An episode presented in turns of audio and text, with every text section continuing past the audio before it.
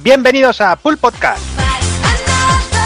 Bienvenidos a un programa más, eh, programa número 165, tercero de la tercera temporada, y en el que vamos a retomar eh, la segunda parte del especial de Toaplan y hablar un poquito de, de lo que ha acontecido estos últimos días, quitando lo que hablamos ya en el extra.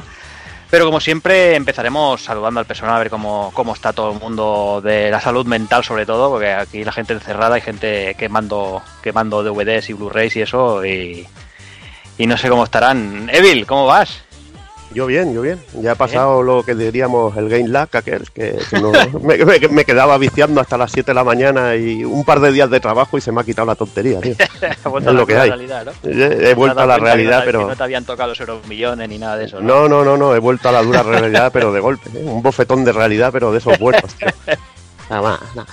La verdad que hemos aprovechado el tiempo, tío. Eh, ya sabes que, que no, no andamos sobrados y cuando se puede, pues toca la enfermada buena. Ahí con creces, recuperándolo con creces, ¿eh? Ahí, ahí, como tiene que ser. Hoy hablaremos de, de Final Fantasy, ¿no? Supongo. Sí, hablaremos un poquito, hablaremos un poquito. No, no desvelaremos muchas cosas, simplemente hablaremos del juego y lo que han puesto ahí para que, para que nos divirtamos y, y poco más. Pues venga, saludo también al señor, al señor Hazard, muy buenas. Muy buenas, pues nada, pues sí, aquí estamos con el Biohazard este por aquí peligroso que tenemos por el mundo. Y nada, viciando a Resident Evil 3 y sobre todo Final Fantasy, que madre mía, que, que dos juegazos que tenemos este, este ¿Tú también mes. estás con el final también? Yo llevo, a ver, llevo desde hace siete días, pero claro, eh, le he metido más caña al Resident Evil 3, ya llevo tres vueltas. O sea, me parece un poquito más directo que el 2, pero bueno, ya, ya lo hablaré un poquito más adelante. Y joder, eh, me faltan me falta tiempo, a mí me falta tiempo porque yo trabajo, yo voy de un Mm. lado para otro, no, no le hago 50 horas a un juego en, en un En día. tres días. No, no, no. eh. Ya la, la leyenda la subís de nivel, ¿eh? Vosotros cada día.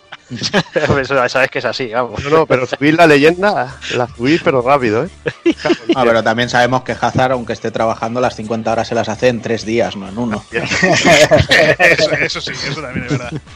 Ah, bueno, eh, lo- coño, me hubiera acabado ya el Final Fantasy, que no me lo he acabado. Me he podido acabar solo el Resident Evil 3. Y Bueno, bueno, bueno. pues nada, por aquí estamos. Luego nos cuentas.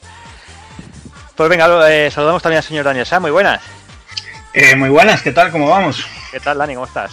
Muy bien, tío. Aquí sigo, a mí me toca seguir confinado y de momento pues aún no retomé vida normal.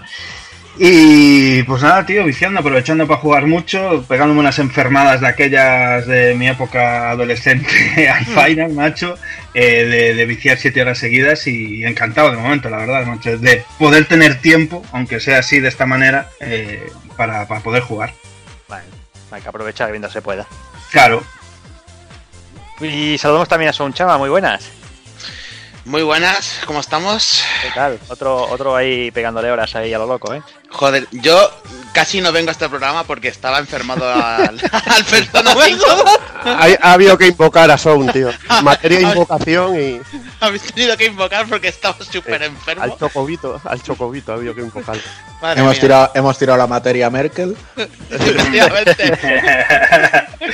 y he aparecido. Pero nada, que muy bien. Aquí, como vosotros, pues enterrado y viciando mucho. Y, y entre Persona 5 y Final Fantasy 7. Y es en plan, ¿a qué le doy? ¿A esto o lo otro? Pero vamos, contentísimo. Y muy bien, ya ves. ¿Todo bien por lo demás, Son? Todo bien, tío. Pues venga, déjame saludar también al señor Rafa Valencia, muy buenas. ¿Qué tal? ¿Cómo estás, Jordi? ¿Qué tal? ¿Cómo estáis, compañeros? Pues eh, yo eh, sem- en semi-confinamiento y, como tú has dicho, quemando pelis, Netflix, de todo menos grasa. Bueno, grasa un poco lo que se puede cuando salimos a currar, pero, pero jugando mucho y viendo un mogollón de pelis de nuevo, disfrutando un poco también, tomándonos con filosofía y disfrutando la familia. ¿Qué vamos a hacer, no? Claro, los niños- de lo malo, mientras estemos bien de salud y, sin riesgo mucho, pues mira tú. Lo, lo que se Exactamente. pueda aprovechar, se aprovecha. Uno se pone a pensar y dice, bueno, ¿cuándo hay un buen momento para esto? Pues oye, este, es este es bastante bueno, con todos los juegazos que hay ahora saliendo, Mm, no nos está yendo nada mal. sí, sí. ¿Y todo lo demás? ¿El curro y eso bien? Bueno, eh, sí, sí, hay curro, por lo tanto no nos podremos quejar con todo lo que hay por ahí. Mm, Pero bueno, sí. salir a la calle, tú bien lo sabes que no Sí, hay sí. plato de buen gusto ahora mismo para nadie, pero alguien tiene que hacerlo. Sí, sí, está la cosa, está la cosa complicada. Y venga, y terminamos con el señor Juanan. Muy buenas, Takokun. Muy buenas, chavalotes. Pues nada, aquí estamos eh, viciando nivel máximo también. o sea, yo teletrabajando, pero bueno, como ha bajado un poquito la faena estos días, pues he aprovechado para intentar poner un granito de arena y cogerme unos días de vacaciones, que así pues tampoco trabajar tan a bajo rendimiento, ¿no? Y, Claro. y, bueno, pues aprovechándolos, pues bueno, decís Resident y Final, Final y Persona, y yo, yo subo la apuesta, o sea, yo estoy ahí entre Final, Persona 5 y Nio 2, que buah, esto es un, un come horas, pero, Madre pero de lo que no hay, o sea que, pues nada, viciando mucho y, y pasando el confinamiento bastante tranquilo, la verdad. No, no nos podemos quejar en ese aspecto. No, no, está claro, es lo que decía antes. Mientras haya salud y se puede aprovechar para hacer cositas, pues mira, buenas, bueno es. Exacto. Ahora ya un poco más mosqueado porque las compras de comida y eso con el Prime Now, creo que ya demasiada gente lo ha visto y a las 12 de la noche eso parece como si quieras comprar entradas para el concierto Rosalía. Joder. Pero, pero que, no hay manera. O sea, el último pedido llevo cuatro noches intentándolo y, y no ha habido manera. ¿eh? O sea, las ventanas de entrega A, a al, cómo, mi- a al cómo minuto está, a cómo está la chuleta Madre en primera fila. Pero bueno, Madre por lo demás, bien. La madre, la madre que parió, tío. Bueno, es lo normal, la gente se empieza a acostumbrar y veremos cuando salgamos de esto, todo el tema del comercio, la cosa va a cambiar y mucho, ¿eh? Amén. Exacto. Pero Y bueno, tanto. eso lo dejamos para más adelante, que tampoco es algo que nos incom- que nos que nos que, que podamos hacer mucho nosotros, así que lo que sí que podemos hacer es echar unas risas, eh, hablar un poquito de todo este vicio y qué es lo que es lo que sabemos hacer y algunos no tanto. Así que nada, dejamos aquí los, los saludos y todo y vamos a por el lío.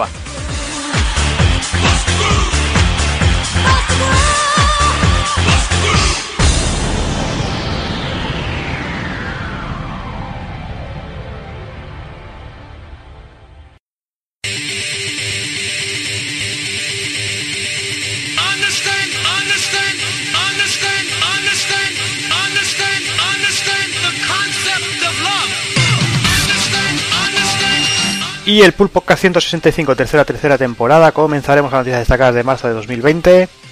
Pasaremos a novedades del mismo mes. Retomaremos la vida y gracia de Toaplan con la segunda entrega del especial. Y remataremos con el ending.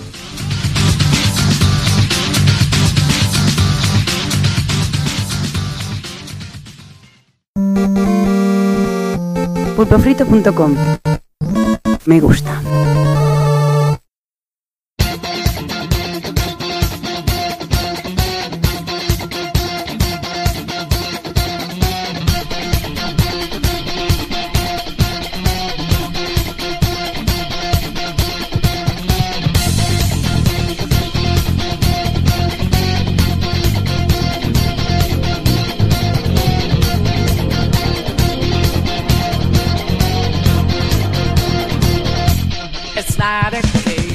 Pues nada, empezamos las noticias. eh, empezamos con un anuncio de Sony. Es que ha hecho oficial que tanto Last of Us 2 como Iron Man VR se retrasan indefinidamente, alegando que logísticamente, debido a esta crisis que estamos viviendo, pues que no se podrá proporcionar, según ellos, la experiencia a los jugadores que se merecen. Eh, por su parte, eso sí, Naughty Dog ha comentado que el juego está prácticamente terminado y que está en las últimas fases de testeo y arreglando bugs, porque se había eh, rumoreado que si el juego estaba muy verde, que tenía muchos problemas y muchas historias. Como me apuntaba Rafa hace un momento, eh, fuera de micro, eh, Sony además ha empezado a ha devuelto el dinero de las reservas de, de la PlayStation Store y además el juego se ha retirado. Mm, bueno, eh, Takokun, ¿cómo lo ves tú el retraso? La verdad es que Bueno. es un retraso que no, la verdad.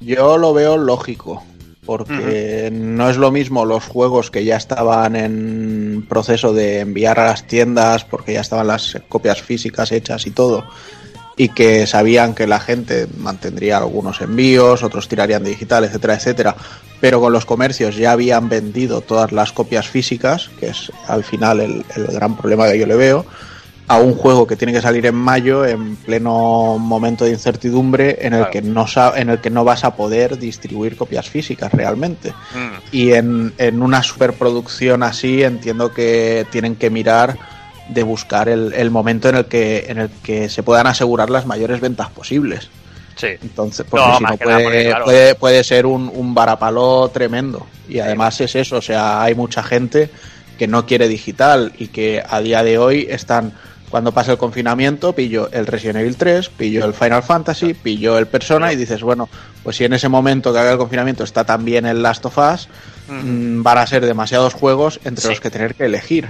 Sí, sí. Y al final es intentar evitar eso, creo yo. Y además, eh, con Final Fantasy VII se ha demostrado que el digital no está a la altura. Exacto. Mm, Porque es que el juego en retail, en, en físico, lleva ya ¿qué? una semana o dos en casa de la gente y, y prácticamente hoy era la fecha de salida oficial de, del digital, que la gente que había pagado sus 70 pagazos en digital lo ha empezado a descargar esta madrugada. O sea, tiene cojones. Exacto. Muy, muy eso, eso, sí. más caro, más tarde, más todo. No sé, es, es muy es muy triste cómo está el, el planteamiento de los videojuegos en formato digital. Pero bueno, supongo que no lo han adelantado porque como en el, este adelantamiento físico ha sido simplemente en algunos países de Europa y Oceanía, creo. En el resto del mundo se seguía manteniendo el lanzamiento, pues para intentar hacer lo mínimo posible. De hecho, eh, todos los que lo teníamos antes, al intentar sincronizar trofeos y demás, daba error y los trofeos de Final 7, por ejemplo, no te los sincronizaba para que nadie pudiera acceder a ver esos Ya. trofeos, para intentar mantener todo el secretismo del juego en sí, lo cual esa, esa parte sí que la veo bien. Sí. Vo- Volviendo a- lo de The Last of Us 2, que, que es sin duda la gran baza que le queda a Sony, le quedan algunas más, ¿no? Pero como este Ghost of Tsushima, del que tampoco sabemos lo que va a pasar, pero va a estar por el estilo. Y además, como tampoco estamos en un año convencional, bueno, este año no es nada convencional, ¿vale? Vale. del tema de conven- Pero eh, si, si, intu- si cre- seguimos creyendo que cada vez son, son menos los que lo creen, que este año se van a lanzar consolas eh, en el mes de noviembre o principios de diciembre, claro, eso reduce muchísimo las ventanas de lanzamiento de, de los títulos que quedan, que no Claro. son pocos, que son Bueno, Cyberpunk.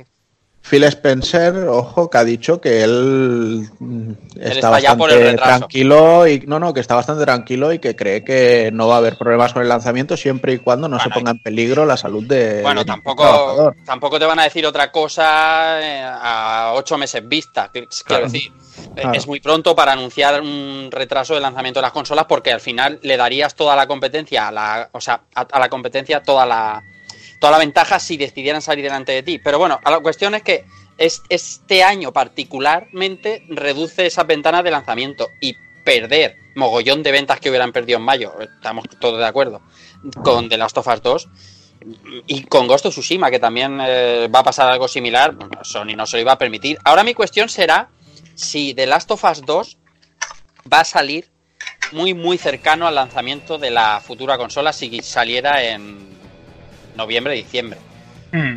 porque no sería una mala jugada a lo mejor mm, retrasarlo un poquito más de lo que de lo que el desarrollo mm, les permitiría y sacarlo a la vez también para PlayStation 5, o sea, su versión PlayStation 4 con todo su parque de consolas y su versión PlayStation 5 con su no sé. Eso se abre también ahí una veda importante. Sería un buen juego de, de lanzamiento, ya que aparte Naughty Dog es un, un first party de Sony. Y en Play 5 podrían sacarle más provecho, la verdad es que sí, no estaría mal. Con tal de poder, de poder pulir del juego, yo veo una buena jugada ahí. la Claro, verdad. lo que habría que ver es, es cómo de adelantar llevan esa Efectivamente. Claro, y, y- claro. y- y habría que ver cómo, cómo, cómo, lo empare- cómo lo cuadras con Ghost of Tsushima, bueno, saldría antes, Claro. luego, este. Y que no puedes tener un estudio parado como Claro. Naughty Dog, esperando también a verlas venir, porque aunque se pongan con otra cosa, hasta el lanzamiento de un juego, pues no terminas de pulir esos fallos que luego surgen y demás. Claro, Y esa gente hay que seguir manteniéndola, es un poco complicadísimo. sí. Sí, yo además veo difícil ¿eh? que salgan las consolas en esas fechas que se. Se que se daban. Mm, Quizás sí, ¿eh? pero ya por ejemplo creo que esta semana Nintendo decían que había dejado de distribuir Switch en, en Japón por, por todo el tema este. Claro. Creo que, Claro. creo que lo leía, o sea, con lo cual veremos cómo está el tema de fabricación de chips y toda la historia, que eso siempre es... Habrá que ver si la producción puede seguir luego de esto Claro. a ponerse a- al día. Eso Hombre, o va a a- pasar, a- o va a pasar con Nintendo, que saldrán Claro. 20 unidades de la consola y, la- y habrán hostias. Pero- A- pero- a- pero- a, ocho, a ocho meses de pista ti- tienen, tienen margen. Y aunque pudieran producirla, pero no nos equivoquemos, aunque pudieran producirla y distribuirla, quizá el problema está en la percepción de la gente por hacerse Claro. con un hardware nuevo, ¿sabes? Que a lo mejor estás recuperándote del palazo que te ha llevado a principio de año y no estás como Mm. para gastarte, yo qué sé, los 500 pavos random para una consola en Navidades. Eh, que eso también se tiene muy en cuenta en marketing. Claro, es que hay que ver, hay que ver cómo acaba esto y se acaba. Sí. Y cómo acaba Sí, sí. el tema, tema laboral de la gente y cómo está la peña económicamente. eh, poca gente se va a gastar ese dinero si, si la cosa está jodida, obviamente. Ya ves, es que ese es el factor que creo que es determinante, ¿no? No está la situación para, para que te gaste el dinero en cosas más superfluas y la gente se lo piensa antes, incluso para comprar un juego. A ver, veremos con las cifras si esto ha hecho daño a una producción como Final Fantasy VII, que era muy esperada. Veremos cómo, cómo influye al final, pero son factores que igual un millón de ventas o dos millones les quitan tranquilamente y dices, Mm. joder, es mucho, mucho, mucho dinero que se juegan y, y Mucha tela, y tío. me imagino Ah, que se quieren curar en salud. A Sí. quien le ha pillado ya con el lanzamiento hecho y todo esto, pues tendrá que tirar para adelante, igual que a Capcom con el, con el lo que decía Juan, una vez ya la copia ya es retail ya está eh, por- para, para lanzar al mercado y eso ya es absurdo pararlo. Ahí está, no puedes Pero si aún nada. no se ha distribuido nada, no hay copias y todo eso, mm, todavía tienes ese, ese, ese margen ¿no? para poder para poder moverte. Bueno, en el mundo del cine ha afectado de una manera más brutal aún, si cabe, Hostia porque puta, son lugares de reunión. porque lo-. Ahí está. Es que En el, en el mundo del cine se están planteando el hacer los, o sea, los estrenos de las películas directamente en plataformas digitales y ponerlos Sí, quizá 18 pavos, eh, 20 pavos, mm, verla, tienes 48 horas para ver el alquiler y ya está, ¿sabes? Pero también arriesgan muchísimo. Eso- eso- se, se ha comentado, por ejemplo, la plataforma de Disney, hacerlo así Mm. también. sí. Mm. Y Pero ahora- vamos, que es que eh, está todo el mundo igual, si es que Claro. son todos los Mm. todos los mercados y, y todo. Y Sí, además sí, no es algo que afecte a un país. Si dices es que afecta a España, dices pues mira, pues tiran para adelante y Claro, en España ya estudia la situación, pero como es algo mundial, pues ya tienen que ir con pies de plomo. No, y es algo, es algo que influye mucho en la mentalidad, ya te lo digo. Había nosotros, yo que estoy en el campo de construcción, mucha gente que tenía planteado hacer cosas, pues las está retrasando también, viendo a ver lo que pasa con esto. Si, si va para muy largo, si se va a cortar, es que hay mucha incertidumbre y ese es el problema. Dímelo a Miguel, bueno, y, y a Bueno, Dani, y tú, que también está en el, está en el sector del automóvil, o sea, está con previsiones horribles para este año. Totalmente normal. Bueno, pasamos a otra si os parece ya. Y nada, Sony, pues para ir caldeando quizá un poquito, ha, presentado recientemente el, el mando de PlayStation 5, que no se llamará mm, DualShock 4, sino que se llamará DualSense. Al final el diseño en cuanto a lo que es el posicionamiento de crucetas analógicos y demás sigue siendo muy, muy similar al del DualShock pero sí que es cierto que han tirado mucho por, por imitar a lo que está haciendo la competencia, ¿no? En cuanto a en cuanto a lo que es la ergonomía y demás, lo cual quizá no sea malo. ¿Quieres, quieres decir Microsoft, quieres decir, ¿no? Exacto. Factor forma es el de mando de Bueno, a lo mejor habla del mando Pro de Switch, ¿eh? De- también. sí, claro, claro. A ver, claro. Eh, a ver. Eh, eh, A eh, ver, o, del mando pro de, de Play 4, el Nacon, por ejemplo. Eh, eh. A ver, he dicho la competencia. Nintendo juega en su propia liga, no es competencia de nadie. Ah, ah, vale, vale. Buen argumento. ¿vale? O sea, Sony y Microsoft son las que se están peleando, son las que sacan consola nueva, ¿no? Pues ya está. Bueno, pues nada, han enseñado un poquito, o más bien han contado, porque y yo la verdad es que yo me he quedado igual, ¿eh? O sea, yo os lo cuento y, y- y me quedo igual. O sea, dicen tecnología háptica para la vibración en los gatillos adaptables de L2 y R2. Muy bien. Claro, O Sí, sea, correctísimo. Sí. O sea, Lo no- no aprovecha te- todo el mundo. Eso lo sabe de dos. Mm. no tengo ni puta idea de lo que es la tecnología háptica para la vibración. Pues, pues yo sí, y, y no, y no es para tanto. Eh, Explica- eso lo ten- explícalo, Son, explícalo. lo- lo- Claro, lo tenía claro, pues yo el- pienso ya en Satisfyer, el- en los gatillos. Ahí, ahí. Mira, por ahí, el, el mando de, de Valve, ¿os acordáis de ese mando? Que tenía, en vez de joystick sticks, Steam tenía Controller. surcos. El Steam Sí. Controller, que tenía surcos. Ajá. Pues en los surcos, cuando tú po- pasabas los dedos, o sea, el pulgar, no- Ujú. notabas la vibración. Me gusta. Mm, Vaya puta mierda. Y- y es- eso se supone que era eh, en, en cada posicionamiento de, de- del, del surco. Joder, Eso, era la, la- la super vibración. Me- Era como su- era super como- porno, tío. Era como La de- masturbar al mando. Que pasará la sardina por ahí. Es que decir, yo, no, tío, es como para pelarse el boquerón, chaval. O sea, es que suena su- super porno todo, tío. Ya, bueno, el, Sí. el nombre del puto mando me tiene. mm, A mí me suena a condones ya, pero bueno. Claro, son- son algo por... Bueno, aparte de este rollo de la vibración, han metido un cambio en la posición en la posición de los sensores de luz, la barrita esta que tenía antes en la parte superior en horizontal, que ahora viene en vertical barra diagonal en los dos laterales de, de lo que es el panel táctil. Eh, lo que más llama la atención es el diseño, que ahora es en dos colores. El que se ha presentado era en un blanco y negro, así un poquito raro. Eh, Sí, lo hay negro también. Lo hay negro, negro también. Han salido muchos eh, Photoshops que, Oh. que valen su peso en oro, la verdad, se ven muy bonitos, pero Mm. el, el original no sé yo, no sé yo. Tengo sentimientos encontrados todavía con él. Nah, está bien, hombre, es chulo. Luego dicen que han hecho un cambio, que es que el botón Share ahora ya no existe y hay un botón que se llama Create, que al final va a ser lo mismo. Pero espero, bueno, espero, espero que sea un botón más grande porque a veces para darle al botón Sare te las ves y te las deseas, tío. bueno, eso serás tú, yo le doy. No, yo le doy siempre porque yo tengo los dedos morcillones, que piensen en la gente como yo, tío. Yo Para mí es un botón, Porcillones, pero Para mí es un pues, botón No, no tengo ningún problema en darle. yo personalmente, para mí es un botón incómodo. Ah, Sí, para mí también es un poco incómodo, ¿eh? Yo no tengo las manos muy grandes, pero yo pienso en el Kafka que también le tendrá que dar a ese, al triángulo y al cuadrado a la vez. ¿sabes?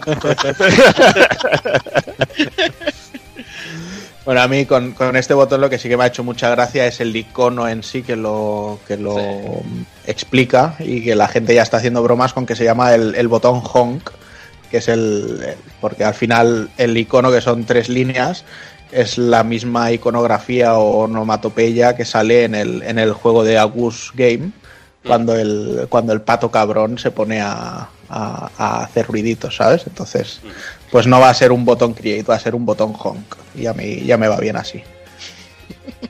Luego dicen algo en plan, ¿tendrá matrices de micrófonos incorporadas? Dices, vale, que tiene micro. O sea, muy bien, que puedes hablar con la gente directamente desde el mando sin necesitar un headset, pero que como no le quieren hacer la competencia leal a la gente, ya en la misma publicación te dicen, pero para grandes partidas y demás, sí, hombre, cómprate un headset. Y si es el de Sony, y si es el de Sony, pues ya más que más. Claro. Y poco más han dicho, así que como veis, más de lo mismo. O sea, no, no es que hayan reinventado nada ni le hayan añadido nada, al menos así sobre, sobre la teórica. Yo creo que se han guardado unas bajo la manga. Si os dais cuenta, en los renders no han, han enseñado uno de, de frente y otro de, de posado sobre un escritorio, ¿no? Y Sí, no han enseñado la parte no. trasera. Claro, Ah, exacto. la- la Iba a decir, en el. DualShock 4 han, han- han añadido esto de que te venden por 25 pavos, que son como los dos gatillos de los mandos Sí. Elite. Eh, Y yo, esto es totalmente suposición, creo que algo en ese sentido tiene que haber en el mando. No me creo yo que eh, Sony lleve mogollón de patentes con ese tipo de gatillos que puso Microsoft en el mando Elite y ahora saque un mando nuevo y no vaya a poner nada detrás del mando. Sería de, no sé, me parecería una vagancia brutal. Pero yo, Yo- creo que ahí va a haber algo. Yo en su momento cuando lo vi lo pensé, digo, ya no el rollo este de los gatillos que han sacado ahora a la venta, sino más bien algo en plan como la parte trasera de la PS Vita, que también era Bueno, táctil. sí. Ujú. alguna, Ah. alguna cosita así, que te Pero- pudieras configurar zonas de botón y cosas así. Sí. No, sé. Se- No se usaba mucho eso tampoco, ¿eh? O, o sí. No. No, la verdad es que no. Había algún juego, bueno, es que al final pasa como siempre, los juegos de la propia compañía son los que más uso hacen de todas Sí. estas cosas, Sí. mientras que el resto, pues no. Venga, pues seguimos. eh, vamos a hablar un poquito de Nintendo. Vamos a hablar sobre todo de rumores. Últimamente están cogiendo mucha fuerza los rumores de, nuevos Marios para celebrar el 35 aniversario de, del bigotudo. Eh, bueno, eh, se supone que durante este 3 eh, Nintendo iba a celebrar un- el 35 aniversario de- del, del lanzamiento de Super Mario y querían hacer pues eso, una, una fiesta que vendría acompañada de una serie de refritos de Super Mario. eh, Por ejemplo, se, habla, se rumorea de Super Mario 64, 64, Mario Sunshine, Super Mario Galaxy y Super Mario 3 The Wall, todos ellos para Switch. Eh, además también se, apuntan a rumores de, de Pepe Mario y bueno, y todo esto es simplemente como siempre hay que cogerlo con pinzas. Sí que son rumores eh, que han aparecido en varios sitios, pero de momento eh, no se sabe nada totalmente oficial. Sí que es cierto que se habla que podría eh, los tres primeros podrían ser un, un Mario Anniversary Volumen 2 o alguna cosa así. Pero bueno, eso habrá que verlo. No creo yo que quieran vender por 50 euros tres juegos como Mario 64, Mario Sunshine y Super Mario Galaxy pudiendo venderlos por separado a 50. sería sería absurdo. Estamos hablando de Nintendo y Hombre, sería absurdo. Que, cae- que sí. caeremos seguro. Depende, Sería de- tanto- depende sería tan del absurdo- trabajo. Sería tan absurdo como que si los venden de forma individual, yo no pillaría ni uno, a no ser que fueran unos remakes como Dios manda, y que si fueran un pack, yo lo pillaba encantado. Hombre, si son las ROMs, no, obviamente. Obviamente. Habrá que ver si, si se si, si se oficializa o no. Hombre, Super Mario 3D World tiene todos los números. O sea, Sí. si hay alguno Sí, que de ahí números, solito, ese- de ahí solo de la mano. de- Ultimate. ese sí, ese los rumores decían que este iba solo. Le ponen Ultimate al final o Definitive o bueno. No, ¿cómo son ahora los hostia, Ultimate, como, ¿no? como lo- no, como el como el como el Mario Kart, el Deluxe, Deluxe no. Deluxe, Deluxe se Deluxe, llama, sí, verdad. Deluxe, Sí, ¿no? Deluxe. O El- Royal. Deluxe sale más y- Deluxe, sí. Algo así, no te extrañe. Bueno, no lo sé. eh, yo creo que podría estar bien. Todo viendo a ver el nivel de trabajo que pueden hacer ahí y lo que, y lo que puede salir. Pero bueno, son refritos y, y bueno, sabemos que, que Nintendo últimamente se ha subido al carro de la freidora y tiene el aceite ya más negro que, que bueno. eso. Pero bueno, es lo que hay.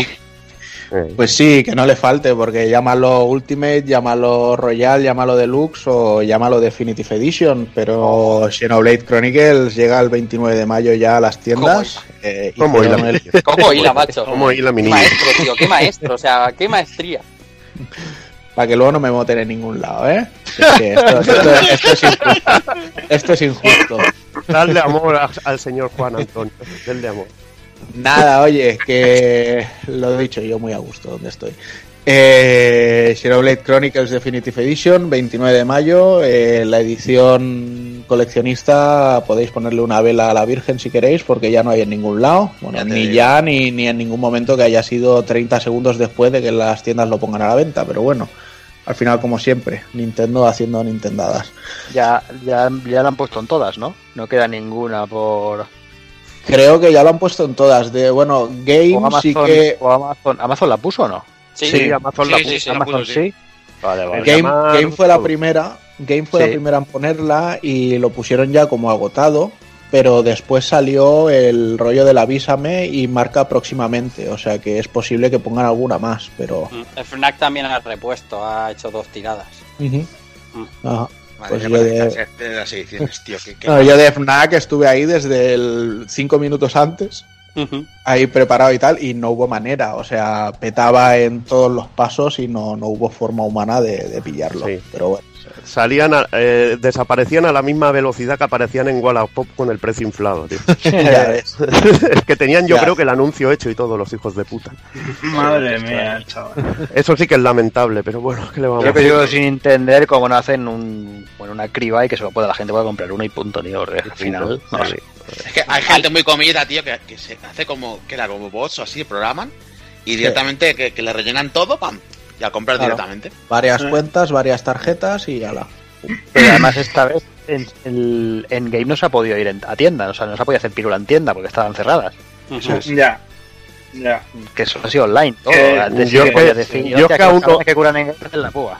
Aún no sé si encontré un túnel virtual o algo, pero el mío se, se, se pudo pillar, tío, y no lo sé, tío, aún como... Porque siempre que he intentado hacer esto he tenido, he tenido problemas, tío. Nunca he podido. Tú, tú has tenido los deditos de oro esta vez, porque es que no solo ha pillado la suya, sino que ha pillado la de Daniel San y la mía. O sea, es que Y, pero gracias, gracias a Jordi, eh. A el donde, Jordi, el, donde no Cristo llega. Mayor, vaya. que estamos en Semana Santa. Será porque ha tenido más tiempo para pillarla también. También, ¿Qué va, tío? Si estabas echándole 70 horas Final Fantasy, que estaba sobando el cabrón. ¿no? Estaba Estaba, haciendo- sobando, estaba en hibernación, eh. Me había costado a las 7 de la, me había costado a las 7 de la mañana. Ah, No, pero yo- a ver, yo creo que ahora la gente igual está menos atenta también. No, no, no, Sí, ya, ya te digo yo que no. Yo creo que es al Ah, revés. eh, yo, yo no, estaba no. atento y yo lo intenté en, en FNAC, en eh, Amazon, en, to- en MediaMark y nada, o sea, Pues en ningún lo- lado. Cuando lo puso Sancho en Telegram, se lo dije yo a un colega que la quería y la pilló. Sí, pero es que, pero es que ese fue el del corte inglés. Sí. Y yo del corte inglés directamente no me fío porque a una semana del lanzamiento te dicen, oye, que no hay, te la Sí, que cancelan. no hay. Y te lo cancelan. El Astral, Pasó con el Astral Chain, me acuerdo. Entonces yo de- del corte inglés no me fío en estos temas. Mm.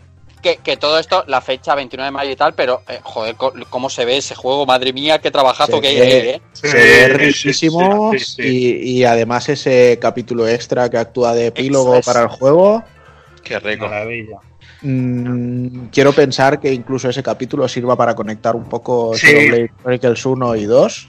Mm. Ah, pues sí. A ver. No, eh, eh, Mm, me- no, no sé yo si. No lo sé, no, no sé qué tipo de.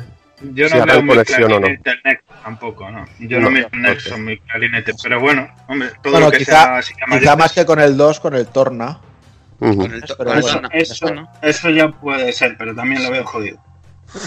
Igual, igualmente yo me alegro porque mucha gente lo va a poder jugar, que, que Pues no sí. lo jugó, alguno como, alguno Yo- como mi amigo, mi amigo Taco Kun, que, que no quería que, le, que no quería que le sangraran las córneas y lo va a poder cuenta. jugar. Claro, tío, chaval, oye, pero es o que sea, es- pi- Se me ha piensa- caído del, del pedestal, Un chaval. mito, a un ver. mito, un mito. Madre. A ver, pi- piensa que yo estoy operado de la vista y no Sí. puedo con una tele de mm, las, de las grandes y estas cosas enchufar Del- una del- puta una- enchufar una puta Wii para que los píxeles se revienten las córneas. O sea, no, Ya, pero está el Dolphin, tío. El Dolphin, joder. nada, emulado, yo no, yo no emulo. Te lo crees tú, El operado de la mirada. este. El Yo- las texturas de, el de las texturas de PS2. mira, Pero, pero, pero ¿cómo eres? Si tenías la, la, la mejor versión de todas, tía, de 3DS tenías. Eso sí que Sí, daba de- gloria. De hecho, está operado. si, si tener tengo la de la de Wii la tengo en casa y la de 3DS también, ¿eh? O sea, pero, pero Madre que no. mía. La La, 3DS. la de, la, de- la de 3DS sí que es violenta a la vista, pero Ya ves, No, era, no era un remake, era un, un, Un un demake. demake. De Make. Eh, Te en vendía una consola. Exclusivo para la consola, ¿eh? Ya En ves. favor de Juanan, en favor de Juanan todos tenemos miserias, ¿eh? Y juegos que no nos hemos pasado que son brutales, ¿eh? Ya, pero ahora le toca a él. cállate. Ya, ya, ya. Pero le voy a defender porque siempre soy yo el que la ataca y el que nos mordemos. Y somos los que nos mordemos, también le me tocará defenderlo alguna vez, ¿no? ¿Qué estás pidiendo el cuero tú, oye? o qué? ¿Qué- No. hemos salido, qué? Me estoy buscando, me estoy buscando aliados porque antes en el preprograma ya me buscaba enemigos. Sí, sí, ríe, ríe, ríe, cabrón. no, pero, pero, pero pen- pensad que vosotros lo vais a jugar una segunda vez y ya os lo vais a conocer todo. Y yo lo voy a lo voy a disfrutar como algo nuevo y como Dios manda, no con unos mm, polígonos ahí horribles. Yo solo digo que, que el nivel de, de RPG se está volviendo muy loco, ¿eh? O sea, Sí, sí. aquí- Ahora muy bonito Sí. con los confinamientos y todo eso, pero que de, de aquí un mes antes eh, el Trials of Mana también, ¿eh? O sea, Sí, sí. van encadenados uno detrás de otro. No sé cómo lo veis. Sí, sí, todo, esto- todo será si el señor Rafa Valencia no te jode con uno de sus míticos o legendarios spoilers, el Xenoblade. O sea, Hombre, ahí está, exactamente. Es, es ingrato. Bueno, el, el, el mismo. ¿Qué va, hombre? Eso Yo- no se puede joder. No, no, Yo, sí por que se puede suerte, joder, pero mejor que no. por suerte no, no soy de esas personas que descubren Final Fantasy VII hoy. Correcto. que las hay muchas y muchísimas y bueno, yo creo que es mejor no spoilearle a nadie. Pero, Bueno, pero 23 años después tampoco. Ha vuelto ¿sabes? Juan Antonio. Sí, Juan Antonio. ay, ay. tran- tranquilo. pero, pero, a ver, pero yo el 23 años después no lo entiendo, porque, o sea, 23 años después sí, pero están lanzando el juego como algo nuevo ahora. Y gente que hace 23 años no lo jugó y gente que hoy tiene 15, 16 años y lo está descubriendo, pues a lo mejor se merecen que, que Sí. sí, que a nosotros nos lo jodieron en la contraportada, ¿vale? Pero, pero mal de otros consuelo de tontos, ¿no? Pero es que es que ten en cuenta una cosa, que no tenga no tengáis en cuenta mucha gente lo del rollo de, del spoiler de, de Rafa, porque es que puede que luego se cambie eso. Oh, Uh, vaya melón. ¿Qué qué estás Eh, es- eso, no, no, es una, no sé, me tiro a la piscina, pero peores cosas, bueno, o peores o mejores cosas he visto. Yo creo que eso lo cambia. En su, en momento, en su momento dijeron falta de tiempo. ¿Eh? Yes. O sea que no me. Bueno, que no- sí, una que troleada que no Que no exacto. Que, que estábamos hablando de Xenoblade Chronicles, que tiene una pinta tremenda, con un epílogo nuevo, eh, etc, etc. Así que dejamos ya el Xeno y nos vamos con Platinum Games, que bueno, que como a día de hoy tienen que estar todo el día en los programas, esto ya parece Street Fighter. Pues nada, que el otro día anunciaron que harán un quinto anuncio, aunque no dijeron cuándo. Me mola Dejando- esto, anunciar un quinto anuncio, es brutal. Sí, porque como, como, lo, como lo tienen todo tan en bragas, pues no pueden hacer otra cosa que esto. O sea, dicen, venga, vamos a anunciar un anuncio a ver si, si la gente se mete con nuestro calvito.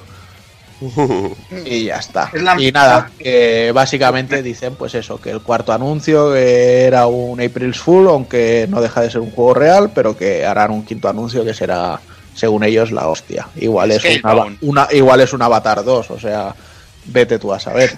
¿Te imaginas? Madre mía. qué, qué horror, tío.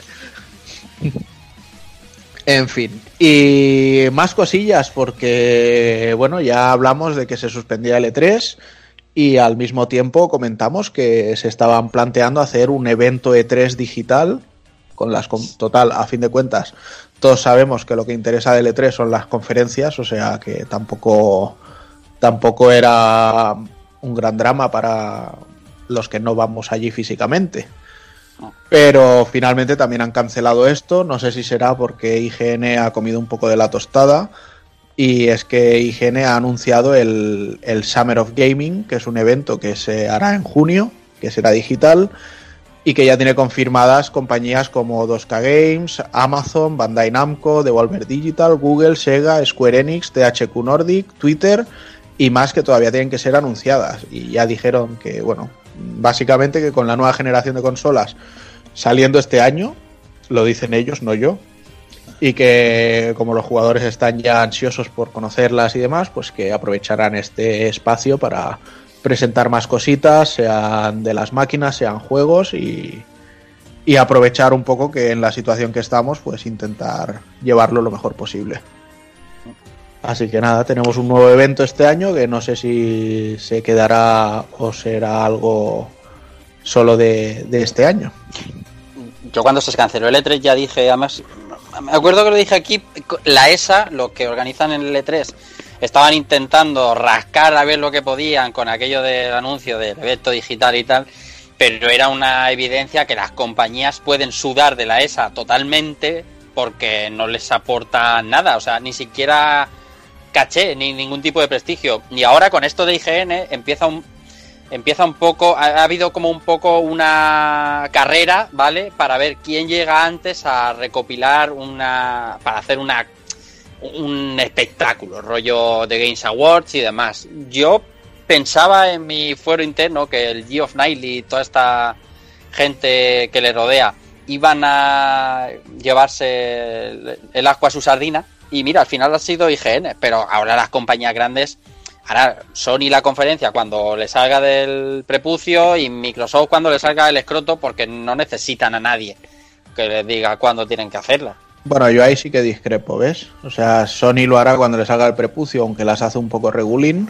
Sí, Nintendo seguirá su vida con sus direct, que ya funcionan bien con la fórmula que tienen. exacto. Pero Microsoft, los Inside Xbox, todavía tienen muchísimo que mejorar antes de poder decir, oye, hacemos no hacemos una conferencia en L3 o en otra feria. Porque al Pero menos, yo me refiero a una conferencia seria. El Inside Xbox es una broma, tío. Es una puta Ya, broma. pero, pero según ellos es el, el formato que ellos están adoptando. Y yo la verdad es que lo veo ridículo. De hecho, esta semana hubo uno Sí. y el, y el ID Xbox que hicieron, que, que lo subieron directamente a YouTube sin, sin darle ninguna promoción, Sí. porque eran unos ID que querían presentar en la en la mm, Games Dev, es la que Sí, cancelaron. la Game Night, sí. Y la verdad, vi mejores anuncios en ese ID Xbox de juegos indies que lo que vi en el Inside Xbox. Es que no hay ninguna pre- preparación en el Claro. Inside de Xbox. Estábamos el Evil y yo viéndolo y estábamos alucinando de. Era imposible que se ofreciera tan poco contenido. Eh, Y además, las visualizaciones eran ridículas. Las visualizaciones del canal oficial de Xbox eran 26.000, 27.000 personas. O sea, una cifra coño, estamos hablando de Microsoft, que es ridículo del todo, porque no hay ningún tipo de planificación, pero cuando digan, señores, tenemos un evento en las fechas del E3, una conferencia seria, uno esperará lo mejor. Yo creo que sí que va a funcionar. No sé si lo llamarán Inside de Xbox o Reveal, no sé qué, pero no creo que necesiten que IGN, ¿sabes, Takokun? Que, que una compañía eh, relativamente con menos eh, pasta, pero con más medios, te tenga que publicitar. Mm. Digo yo, no sé. Y esto, que, lo que me lleva a la pregunta es: ¿qué precedente sienta para el año que viene o posteriores ferias de, de E3? Total. Porque- Bueno, sí, eh, para mí el precedente que sienta es que si ya estaban agonizando estas ferias, pues Claro, eh, la es. situación de este año las va a matar del todo y ya Sí, está. sí. Pero, o sea, lo que va a hacer es quitarles la agonía. sí. Pero bueno, eh, es que este año también es muy especial, ¿eh?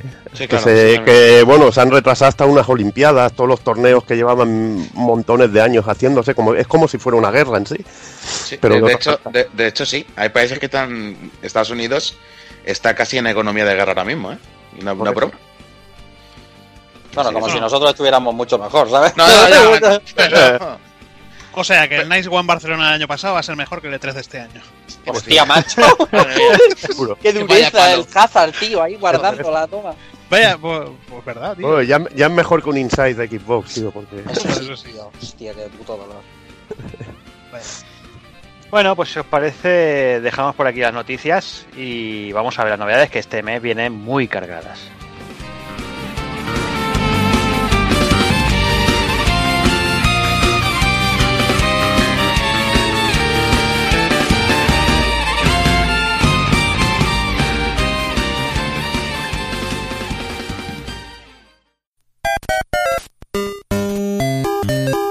Visítanos en pulpofrito.com. Te esperamos.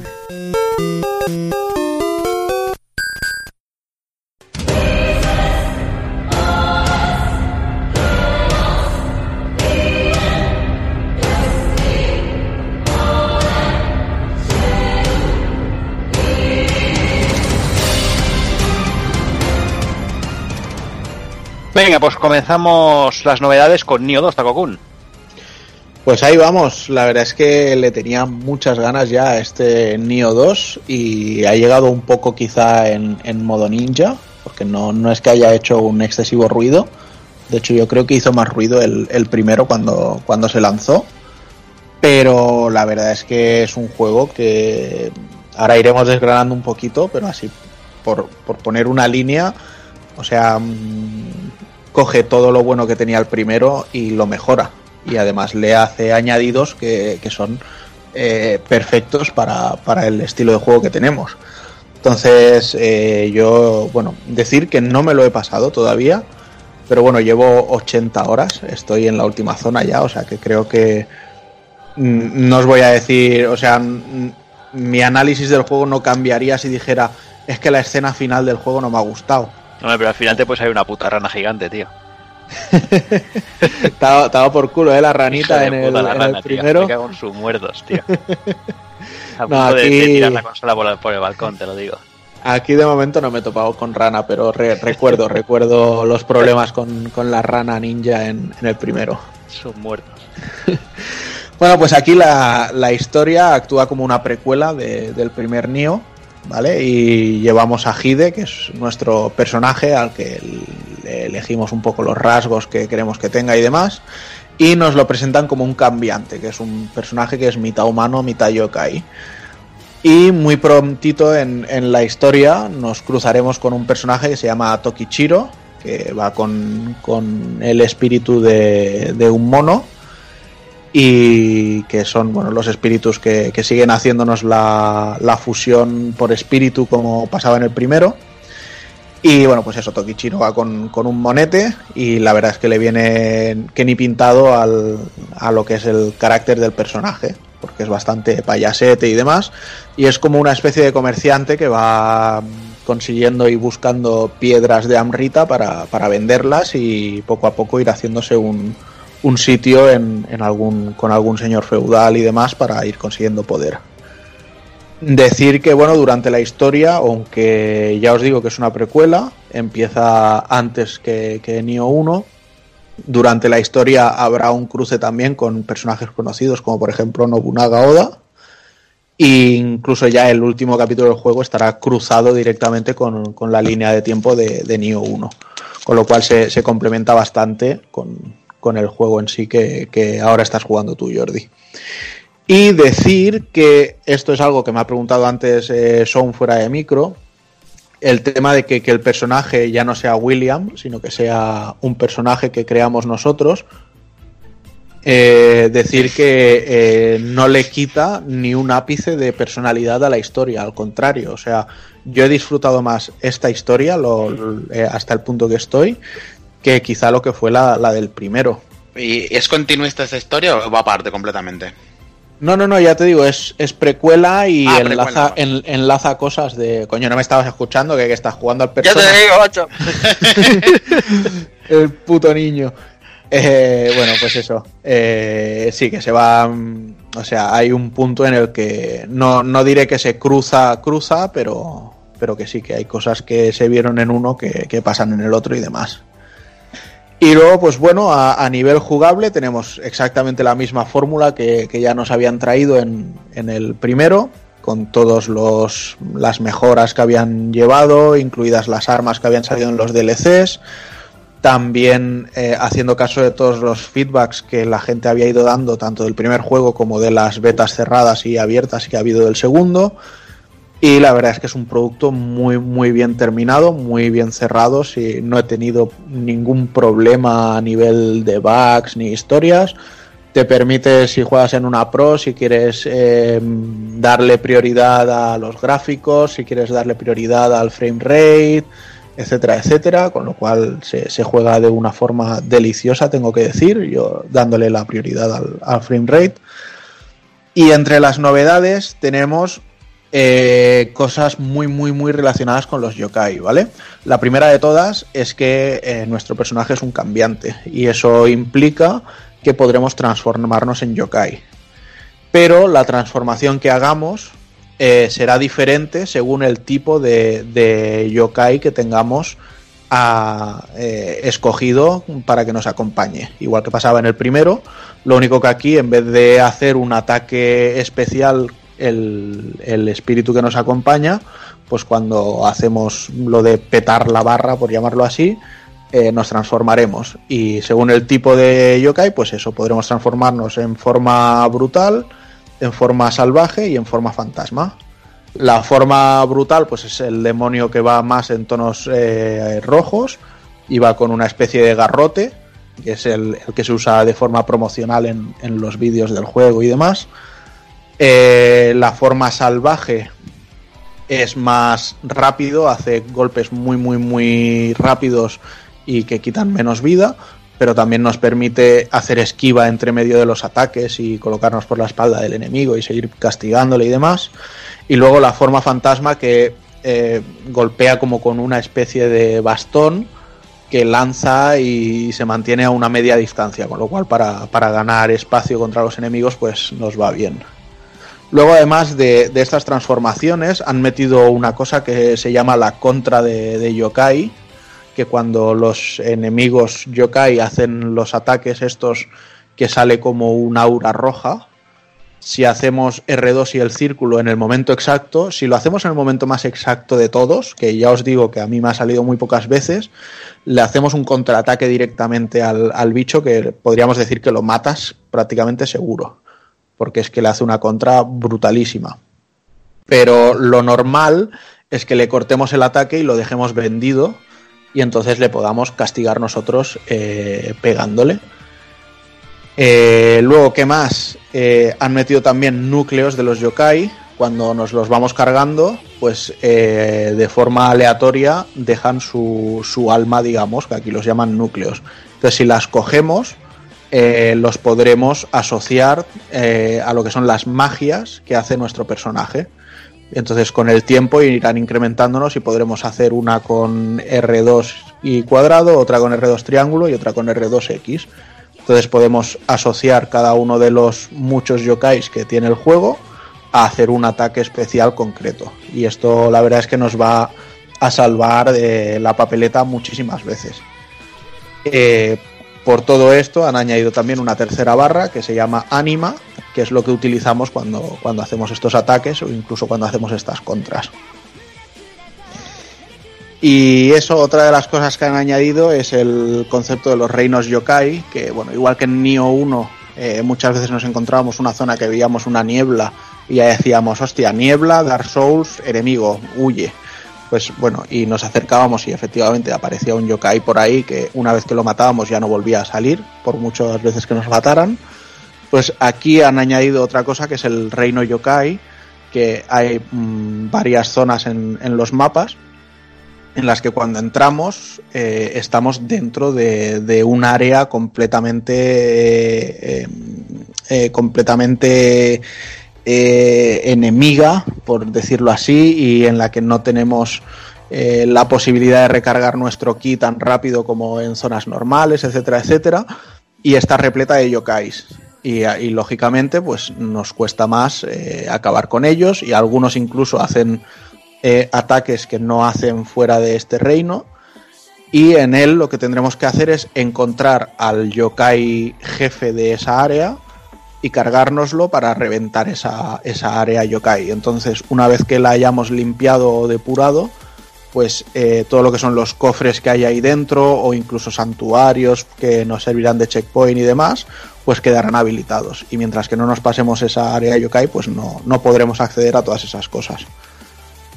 Eh, luego, ¿qué más? Han metido nuevas armas, ¿vale? Tenemos armas que ya habían salido en el, en el DLC del primer Nio, como puede ser la Odachi y las Tonfas, que por cierto las Tonfas son brutales y, y de hecho la Odachi es el otro arma que suelo llevar, o sea que eh, son, son tremendamente buenas. ¿La aguja la Y- has probado?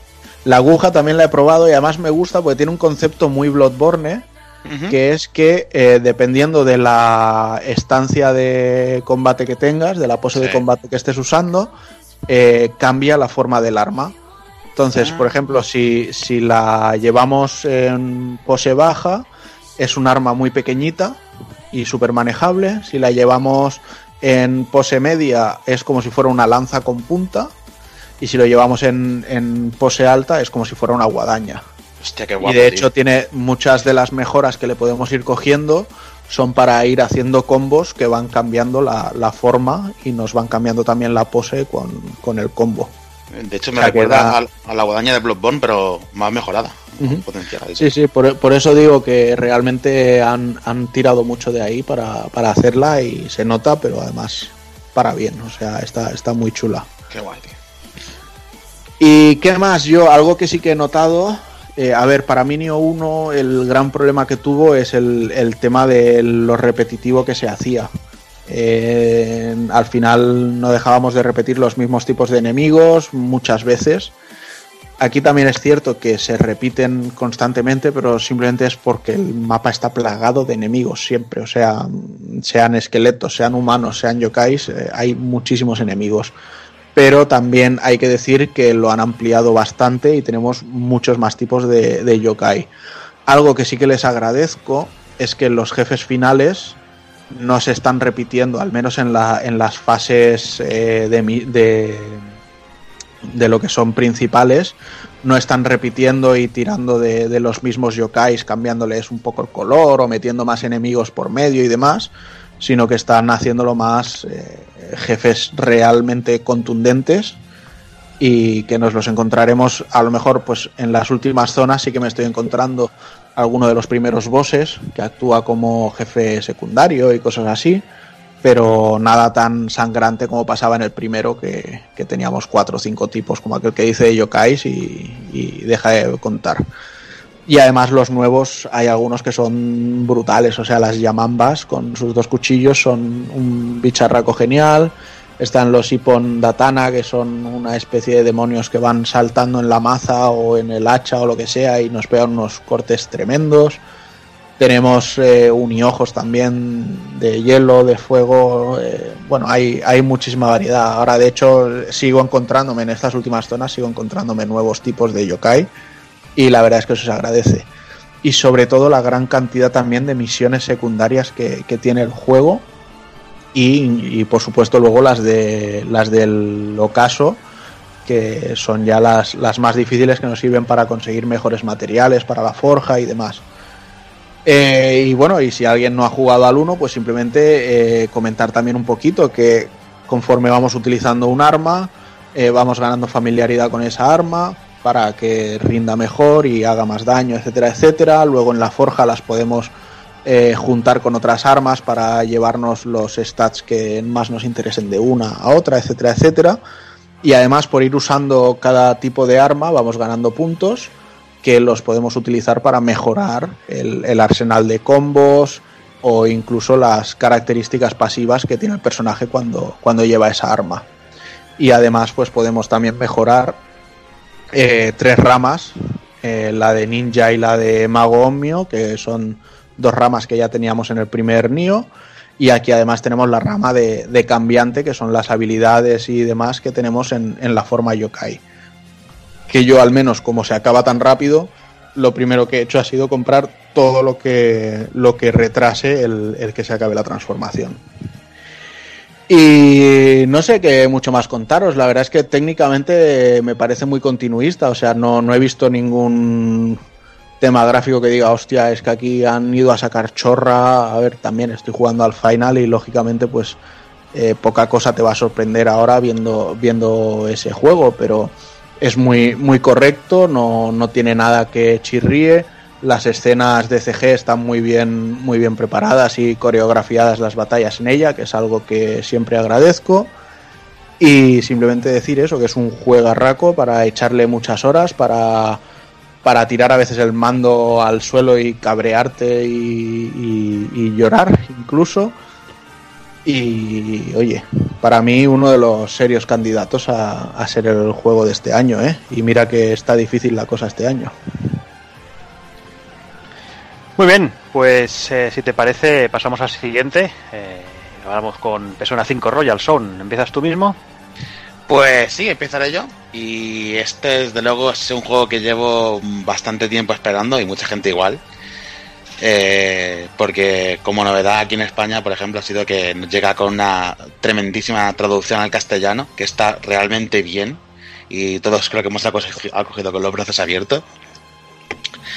Y que además eh, aporta al juego anterior bastantes novedades que yo creo personalmente que justifican este lanzamiento del juego y no un DLC aparte, porque como ahora iremos explicando, eh, está todo su contenido entrelazado dentro del juego y no son simplemente añadidos extra que puedas acceder a ellos mediante una partida nueva o, que te los encuentres de, de pegote.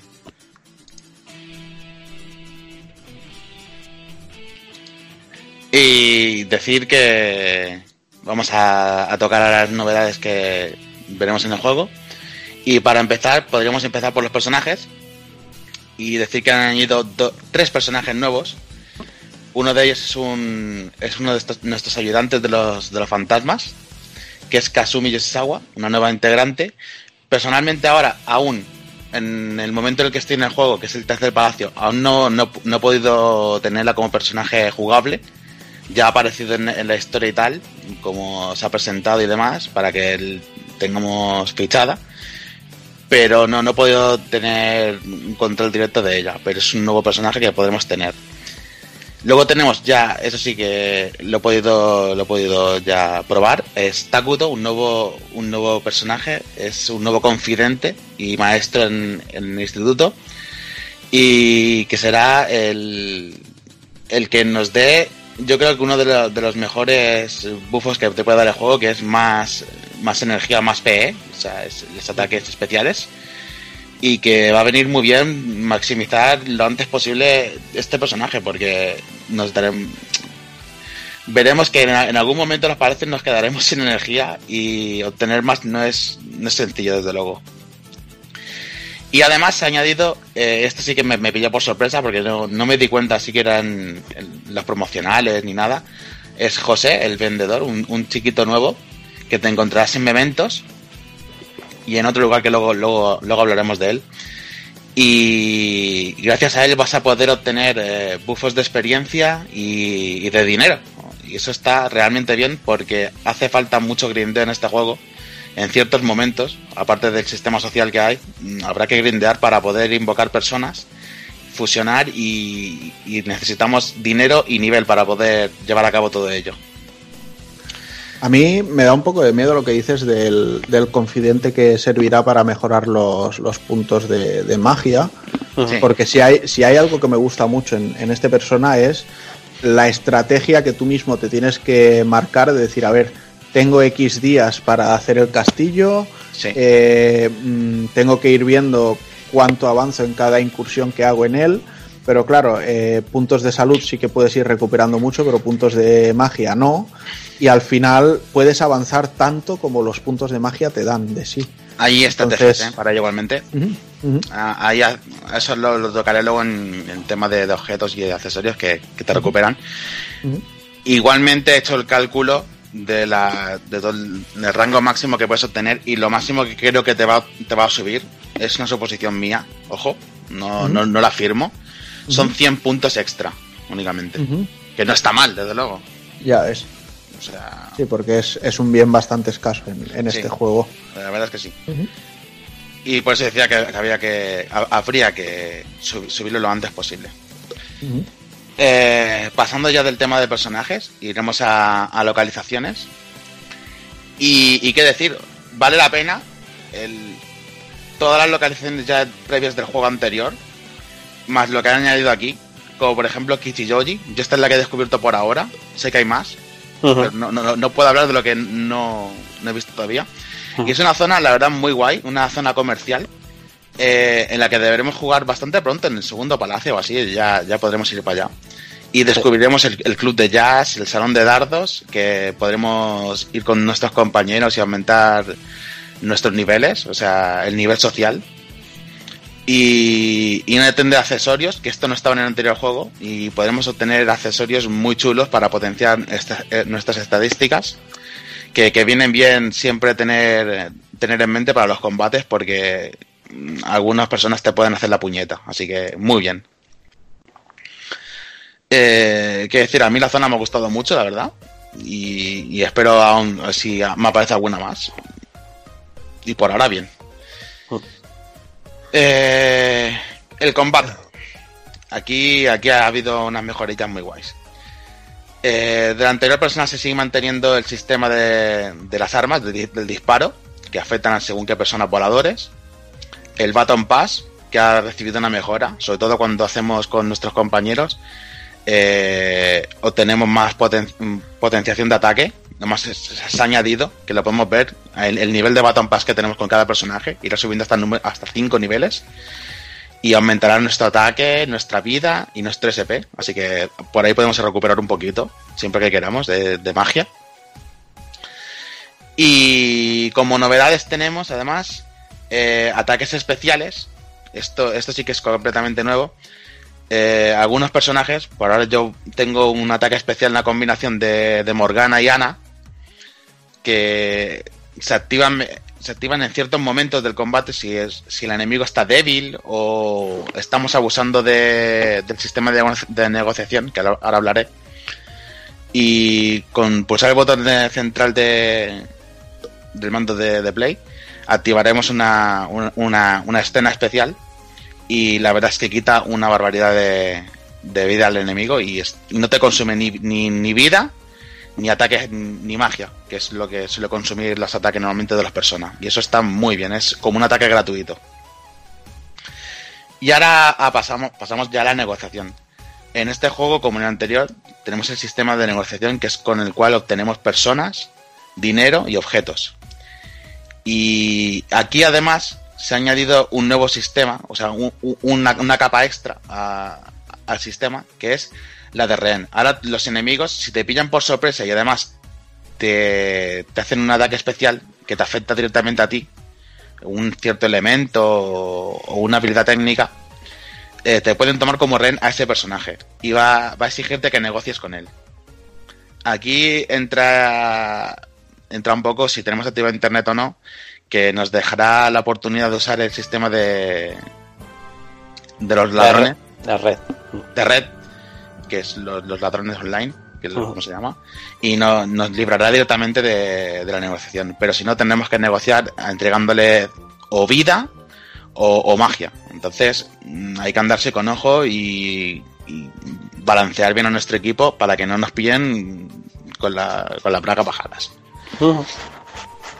Eso, la verdad, a mí, cuando me, cuando me lo ha hecho el enemigo, me, me pilló en plan, pero bueno, esto no, no, no lo había visto en el anterior. Y la verdad es que me- ha gustado porque he tenido que negociar dándole vida y me ha hecho gracia, porque estaba abusando de él y me ha, me ha devuelto aquí la, la papeleta. Que hay que saber negociar bien, ¿no? Que- Ya ves, en este juego- aquí este juego es eso muy es una de las cosas, es una de las Claro. cosas que más mola. Es Claro, porque depende del, del- del carácter del, del persona o del enemigo que tienes que contestarle de una manera o de otra. Está muy bien, muy bien traído eso. Sí, porque si te hay, hay personas que detectan, por ejemplo, si eres débil, ¿no? Si Eso vas a ir rollo, tienes que ser malote, tienes que ser un Claro. cabronazo. Y entonces si nota que es un cabronazo, dice, hostia, este, este es chungo. Y, y hay otros que se achantan, otros que no se achantan y son más vacilones. Hmm. Y depende de la reacción de cada uno de su personalidad, como dice Rafa, pues te reacciona de una manera y otra. Y buah, es que es lo que funciona del juego en sí. Todo este tipo de detalles en un juego que simplemente eh, es un juego de rol por turnos, ¿no? Lo que Sí, pasa sí. es que tiene, tienes el, el rollo Pokémon, que son las, que son lo que serían los personas, que cada uno tiene unas habilidades distintas y juegas con, y juegas con las debilidades y las fortalezas de cada una de ellas, y un juego de rol que en principio parece muy simple, pero que es muy complejo en sí, porque puedes Sí. hacer estrategias la mar de la mar de geniales para poder para poder ganar un combate, ¿no? Y entran en juego muchísimas cosas, los tipos de magia, los tipos de ataques especiales, dejarlos vulnerables, los disparos para joderles. Entran cantidad de cosas en juego y todo ello en el marco de vivir la vida de un estudiante japonés. Sí. Que- que es una novela visual pasada. que es la hostia, una novela visual del, de tomo y lomo que, que es una auténtica maravilla. Eh, Además es muy abrumador porque aquí habla el neófito de mm, la saga Persona porque eh, porque aunque Persona 5 sea un juego de PlayStation 3 hasta que no ha venido un español que mm, lo ha dicho Soun, una traducción pe- pero no es una traducción normal y corriente, es una No, no, no, no. localización absolutamente abrumadora del trabajo que se ha hecho en localizar bien un juego, como os digo, tan, tan denso como es este persona, que abarca tantísimos campos, pero claro, siempre hablamos de la comparación del original con este de Royal, con este Persona 5 Royal, pero es que la- los que nunca hemos tocado un juego de la saga Persona, ahora mismo estamos encantadísimos de- del apartado artístico, el apartado sonoro tremendamente demoledor, o sea, una de las mejores bandas sonoras que he escuchado posiblemente en los últimos 10 años. Es- es- yo es que estoy encantadísimo y voy más o menos suerte. por donde Soul. Sí, además estáis de suerte porque es fácil. Para mí es el, el, el mejor persona junto con el junto con el 4. Yo creo que es fácil el, el- el mejor.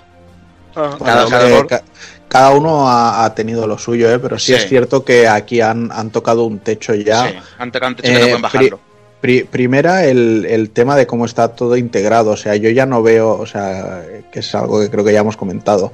No es que Royal sea un, un DLC, es que yo lo considero más un rollo Definitive Edition, remaster, lo que sea, en la que integran perfectamente eh, escenas, nuevos personajes y demás desde el primer momento para hacer más rica la historia e incluso cubrir algunos flecos que en su momento encontrasen en el, en el original.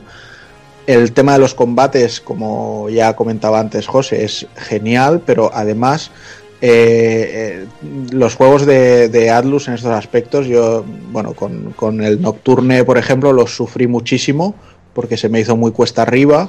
Incluso los Digital Devil Saga, o sea, era, eran cosas tremendamente a- abrumadoras, pero aquí han sabido explicarlo todo muy bien. Y no quiere decir que sea fácil, porque si eres, si, si eres capaz de, de seguir el, ritmo y tienes personas que vayan bien para los enemigos que te van a tocar, etcétera, etcétera, entonces eh, sí que va a ser bastante eh, asequible todo. Pero como cualquier tipo de enemigo se te hagan cuesta arriba porque no tengas eh, magias que los dejen débiles y juegues con el rollo de, de ir a, a ser una rata, de, de dejarlos en bragas a todos rápido para, para reventarlos al, al máximo posible, eh, te lo pueden poner todo muy, muy, muy difícil.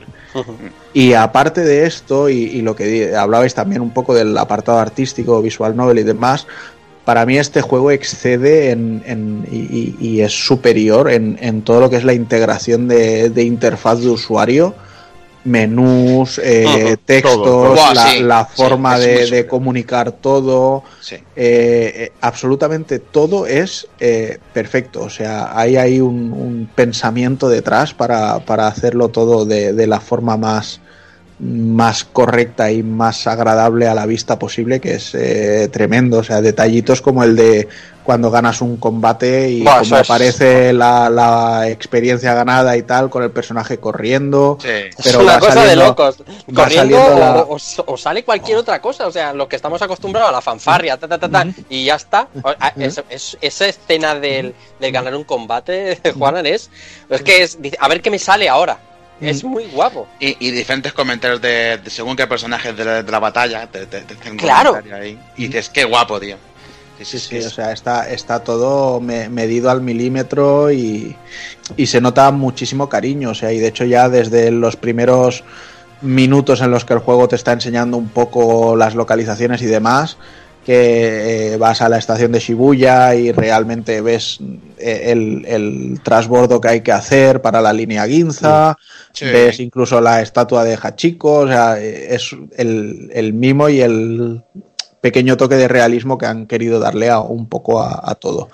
La verdad es que yo estoy encantado con este juego. Ya la primera, o sea, la primera iteración ya me gustó.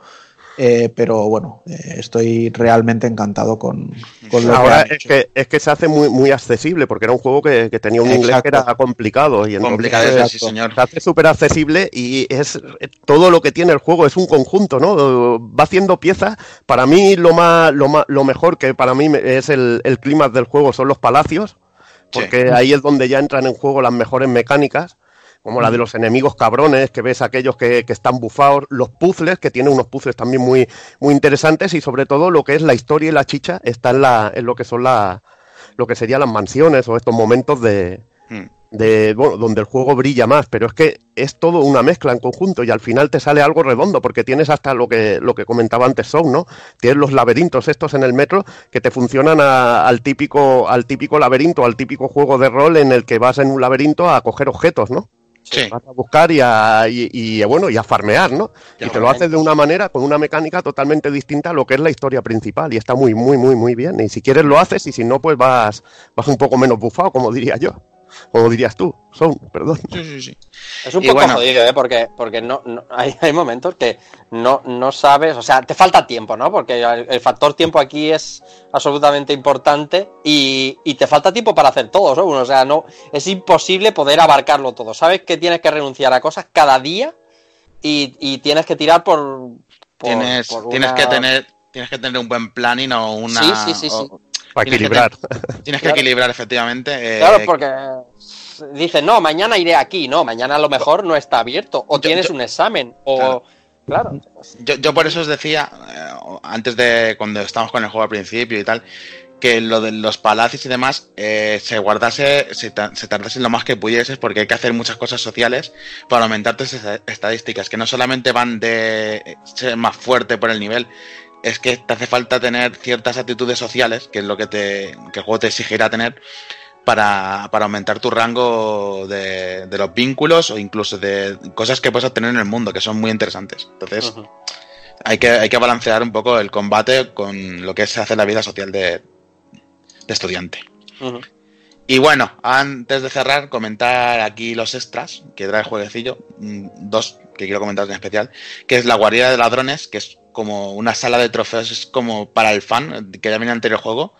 Es ver todo lo anterior, eh, lo que te traía el anterior juego, vídeos, fotos, eh, estatuas, es como una base en la que puedes además jugar a las cartas con tus compañeros. Es un, un salón de trofeos de otro juego, pero, pero ahí integrado. Es una maravilla lo, lo bonito que es, que puedes cambiar incluso la, la estética del lugar, eh, escuchar la música, ver imágenes chulísimas, ver tus logros. Una, una verdadera, una verdadera maravilla. Y decir además también que todo el contenido de DLCs del anterior juego está incluido en este juego y es gratuito y se puede descargar. Y vienen algún que otra persona muy, muy fuerte que os va a ayudar muchísimo en vuestra aventura. 30 gigas ¿eh? de, de 30 contenido gigas. descargable adicional. Y sí, 30 que son, son personas, trajes chulísimos y además eh, set de objetos que os van a venir francamente bien. Y hay que, hay que saber gastarlos con cabeza. Aquí viene, aquí viene el, el- el- bueno, la- el kit de la cuestión, porque yo más o menos me imagino, por todo lo que nos conocemos, por dónde van a ir vuestros tiros, pero la polémica que hace meses con vender a full price un juego que originalmente que es de, de 2014, puede ser el Persona 5 original, pero claro, luego te pones a jugarlo, porque yo entiendo que desde fuera pues eh, puede parecer que es, que es a lo mejor pasarse la raya. Pero yo, yo me pongo a jugar Persona 5 Royal y ves ese trabajo que hay en, en- en rehacer ciertas partes, en la localización, que 16 meses han tardado en localizar el juego, ¿eh? y me, no me parece descabellado que cobren 49 euros por el juego, que es el precio, el precio oficial. Yo, yo le he pagado gustísimo, desde luego. Yo, O sea, no, no tengo ningún problema, pero bueno, sabes que hay la polémica, ¿no? De que, Sí, bueno, sí, sí. que un juego que tendría que valer 29, pues ya sabes cómo funciona un poco la de historia. hecho, Y- mucha gente decía que a ver por qué no han sacado un DLC aparte. y Esto también, es- eso es otra, ¿por qué no esto- se le...? Es Bueno, que- O, o incluso yo los que se quejan de que no esté el parche de la traducción. sí. Sí, que son ah, muchos, ¿eh? Pues, al- pues porque realmente no es el mismo juego. O sea, cambian desde el primer minuto la- las situaciones y cambia todo. Es que esto, esto no es un DLC que te añade un coliseo o te añade una zona nueva, es que es contenido intercalado en el anterior juego, no, no, no va aparte, va, va dentro de la propia historia, no, no, no se puede hacer. Muy bien, pues si os parece, vamos al siguiente Hazard, vamos con Resident Evil 3 Remake. Bueno, pues otro remake después del 2, pues tenía que venir el 3 y esperemos que venga el Código Verónica porque, porque Capcom está que lo tira por la ventana. Y bueno, pues el juego tiene bastantes diferencias con el original, eso está claro. No es que hayan cogido el original y hayan rehecho todo eh, como en el, en el 2, que todo era reconocible, sino que han cogido lo que sería básicos, eh, han cogido pues han cogido a Jill, Nemesis, eh, que lo han enviado también para matar a los Stars, las fuerzas de asalto de, de Umbrella y Raccoon City infectada. Y a partir de ahí, pues bueno, han, han re- han reconstruido el juego como si fuera nuevo. Las calles de, de Raccoon City tienen alguna cosilla que recuerdan al, al anterior. Han quitado completamente algunas zonas, como la zona del- de la iglesia de la Torre del Reloj, el parque. Han cambiado zonas en las que en vez de controlar a Jill, controlamos a Carlos, como la comisaría de Raccoon City. Bueno, han cambiado muchas cosas, pero bueno, eso hace que el juego no sea no sea tanto como como el 2, que era, bueno, era o como el el 3 original, que era ir buscando piezas, buscando pistas y todo esto. Es un juego un poquito más lineal, sí que tiene algunas zonas que tienes que buscar llaves y todo esto, pero se ha disminuido se ha disminuido mucho lo que sería el tema el tema puzzles que salvo al final que hay dos o tres que son un poquito chorrada, pues pues nada, se los han cargado completamente. El juego, la verdad, me ha encantado. El diseño de personajes nuevo modelado, una maravilla. El modo foto no tiene, pero como con los mods y todo esto, de puta madre. Y ya digo, es un juego disfrutable de principio a fin. Ya más lineal, más rápido, mucho más directo que el 2. No, no hay zonas que, que pienses, hostia, ahora me da palo pasar por estas zonas, como podía pasar en el anterior juego de la, de la saga. Y la verdad que yo lo recomiendo. Es cortillo. Bueno, cortillo, me costó, me tardó, la primera partida tardé 18 horas, la segunda 3 horas. Pero disfrutable completamente y un Nemesis que, bueno, es un poquito cabroncillo, pero me parece que era más Nemesis todavía en Mr. X en el 2, que te perseguía por todas partes, que este que, que hay algunas veces que entras ya, bueno, cambias ya de zona y lo olvidas por completo. Pero bueno, Oye, una pregunta, ¿es verdad eso que dicen que abusa muchísimo Nemesis de, de ti cuando te cuando va por ti? O sea, con los tentáculos y demás. ¿Es, es tan tan abusivo que, que, que- que llega a ser ya molesto y todo? ¿O cómo? Bueno, tiene tentáculo que te coge y te Sí. acerca hacia él, pero no sé, a ver, en la, en la demo me pareció más cabronazo que aquí. Aquí huyes y a tomar por culo. Entonces, ¿y con cuál te quedarías tú? ¿Con el 2 o con este? En, plan, en, en- en plano de remake. En plan remake, igual me quedaría con este. Con este bueno, mira. Pero más por ser dire- más por ser directo, o sea, eh, han hecho un remake Sí. que, que no sé, vale, lo haces directamente una vuelta y a tomar por culo. Lo- El problema que tenía el 2 es que las cuatro vueltas acababan siendo igual. No era un remake, Sí.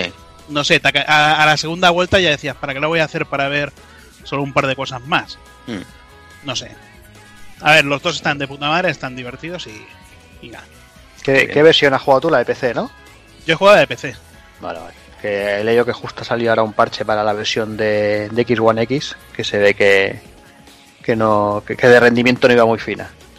Bueno, re- rendimiento yo tenía alguna vez algún vídeo que se me ha, me ha dado algún parón, algún parón, pero ya me pasaba también en el en el 2 normal. Ajá. No, te digo porque justo hoy he visto que, que han publicado un, un parche para la X. Simplemente era por, por curiosidad, vaya.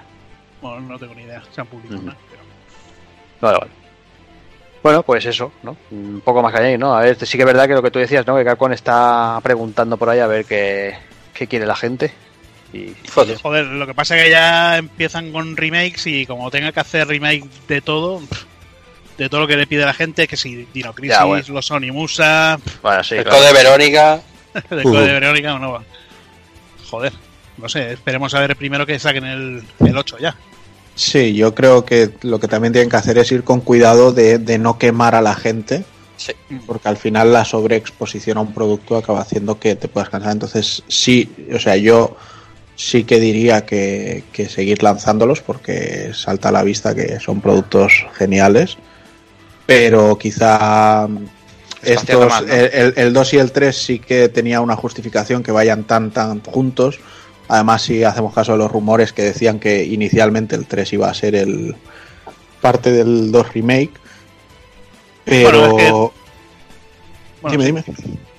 No, no, que Pero- sí, que sí. que- Pero quizá pues ahora eso, lanzarse al 8 y dejar descansar un añito la saga y, y lanzarse a otra cosa, luego volver con otro remake, no sé, cosas así.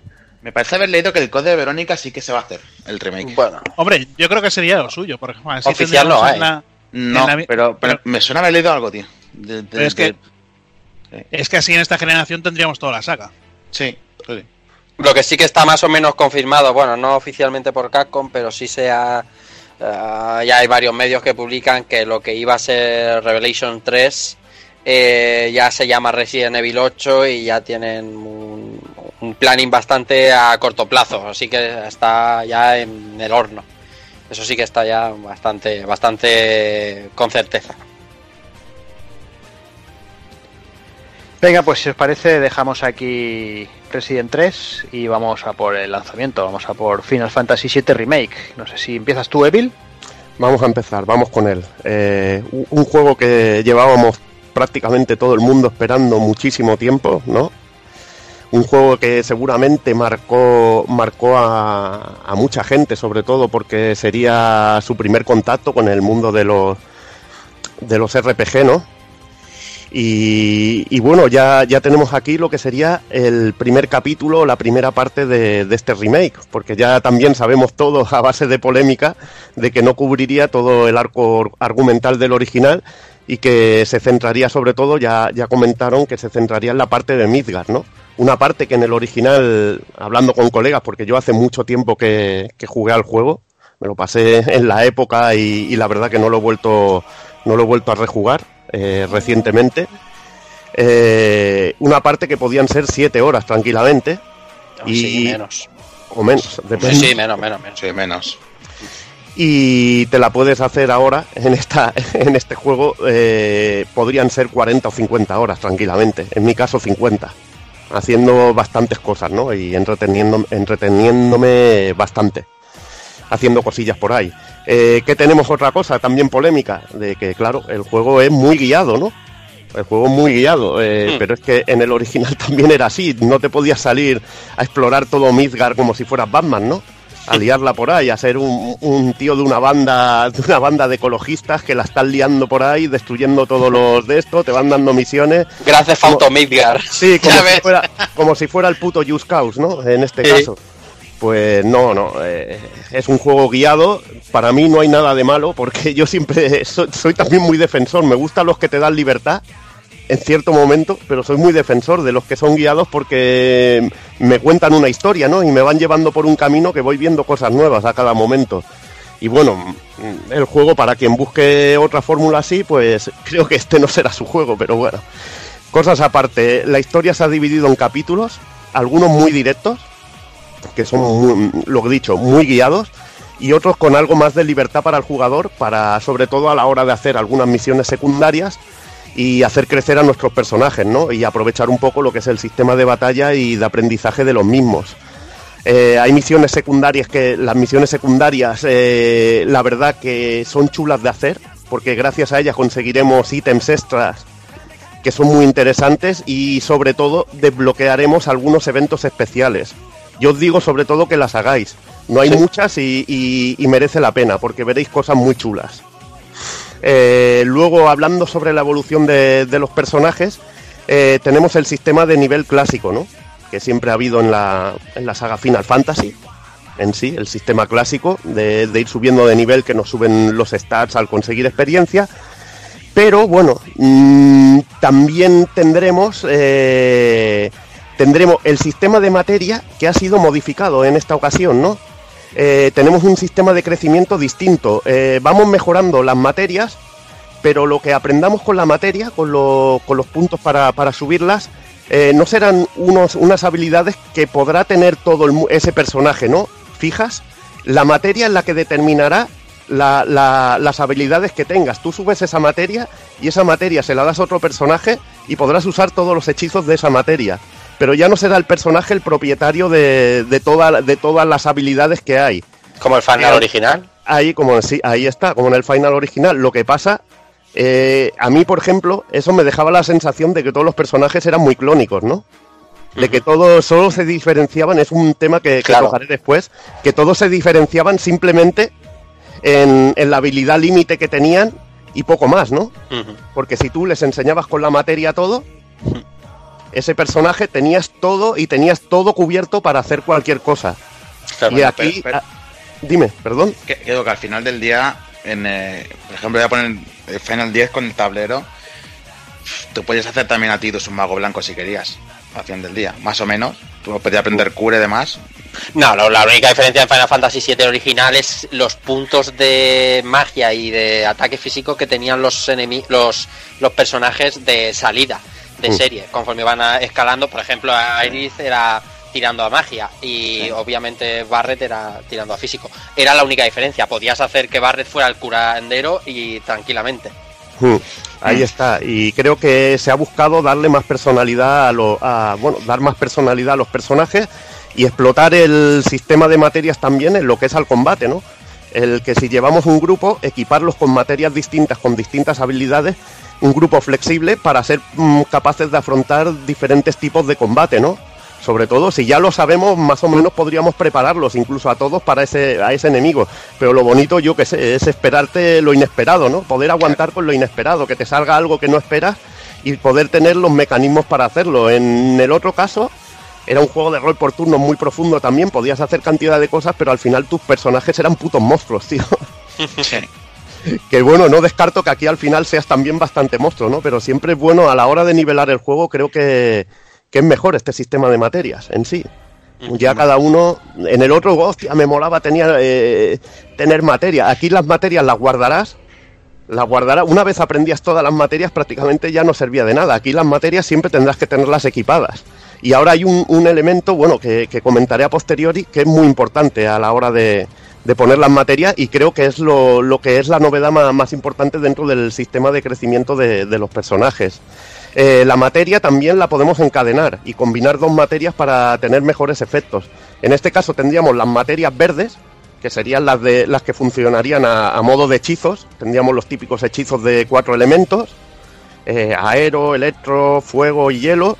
Y tendríamos también lo- los, eh, los de envenenar, tendríamos los temporales, los de joder barreras, los de hacernos barreras, tendríamos el abanico, bueno, clásico en sí de, de lo que sería la saga Final Fantasy. Y luego tendríamos estas materias azules que las podemos combinar para, por ejemplo, fortalecer uno de los elementos, el ataque y defensa de un determinado personaje, o para conseguir otro tipo de efectos que beneficiosos combinando estas azules con otro con el, con el otro tipo de materias que serían las, las moradas que son defectos así defectos pasivos que son la más de interesantes y, la, y las amarillas que también no- nos permiten que también son como dijéramos habilidades pasivas. Pero donde está el sistema más novedoso es en, en las armas, porque ahora las armas suben de nivel y disponen de núcleos de crecimiento, a una especie de tablero, como comentaba Son, del Final Fantasy X, los tableros de, de subir habilidades y, y stats de personajes, así a nuestra bola, están en las armas. Y a mí lo que me mola es, por ejemplo, armas que cogías al principio y no servían para nada, al final, Mm. estas armas siguen actualizadas, ¿no?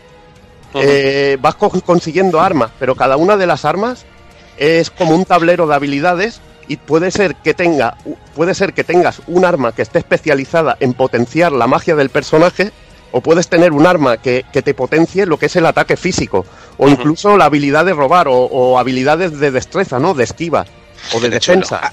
Ahí se han portado bien, porque aunque tú tengas el arma ese equipada, ese arma sigue ganando puntos de arma, que es como se llama, los PA. eh, y claro, eh, si no. todas.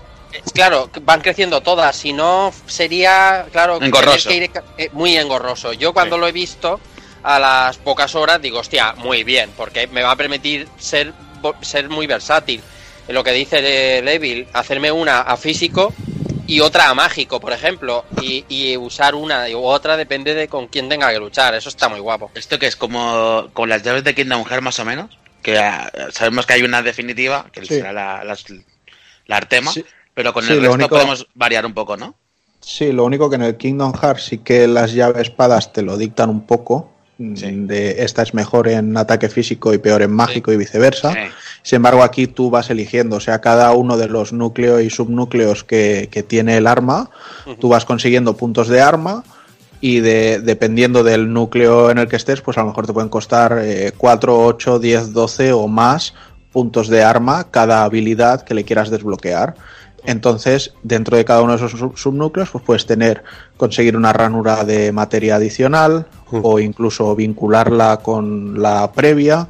Eh, puedes eh, comprar, subir velocidad, subir ataque físico, subir ataque mágico, las defensas y, además eh, algunas habilidades o, características propias de cada uno de los personajes. Por ejemplo, con Tifa tienes una habilidad que puedes comprar, bueno, un- una, un upgrade para, la- para las armas, que es que pueda tener un porcentaje de, de probabilidad de empezar el combate ya con, con una técnica que hace que le hace un bufo a sus, a sus técnicas. Entonces, pues mm, puedes ir eso, customizándote tú y decir, oye, pues esta, ella, esta arma, eh, la base en sí es muy dirigida a esto, quizá, pues la potencio al máximo en eso y el resto lo, lo dejo fuera. O, o potencio lo que tiene menos y me hago una arma muy equilibrada o lo que sea, ¿sabes? Entonces, Qué chulo, tío. para ir cambiándolas. Y además el, el Perdona, Juan, Sí. sigue, sigue. no, iba a decir, José, que también me mola mucho que las armas puedas aprender habilidades. Ahí eso es lo que de- tenía que comentar ahora. Pero sigue, síguelo tú, síguelo tú. Sí, pues de, de cada arma que encuentras puedes aprender una habilidad de, de combate que funciona un poco, pues que mientras llevas esa arma equipada la utilizas, pero eh, al ir consiguiendo eh, afinidad, bueno, afi- me sale afinidad porque es en el mío lo que haces con Sí, las armas, pero exacto, sí. aquí es aquí es pericia. Al ir adquiriendo pericia con esa arma, se va cargando una barra con la que una vez que llegas al tope, esa habilidad ya la aprendes a utilizar con cualquier arma que, que tengas. Además, Entonces- habilidad, habilidad por arma y cada habilidad esta se suma a, a lo que es eh, a tu personaje, ¿no? Y son Mm. habilidades únicas de cada personaje. Sí. Con lo que te- esa sensación que os comentaba de que eh, no tenemos personajes clones, aquí te la quitas, ¿no? Tienes personajes con un montón de técnicas totalmente distintas a los otros y cada una vinculada a su sistema de combate. Eh, Sí, pero además, eh, yo, eh, yo ya te digo, yo eh, magias de materias en sí, mm, pocas uso, o sea, más que cuando es necesario, como si fuera a utilizar un piro o un electro, ¿sabes? Como aquel que dice, pero todo lo que son las habilidades de combate de cada personaje, las utilizo un montón, y de hecho cambio de personajes en combate simplemente para, para utilizar todo lo que tiene cada uno de ellos porque eh, para cada tipo de enemigos va mejor unas cosas u otras y, y va bien ser capaz de, de- utilizarlo todo. En ese sentido me, me parece súper dinámico el juego y hace que el combate sea muy muy divertido. Aparte que hay, hay habilidades en estas armas y cosas que puedes subir, como son, por ejemplo, que tengas eh, coraza.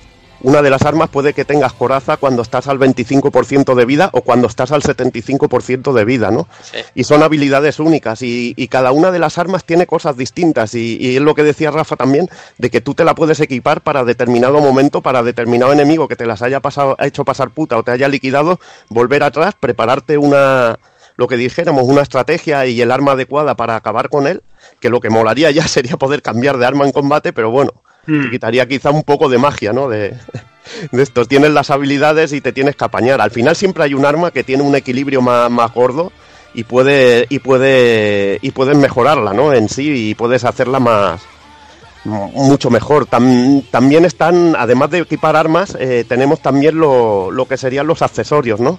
Que servirían a nivel de defensa, que también encontramos de distintos tipos y también tienen huecos para las materias, que también van muy bien.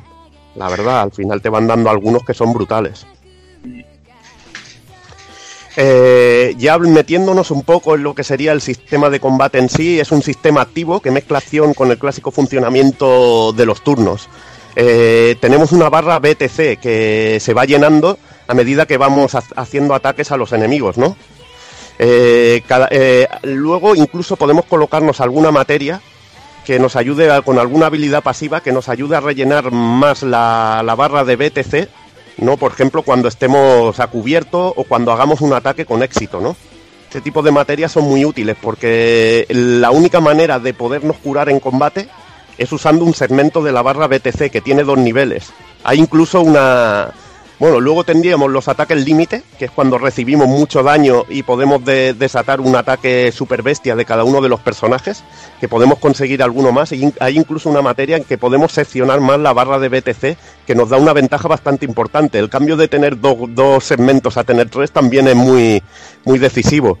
Y, y los BTC nos permiten eh, usar los ataques especiales, las habilidades únicas de cada personaje y de algunos de, de algunos personajes o incluso eh, bueno objetos y, y- y lo que es más importante objetos y, y magia y magia sobre todo la magia de curación que en este caso a, a veces es bueno use- si vemos que estamos muy jodidos a veces es bueno usar un objeto porque la magia tarda un rato y en ese momento que estamos haciendo la magia, igual que nosotros podemos cancelársela al enemigo, el enemigo nos puede joder a nosotros, al ser un juego de acción.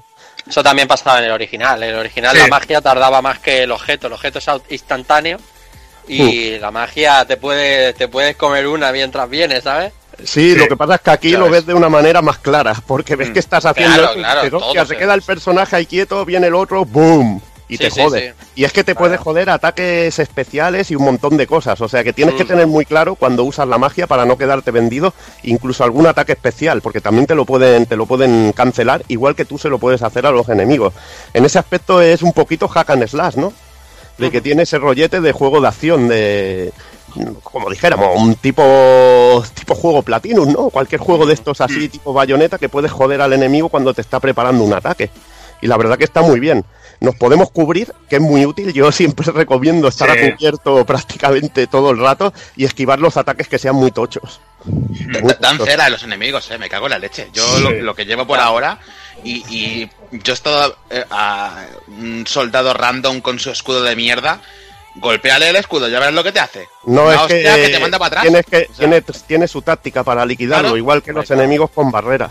Sino que no, no eh, puedes, no puedes ir a pecho descubierto. A ese tipo de enemigos tienes que atacarle con magia o esperarles con un contraataque. Y eso es lo que le da profundidad al juego. Y, Sí, y lo que Puedes esquivar y reventarle el ojete por detrás También. también, ¿eh? Ahí también si llevas un personaje muy rápido. Pero bueno, Sí, porque yo por ejemplo, yo por ejemplo, ahora que estáis comentando esto, eh, tenía todas mis dudas en cómo iban a hilar el cambio, en la manera de controlar a los diferentes personajes dentro de esto que está comentando Evil, que es un hack and slash, y me parece que lo hicieron magistralmente. O sea, el rollo de poder cambiar de personaje a tiempo real en todo momento en la batalla, eh, irle dando directrices a cada uno que hacer con- con los gatillos, mientras tú te centras en un personaje en una manera, eh, el combate se, se convierte en algo adictivo, ¿no? En algo trepidante y, y lo bien hilado que está el poder mover al jugador por todo el campo donde estás luchando, hacer las esquivas, como dice Evil, cubrirte en el momento preciso, utilizar los contraataques para romper las guardias,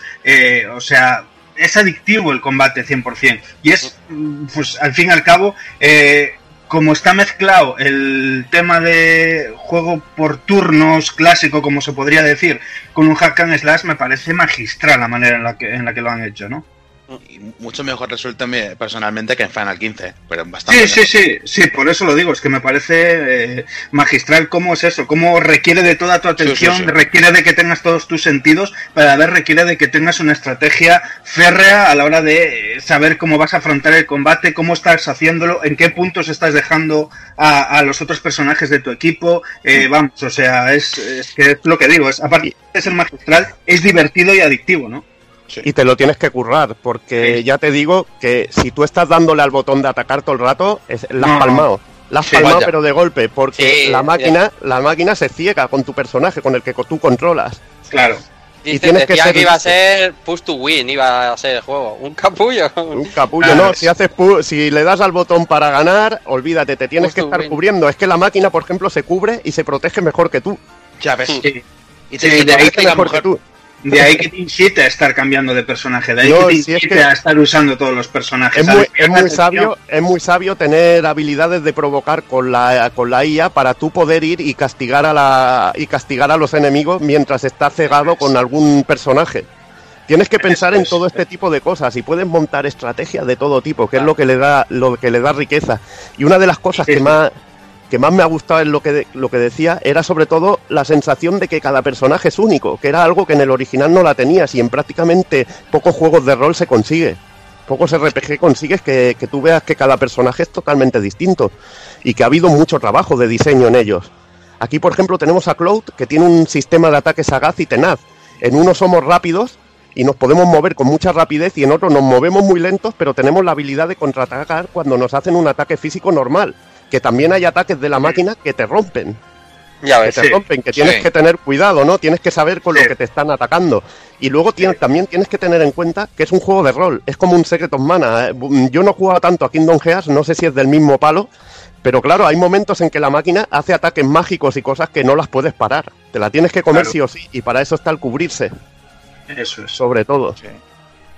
Luego El, tenemos a... el cubrirse y, y el usar las contras, porque a mí me mola Ahí mucho está. El, el Sí. cambiar el estilo de combate con Cloud, por Sí. ejemplo, y, ir a hacer un parry ahí, parry. me parece brutal. Sí. Lo que pasa, lo que pasa es que hay enemigos que son capaces de hacer presas. Y Sí. tú estás Sí, en ahí- ahí iba a decir yo, como ahí una quería meter tortuga. yo. Ahí está, dilo, dilo. dilo Ahí quería meter yo, moja, porque cuando estabas hablando de, lo, de la jugabilidad de cada personaje diferente, que cualquier enemigo random puede hacerte una presa y, y machacarte donde más te duele un personaje Sí. para obligarte a coger al otro, a, Sí. a cualquier otro que estés usando, para ver si puede, para ver si puedes soltar al tu, a tu compañero. O sea, me parece Sí. una, una jugada maestra, pero que lo hace un perro, o igual lo hace un soldado, o lo hace. Sí. que lo Un hace jefe. un mogollón de gente. Está Un muy jefe. bien. Sí. De ahí que se le dé importancia no solo a cubrirte, sino también a usar la esquiva. O sea, hay, hay ataques que son en plan, si me cubro me lo como, pero si le esquivo lo zafo, ¿sabes? Y, Sí. y ahí entra un poco el dinamismo del combate, de que te estés moviendo todo el rato.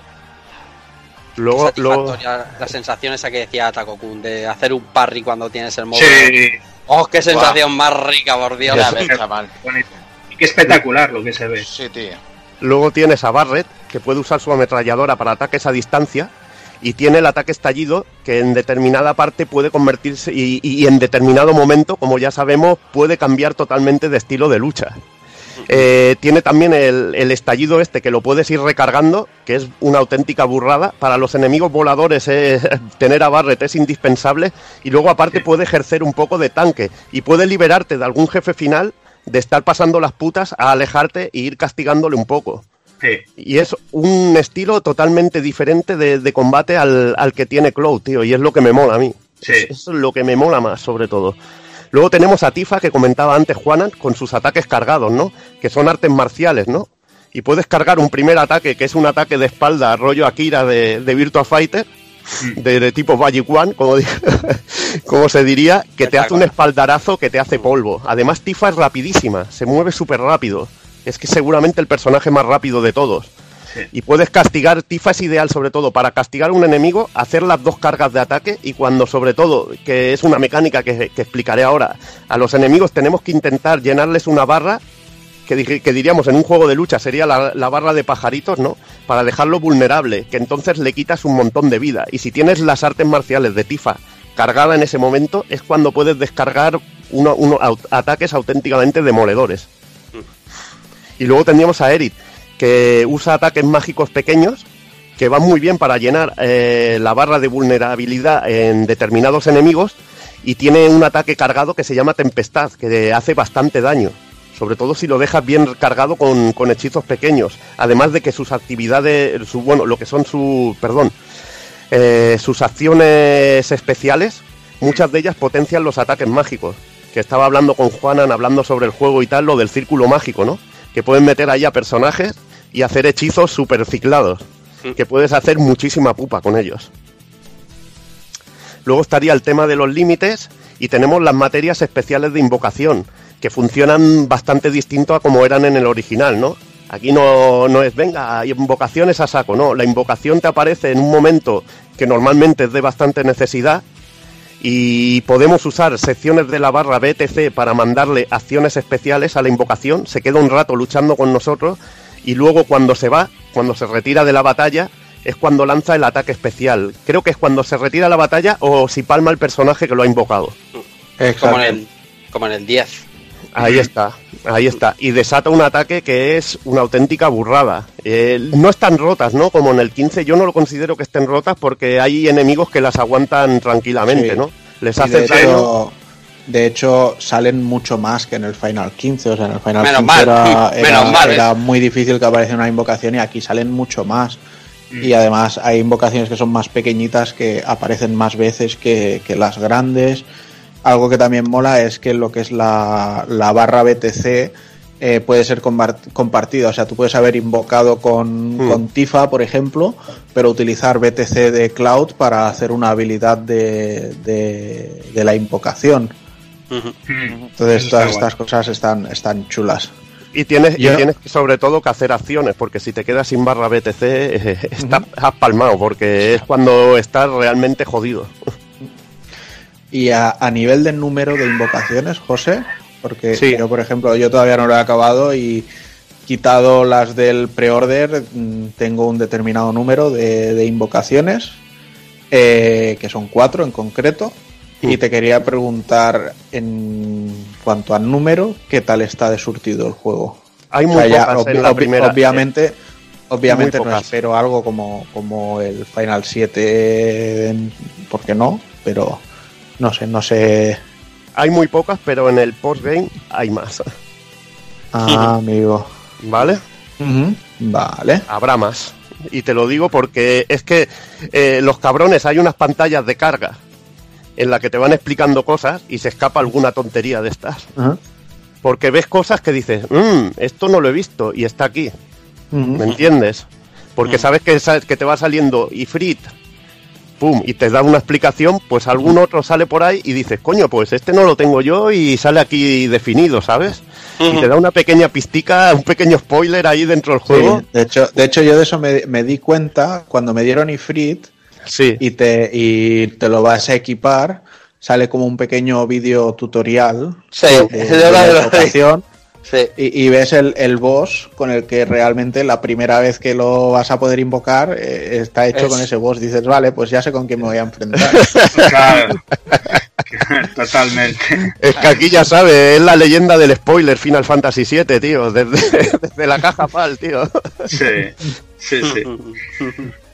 Y nada, eh, también habrá un momento, eh, lo de un poco lo de buscar la vulnerabilidad de, los enemigos, ya, ya lo ha adelantado un poquito. Eh, hay puntos débiles que tienen muchos enemigos, son débiles a determinado hechizo, a determinado ataque, en determinado momento, incluso con ventanas muy pequeñas. O, o usando eh, determinada habilidad, quitándoles alguna barrera o jodiéndoles alguna, alguna mejora que tengan hechas. Y tenemos Eso- que eh, buscar mucho sobre todo estos puntos débiles y va muy bien la, la materia de analizar, que es una de las primeras que te enseñan a, a- a usar en una, de las, en una de las misiones, va de coña para saber todo este tipo de cosas de los enemigos. Eso, eso, me, eso me gusta mucho. Y sobre todo también el, el ver que el- los combates con los bosses tienen diferentes fases en función del daño que ya le hayas hecho. Eh, aparecen puntos en los que poder atacarles que, que no tenían en determinados momentos y, y que si se los fracturas por, bueno, lo, lo Sí. comentan así, como fracturar, pues Sí. eh, desencadenas acciones especiales en ese combate y demás. ¿no? Todo eso yo creo que le da, le da mucha vida y, y, y está muy, muy bien resuelto. Es que es uno de los puntos brillantes del juego la dirección de combates en los jefes finales. Está todo, eh, está todo medidísimo. eh, lo de las fracturas que tú has comentado, que el cambio de, de momento de, de ataque, porque puede llegar que no lo fractures, pero que te cambia el ritmo por la vida que le has quitado, que es lo que lo mide en verdad.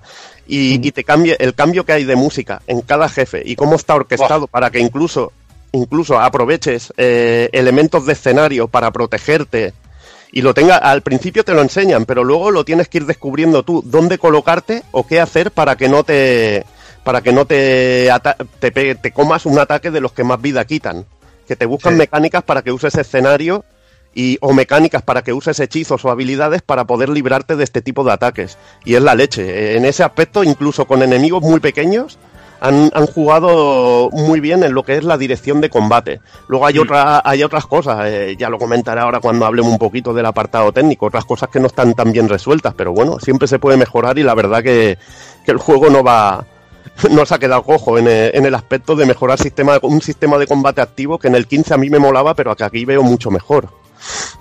Eh, a mí me gusta que hay un buen equilibrio en el crecimiento de personajes y el reto, en el modo normal por lo menos. Yo disfruto. eh, so- hay tres modos de dificultad para, para que se adapte al gusto de todos los jugadores.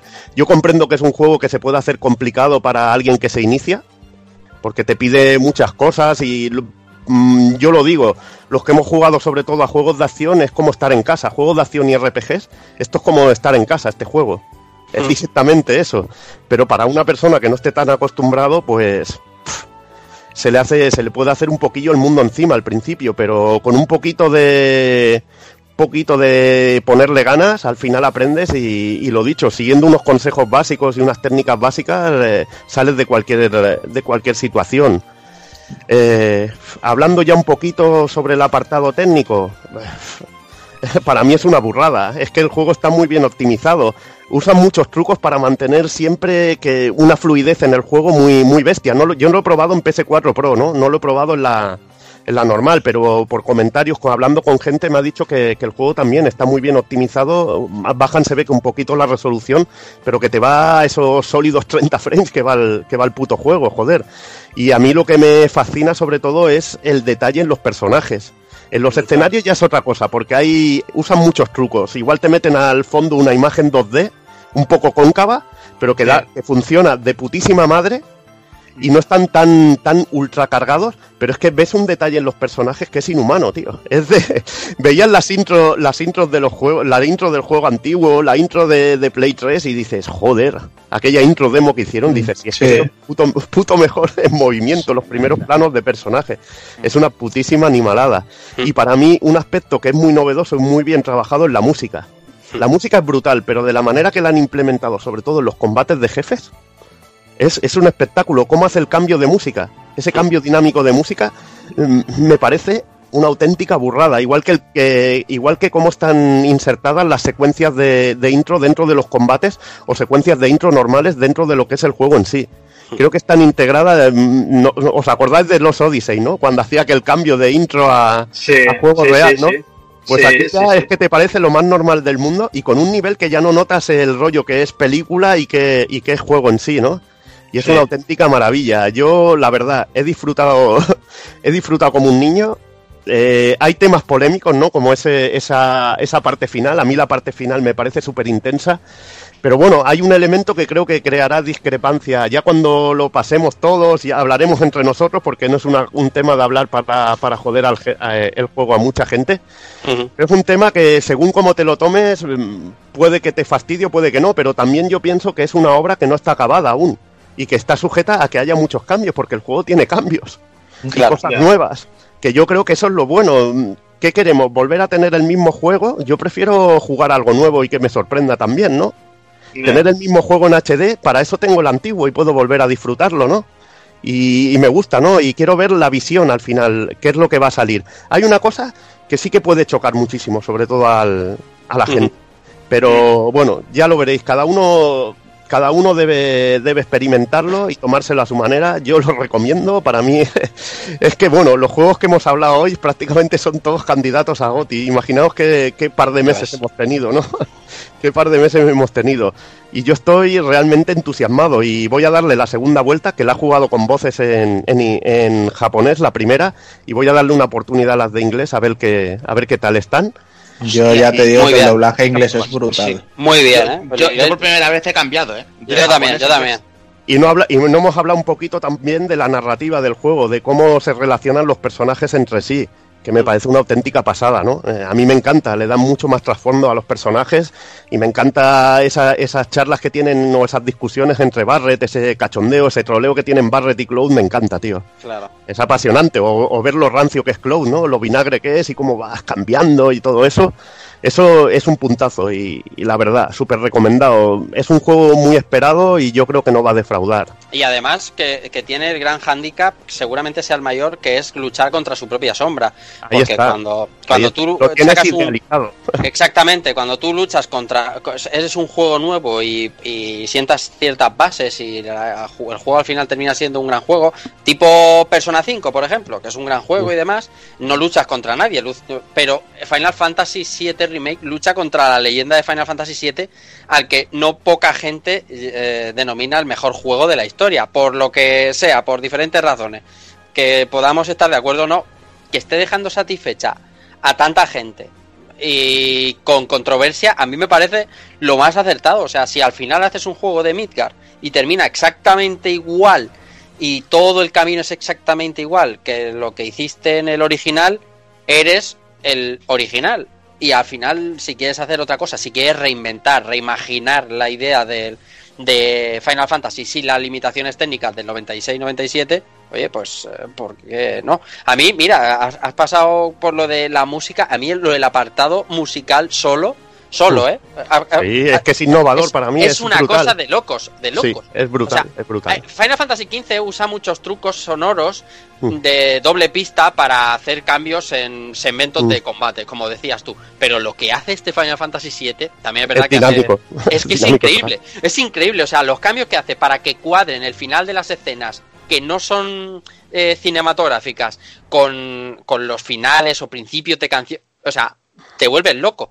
Pero es que lo hace, lo hacen los jefes, pero en un combate normal también lo hace. También lo hace. También en lo un hace. combate normal hace lo que hacían los jefes de, de Final Fantasy XV. Eh, eh, eh, reproducir dos canciones al unísono, una en, un vers- una en una versión más light y otra con una versión más guitarrera, por así, para que se entienda rápido, para poder alternarlas según en el momento del combate que estás. Pero eso lo hace con cualquier enemigo normal. Es que es, es un trabajo eh, eh, obsceno. Y, y luego tienes la música del maestro Uematsu, que ya era una música que te marcaba y está hormonada a lo bestia. Y aparte hay temas nuevos, que a- hay gente que les gustarán o no, pero a mí me ha gustado escuchar, he escuchado y he dicho, uh, aquí está el del final 13. Y la verdad que Sí. hay un par de temitas por ahí que están de la hostia. Y bueno, eh, luego no he, mm, no he comentado más cosas porque hay coleccionables y hay elementos y cosas que mola descubrir y hay, hay muchos, muchos, muchos detallitos que, que la gente va, va a gozar. Sobre todo hay también muchísimo cariño, muchísimo cariño por el juego original. Porque yo no me acuerdo de algunas cosas, pero mi mujer sí que se acordaba y me decía, hostia, mira, aquí vas a tener lo mismo que pasaba en el original y tal. Y, y son cosas, detalles que, que al fan también le, le va a molar. A pesar de que pues, luego pueda tener esa historia, hostia, esto me lo han cambiado y no me gusta, ese, ese pensamiento tan cerrado, ¿no? Yo creo que, que no, no traiciona, tío, para nada lo que es el al juego original. Bueno, pues vaya tela, ¿no? O sea, si de cuatro novedades hablamos hoy, eh, cuatro serios candidatos a, a los gotis del año. O sea que está la cosa, está la cosa fuerte y Está que jodida. arde, está que arde. Ya ves. Al final del mes que viene, que, que viene el mes que viene. Viene Sakura Wars Claro. Y ya vienen juegos más, más, pero eso más, más de nicho. El más- Trials of Mana. el Trials of verdad, Mana. de Trials of Mana. Bueno, pues nada, que para concluir este, bueno, yo llevo 25 horitas jugadas, eh, yo digo que sí, que lo que es la experiencia Final Fantasy VII está perfectamente llevada aquí. Eh, estoy disfrutando cada minuto y, lo dicho, o sea, creo que no lo podrían haber hecho mejor. Estoy, estoy muy de acuerdo. La verdad que. ya te digo, y sobre todo pillarlo con los brazos abiertos es lo, importante. Y, con la mentalidad abierta, y es que lo disfrutas, pero cosa mala. Venga, pues si os parece, vamos dejando, dejamos aquí las novedades y bueno, voy a empezar a despedirme de parte de- del equipo. Eh, me despido del señor Hazard. Pues muy bien, ya hasta aquí hemos llegado por ahora. Por ahora. el mes que viene más, a ver qué, a ver a qué jugamos, porque joder. Yo creo que seguiremos hablando del Final Fantasy VII. Seguro. Seguro le que he dado todavía tres- está la cosa ahí A ver, yo le, yo le he dado de momento tres horitas, tampoco por eso he querido hablar mucho, pero, Ujú. pero bien, bastante bien. Muy bien, pues nada, Hazard, bien. cuídate Venga. y hablamos en un mesecito. Que vaya bien, hasta luego. Y venga, me espero también el señor Sonchama. Pues bueno, compañeros, como siempre, un placer estar aquí. Me lo he pasado bien, hablando de Persona 5, de Royal, que tenía muchas ganas, la verdad. Y me voy a ir de aquí y voy a seguir dándole cañita, que estoy ahí con un jefe final y tengo ganas de, de darle cera. cuando estaba cuando estaba Takokun hablando hablando del Nio 2 estaba dándole que se oía la musiquica, ¿eh? estaba yo escuchando la musiquica y digo, yo esto lo he escuchado yo, ¿eh? Sí, voy a seguir ahí. Pues venga, Son, a ver si aprenda Venga, a, a silenciarte el micro y venga, a descansar.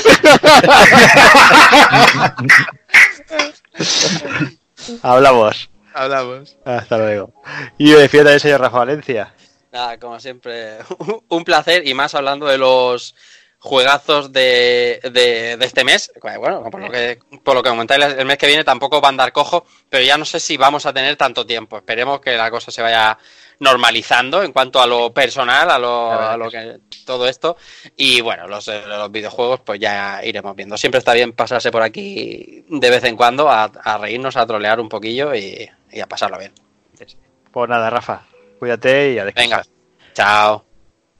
Y nada, y nosotros eh, os dejamos con unos minutillos musicales. Eh, Evil, me parece que los tenías tú, ¿no?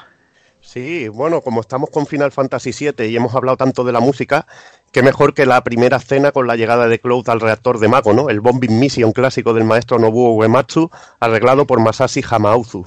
La verdad que es impresionante, como toda la música del puto juego. Ya veréis cuando lleguéis a la parte final, que es un tour de force. Ahí la música es que era yo yo tuve bueno hubo momentos que tuve que, que parar que, que parar hacer pausa subir subir la subir la subir la cadena la música subir la música y digo esto hay que gozarlo a tope a full La De paso- cadena, chaval, la cadena. cadena no. Sí, sí, sí. he dicho la cadena ahí ya, ya Sí. cosas de cosas de Yayo No es, el, no, es, no es la del váter, ¿eh? No, El grupo de riesgo on fire. el amplificador.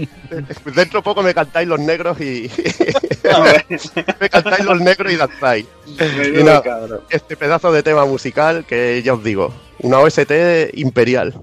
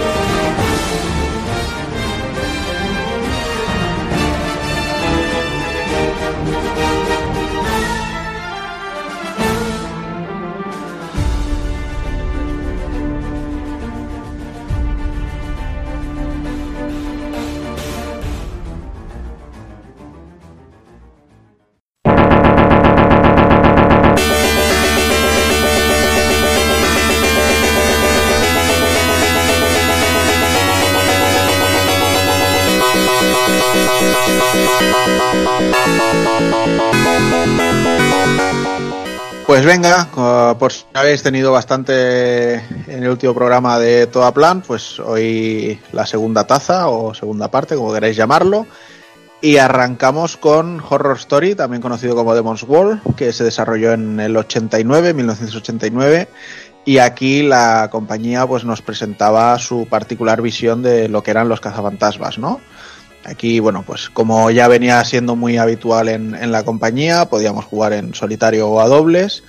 Y teníamos un título de scroll lateral, de esos que el scroll te va comiendo pantalla. Y bueno, en él podemos hacer eh, acopio de un arsenal de armas, entre las que encontrábamos bombas, misiles, eh, el disparo triple, que hacía tres bolitas así como con un ángulo de 90 grados eh, láseres o incluso una especie de boomerang, que bueno, yo lo llamo boomerang por el icono en sí, pero que en realidad es una especie de onda triangular de, de corto alcance, pero que, que va también bastante bien. Y aquí pues el objetivo estaba bastante claro, acabar con las hordas de demonios que el rey demonio había lanzado contra la Tierra, mientras que el objetivo que tenía el rey demonio era acabar con nuestras monedas de 5 duros, porque mira que llegaba a ser jodido el juego. Bueno, este y, y en general, o sea, igual ahora me decís que no son difíciles y yo soy un manco, pero yo Mm. con todo lo que he catado de tu plan eh, he sufrido mucho, ¿eh? Es difícil, es que normal, estaba, estaba normal. diseñado para recreativa, pero había Sí, gente Que, que le daba muy duro, se lo conocía de memoria y la mecánica, por ejemplo, de saltar sobre los enemigos, saltar para acabar con ellos, eran auténticos maestros, sabían saltar de cabeza en cabeza, liquidando todo y jugaba y se jugaba de puta madre. Yo no, yo no era bueno en esta máquina, pero la verdad que, que había peña que era muy crack, tío. Pero el difícil es un rato. Sí. Sí, sí que es jodido, sí. Pero bueno, por suerte eh, los enemigos de vez en cuando van soltando unas P's que si juntamos tres nos darán un toque extra que, que lo dicho nos hará falta. Y de hecho hasta cambia un poco el, el color del traje para, para saber que tenemos ese, ese toque extra. Y bueno, como decías, el tema de los saltos de, sobre las cabezas y los enemigos es eso. O sea, yo, yo lo considero un juego de estos que te piden ya no solo eso, sino medir al milímetro el, el salto y, y cuándo tienes que hacerlo para pasar. A veces Eh. es en plan, tienes que saltar en este momento para pasar entre la bala, el enemigo y de paso superar el vacío y, y tiene, y tiene, un y tiene una mecánica y tiene una mecánica muy loca que tiene salto doble pero no es como el salto doble que estamos acostumbrados de que es saltamos y cuando ya está cayendo el personaje volvemos a saltar aquí hay que saltar al momento de- Sí. del salto en el impulso Sí, sí, Sí. Es, es como que hace un, un turbo boost o algo así. Sí, a mí se me Mm. Es, algo que me, se, me hizo un poco extraño al, al principio Sí. y me costó y me costó cogerle, pero bueno. Y bueno, pues aquí básicamente a mí me ha resultado muy curioso la, la mezcla de folclores que, bueno, da igual que sea un esqueleto arquero, un yokai clásico japonés o incluso la parca mexicana, o sea, todo tipo de bichos tienen cabida en un en jefe este indio juego. que es muy loco Sí, exacto. El, el Fantasma jefe indio indio con el poncho. Con el poncho. no sé, pero la, la verdad es que me, me he divertido bastante jugando este, este Horror Story. Era uno de esos que veía ya no en todos los salones, pero sí en, en el que iba en concreto de Coy Blanc, que me llevaba mi, mi abuelo cuando yo era pequeño. Ahí sí que recuerdo haber visto este Horror Story y alguna vez haber echado una moneda de estas de 5 duros y con 10, 12 años y, y que me durase 30 segundos la partida. O sea, es que era, era, era criminal. Mola, a ver, la verdad es que mola mucho. eh, eh, además que es un género que no solía tocar Toaplan Sí. y, y es un juego de acción muy resultón, de acción y disparos. La verdad, él necesita mucho aprendizaje el, el- el cabrón, pero a mí me mola sobre todo el aspecto ahí super deforme, que tienen tanto enemigos como tus personajes, ¿no? Ese aspecto así Sí. un poco cari- caricatura. Que, que le da mucha personalidad, ¿no? Y las músicas y todo. Están, en ese aspecto es que me, me- me encanta y me hubiera gustado que hubieran hecho más juegos de, de este tipo, de acción y no tanto matamarcianos al principio, sobre todo. A mí en, en ciertos aspectos y salvando muchísimo las distancias, Uh. me ha recordado a, a una de mis recreativas favoritas, que es el, el Shane Dies Lina. ¿Sabes? Me, me ha recordado bastante en algunos momentos, con temas de saltos, de tipos de disparos y cosas así. Pero bueno. Y nada, pues decir que en 1993 se lanzó un port a PC Engine CD, que solo salió en Japón y que además de tener una banda sonora en Arrange, pues también tenía un, escenario extra para el juego. Y bueno, el mismo año también sacaban a la venta Same Same Same o Fire Shark, Eh, y la verdad, eh, conocimos, bueno, aquí lo conocimos como Fire Shark y vendría a ser eh, como el sucesor de Flying Shark, ¿no? Pero para mí, Sí. mm, yo lo definiría mejor como el Truxton ambientado en los años 90, unos años 90 en, que, en el que llevamos un biplano, ¿no? Que es bastante loco, pero bueno, eran las cosas estas que tenía Toaplan, que mezclaba muchas Sí. cosas, porque la, la historia nos lleva a una isla del Mediterráneo donde se crea un poderoso ejército, rollo imperio, que amenaza la paz mundial, ¿no? Y llevamos un avión biplano, pero con armas modernas. Es muy loco, muy loco todo, pero bueno. Eh, es el Truxton en sí. Eh, existen tres armas que podemos eh, potenciar cogiendo tres power-ups. En Truxton necesitábamos cinco, aquí fueron un poquito más, más considerados. ¿Y qué tenemos? Lo típico, el disparo normal que se dispersa en varios disparos, muy clásico de- del género. Un disparo verde concentrado, muy potente, y el arma del juego. Igual que los rayos eran en Truxton, aquí teníamos el lanzallamas, que era espectacular, la verdad. Esto verlo decías, esto era lo que le daba para mí el toque de originalidad a un juego que no lo era para nada, ¿no? Pero con este, simplemente con este toque de este arma, lo hacía tan satisfactorio que, que joder. Es que emulaba los rayos de Truxton, era un arma de ese tipo. Que tú pulsabas el botón y a matar, tío. Y todo lo que salía en pantalla lo destrozaba, sobre todo cuando la potenciabas al máximo. Eso era, ya ves, tío, una orgía de, de muerte, como digo yo. Disponíamos también de la socorrida bomba y según la versión de- del arcade podíamos jugar con puntos de control o seguir la partida donde nos destruían. A nivel gráfico y sonoro continúa con la estela de, anteriores producciones de la compañía, con esa música tan, tan clásica de, de Toaplan. Y bueno, tiene lo típico, la- las señales de, de calor de las explosiones y, y todas las locuras que siempre metía Toaplan en sus matamarcianos, sobre todo de primera época.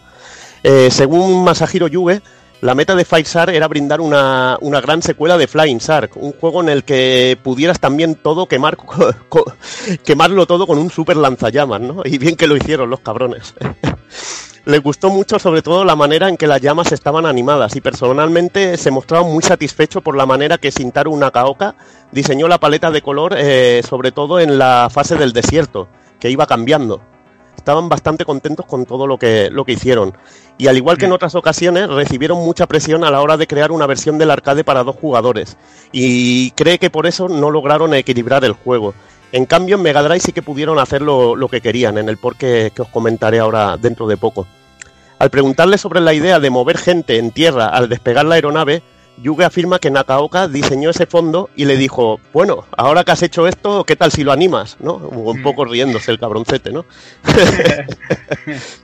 Fíjate qué genialidad, ¿no? Obtener eh, como personas que eran prácticamente puntitos animados debajo eh, cuando la nave despegaba, ¿no? Era un, no sé, un- uno de esos de esas cosas que molan mucho, ¿no? Y que luego se heredan en, en otros juegos de- del género, ¿no? En Gunbir, Sí. por ejemplo, ¿no? Sí. Gunbir de Isekio, que, que tienes a todos los personajes animados abajo, o Nerrade, que es una auténtica locura. Mm. Esas son, son esos detallitos que, que la verdad que le daban un, un toque muy personal.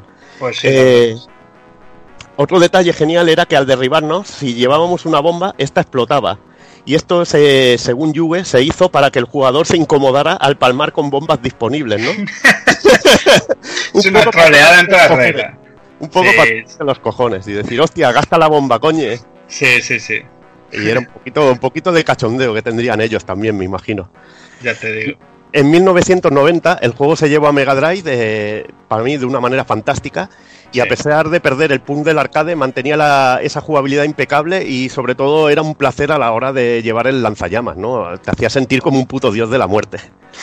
Sí. Eh, Y, Dime, dime. y- y- y la manera en la que se adaptó también el. eh, bueno, eh, la perspectiva de la pantalla, ¿no? Que al ser un matamarcianos vertical siempre tenían trope mil problemas con adaptar la resolución del 240 x 320 y en este, en este caso, pues adaptó de puta madre la conversión doméstica de Mega. La portada traía un hombre con barba de mirada intensa, según Yuge, y estaba basado en el actor japonés Ken Takakura, y por eso lo llamaron Ken-san, esa portada tan, tan Sí. masculina que tenía el Same Same Same. Muy Y de- guapa. Y decir que también se lanzó en los tres territorios. Incluso se planeó un port por parte de Kaneko para X68000, pero al final el proyecto fue cancelado. Una lástima porque seguro que hubiera sido una conversión de estas idénticas, que llamamos casi prácticamente pixel perfect. Pues lo siguiente en el palmarés de, de Toaplan era Outzone, que no sé si será junto a Snow Bros. el, el juego más famoso de la compañía, Mm. pero sí que sé que es el que yo tenía más localizado en, en los salones recreativos. Puta Y ley. bueno, nos, nos encontrábamos aquí ante otro arcade de acción tipo Run and Gun en, en vertical, como podían ser los comandos y, y- y los Ikari Warriors, por ejemplo. Y bueno, y lo que sí que aquí ya el scroll no nos comía terreno, como nos pasaba en el, en el, en el Horror Story. Eh, aquí, bueno, el señor Uemura comentaba que querían hacer que sus shooters verticales fueran menos difíciles y por ello hicieron este cambio pero en, en los location tests acabaron viendo que el primer día la gente ya se estaba haciendo el juego con una moneda y entonces pues tuvieron que endemoniarlo un poco. Y entonces pues no, no tenemos un scroll vertical, pero sí que tenemos la que para mí es increíblemente tediosa barra de energía que se va consumiendo y que si no conseguimos rellenar con contenedores de energía, hará que acabemos muertos directamente. O sea, no hace falta ni que nos maten los enemigos. Esto fue una solución, lo que tú has dicho. Al no haber scroll forzado, el jugador podía ir tranquilamente matando enemigos y matabas todo lo que había en pantalla, ibas avanzando poco a poco y así te hacías el juego con una moneda, ¿no? Era bastante fácil, pero al hacer que tu vida fuera bajando, un poquito rollo a lo que sería el Wonder Boy 3 de máquina, que también tenía eso, el arcade, pues ¿qué hace? Que tengas que avanzar constantemente a buscar el puto ítem para rellena- rellenar la energía, que hay bastantes, ¿no? Hay bastante. Eh, Te puedes ronear un poquito, pero si te roneas bastante, si tú te entretienes con alguna chorrada, las puedes pasar putas para conseguirlo. Y eso fue es lo que llama la solución de emergencia, al no haber hecho el scroll forzado. Pues sí, porque es que además, o sea, vale que hubiera gente que se lo, se lo petara en los primeros días y demás, pero es que no deja de ser un, un juego que es una orgía de balas, Mm. no es un, no es un bullet hell, lógicamente, pero no, no es un juego sencillo y además es que los enemigos llegan de todas las direcciones. Mm. Si nosotros avanzamos en el scroll y los enemigos quedan ya por detrás, eh, se suelen ir dejándonos algún regalito en forma de disparo y, y cosas así. Entonces hay que estar muy, muy pendiente. Y luego, pues bueno, tenemos eh, un sistema que nos permite básicamente dos tipos de disparo, que aunque luego pues hay alguna variante, incluso algún disparo especial. Y eh, tenemos el, el tiro simple que nos permite disparar en, en las ocho direcciones. Es bastante bueno, pero a la vez para mí es muy incómodo por la forma de mover, por el movimiento y demás del personaje. Y luego tenemos el que hace tres disparos en, digamos que uno va en diagonal hacia la izquierda, otro en diagonal hacia la derecha y otro recto. Y esto tiene la particularidad de que nuestro personaje siempre se va a mover de frente, no, no va a estar Mm. rotando.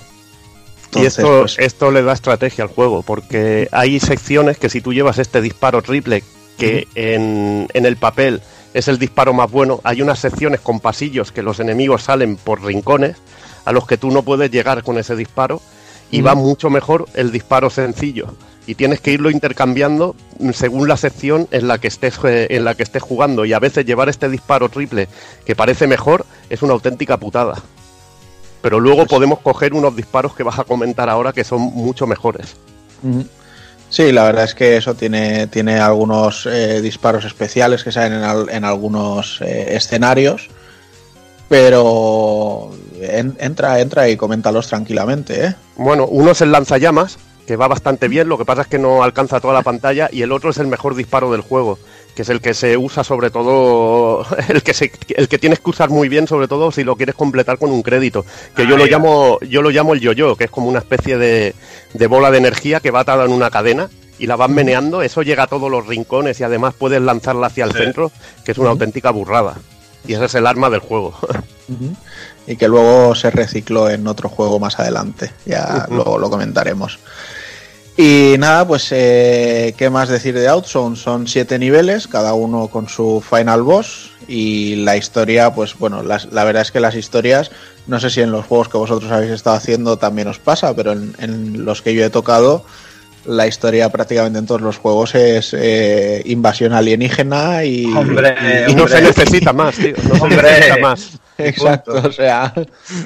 ¿Y, y cuál va a ser el argumento del juego? Invasión Bueno, pues alienígena. siempre, ¿no? Inventar algo nuevo. Pues va, invasión alienígena, que solo hemos hecho 15. Pues sí, básicamente tenemos dos cyborgs, que serán el Player 1 y el Player 2, contratados por las Naciones Unidas para intentar expulsar definitivamente a la raza invasora, que en este caso viene del planeta Owajira. La verdad es que a nivel visual, técnico y sonoro es, es una gozada y jugarlo a dobles es estupendo. Y es que a día de hoy todavía cumple de sobras en, en todos los aspectos, pero bueno, yo sé que nuestro querido Evil tiene cierto fetiche con, con la banda sonora, así que le voy a dar con el aquí juego un- con el juego en sí que estuviste Le- ya a punto a punto de joderme la vida que me queríais regalar la placa la placa recreativa porque sabéis Sí. que me gusta mucho en bootleg y os dije no no me lo regaléis no quiero tener trastos en casa no quiero tener recreativa que yo soy Ya un ves. puto yonki y me conozco tío y la verdad que la terapia la terapia surgió efecto tío dime dime Yo digo yo que iban a, a destapar la caja de Pandora, ¿sabes? De, ya te digo tío Empiezas y luego ya no puedes parar, ¿sabes? Menos, hombre, normal, ¿eh? Suerte estaría oliendo la casa silicio tío ahora mismo Hombre, o sea que- ¿cómo, ¿cómo lo sabes, chaval? Madre Dios. Yo que decir, yo simplemente, bueno, lo que comentaba, sobre todo a nivel visual, para mí es una auténtica animalada. Un juego que el sprite art eh, para mí está a otro nivel. Es, es precioso, tío, sobre todo los jefes finales. Hay un momento que a mí me vuelve loco, que es, creo que es el jefe de la tercera, que tiene como dos láseres y Sí. coge y corta el puto escenario y cae como una loncha de queso recién cortada hacia la lava, Sí. tío. Es Sí. una putísima animalada. O otro que revientas por el centro y luego lo atraviesas, que ya en Truxton pasaban cositas así, ¿no? Pero aquí es que se queda como un elemento de escenario y lo atraviesas. Y luego mecánicas divertidísimas de plataformas, porque una de las maneras de morir era cayéndote, ¿no? Cayendo, y tenías que ir sobre plataformas o incluso unos enemigos que salían que los podías destruir y cubrirte detrás de ellos, ¿no? que eran cosas muy locas y, y el juego es que era una auténtica maravilla y a nivel sonoro, vamos, la OST de Tatsuya Uemura que, que te suena con ese tema de introducción en la primera fase, que era algo que se me olvidó comentar en el anterior programa, ¿no? Que, a- que le molaba mucho a Toaplan, ¿no? El Sí. meter una pequeña tonadilla de introducción a la música de, de la primera fase, de- del primer nivel, ¿no? O que Sí. empezaba. Que es algo que tenemos en muchos juegos de, de- de después, ¿no? El propio Ikaruga, el Matamarcianos, lo tiene, ¿no? Esa Sí. pequeña intro musical antes de la música. Otro que me gustó mucho, que, que está en PC Engine, que bien conoce, que bien conoce Dani, que es el, el Soldier Blade. Que también sí. tiene este tipo de, de intro musical y creo que le dan ese toque también Toaplan, ¿no? Al, al juego, ¿no? Mm. Y, y también me resulta curioso que siempre suelen estar más inspirados estos cabroncetes en los primeros niveles. En Zero Win me pasaba igual. Sí, sí. Y en este caso creo que la música de las tres primeras fases son las más chulas. Magistral, magistral. Sobre todo la de Tutear de la primera es una auténtica animalada, pero es que la de la segunda mola un montón también. Está chulísimo, tío, está chulísimo. Otra cosa que también me molaba eran los homenajes que a anteriores juegos de Toaplan, porque te salían las naves del Tatsujin ayudándote o la del Fire Shark también Mm. echándote una mano. Incluso salían las de Zero Win dándote puntos en una de las fases, que es una auténtica locura y, y esas cosas por las que Toaplan molaba. Sí, se nota que en este título pues eh, pusieron como un plus de mimo, un plus de cariño, así. A mí hay algo que yo siempre que me pongo a probar algún vertical, eh, tengo muy pocas opciones y ahí es donde se ve el carisma de Toaplan. Uno es Authon y, y otro es Don Pachi, ¿no? O sea, Sí. está claro que, que Authon... eh, pues no sé, tiene un algo, tiene un algo especial. eh, es como dice Evil, ¿no? Es la espectacularidad a lo mejor del diseño en, los niveles, en los jefes, en el sprite art, en lo que sea. Eh, daos cuenta que corría en 1990, ¿sabes? Y encontrarte esto, cómo se mueve todo, lo divertido que es, lo espectacular, la sensación tan gratificante que es disparar y, ir matando todo lo que ves por la pantalla. No sé, está muy, muy, muy, muy bien logrado este título y, sobre todo es eso, ¿sabes? El nivel de mimo en todos los detalles como la música, los guiños a la compañía, vamos, es eh, yo creo que es uno de los títulos perfectos de, de Toaplan, la verdad.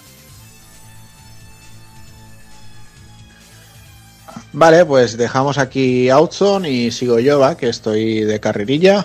Y pasamos a 1990 con Snow Bros. Nick and Tom, más conocido por todos como Snow Bros. Y aquí sí que estamos ya ante una de las recreativas más icónicas de todos los salones y posiblemente, bueno, y sin el posiblemente, el, el juego más reconocido de, de la compañía. De hecho, es más conocido Snow Bros. que toda plan, o sea, le, le rasque a quien le rasque. y nada. ¿Sí o no? Mm, Bueno, es que, bueno, es sí. que hay, hay muchos conocidos. Para alguien que sabe de matamarcianos, les hablas de Tiger Ellie y es religión, tío. O Twin Cobra, Claro. tío. Es que aquí son palabras mayores, tienen juegos muy también muy hardcore, ¿no? Pero si dijéramos a nivel popular, en No Bros, es que sí, en, en eso tienes razón totalmente. Sí, sí, sí. O sea, yo, yo entiendo lo que quiere decir, que a veces que dices toda planeta, popular, no es que este juego es idea. Y, Snow, y Snow Bros es como se dice ese juego de las bolitas, hablando de Puzzle Bubble, vamos. Exacto. Bueno, pues nada, aquí Nick y Tom llegaban dispuestos a vaciar nuestros jóvenes bolsillos, haciéndonos una propuesta que, como acabas de decir, Dani, era quizá demasiado similar al, al Bubble Bobble que, que tanto lo había petado. Y aquí, pues bueno, nuestro objetivo era subir a través de 50 niveles en los que cada 10 nos encontraríamos con un final boss y así pues podíamos hacer un combo, deshacer la maldición que el rey Scorch lanzó sobre Nicky y Tom, convirtiéndolos en muñeco de nieve y ya de paso pues rescatar a las princesas gemelas Teri y Tina. Hay que decir que como son muñecos de nieve, mm, yo inicialmente había pensado que Rey Scorch era de algo de, de escarcha o algo así, pero lo he buscado y no, no, es, Scorch es más mm, tipo quemazón que, que otra cosa, así que completamente diferente. Dato que a nadie le importa, pero vamos, que sí. que, si, que, si, que si José nos cuenta los chips que usan para hacer los soniditos de pip pip pip, pues mira, tiene, tiene la misma relevancia. a mí me gusta un poco, tío. Catira. Y nada, bueno, pues aquí eh, vamos disparando eh, nieve y al convertir eh, a los enemigos en, en bolitas de nieve, al, al dispararles varias veces, pues podemos lanzarlos y lanzarnos con ellos intentando hacer las máximas carambolas posibles con paredes y enemigos para recibir así premios en, en forma de sushis muy graciosos que nos van dando puntos. Y los más importantes que son pociones que nos podían dar mejoras en el disparo o en la velocidad del personaje. Teníamos el, el disparo que era más gordo, el, luego La el poder hacerlo más lejos y luego la velocidad, que era muy graciosa, pues se veía al, al muñeco con, con muchas piernecitas ahí. Que lo que molaba, lo que molaba aquí sobre todo era la estrategia, ¿no? El tener que subirte a las plataformas Sí. intentando evitar a los enemigos porque te había algunos que eran muy cabrones y no sabía te tenías que saber cómo reaccionaba cada uno no y estaba cada fase diseñada para que tú pudieras hacer una bola y matar a todos los enemigos con esa misma bola no Sí. estaba eso y te picabas a hacer ese tipo de cosas que era lo que lo que molaba y aparte que a dobles era divertidísimo Era Ahí voy. divertidísimo Eh, a dobles es mm, diversión en estado puro. O sea, hablar jugando codo a codo de súbete para allí, tira a este, ahora espérate que voy a lanzar una bola y demás, vamos. O sea, eso, eso es gloria bendita, macho. Aparte de trucos legendarios, ¿no? Que acababas con el primer jefe y te bajabas a dispararle porque Hombre. veías que brillaba para conseguir más puntos, ¿no? Puntos ahí, Eso es de, de perro de salón recreativo, tío. total. Es de rata inmunda. Como De rata Dios. inmunda de los puntos de, de salón de aquella, de aquella época. Y a mí me flipaba sobre todo también el, el bizarro diseño de todo, tío. De cuáles los enemigos eran, pero locuras totales, tío. Bueno, pues eh, simplemente decir que gráficamente era bastante resultón, la verdad.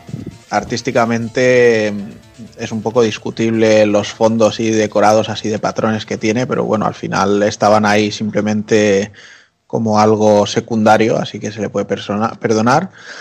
Y con un sonidito, tanto en efectos como en música, que eran súper pegadizos y, y que se enquistaban ahí en el cerebro, haciendo que, que salieras del salón recreativo tarareándolo todo. O sea, eh, los twiki, twiki, twiki de, de los bichos moviéndose y disparando. Y la, son- y la son- música de la primera fase, que eso se te queda en el cerebro, pero sí, sí. marcado, tío.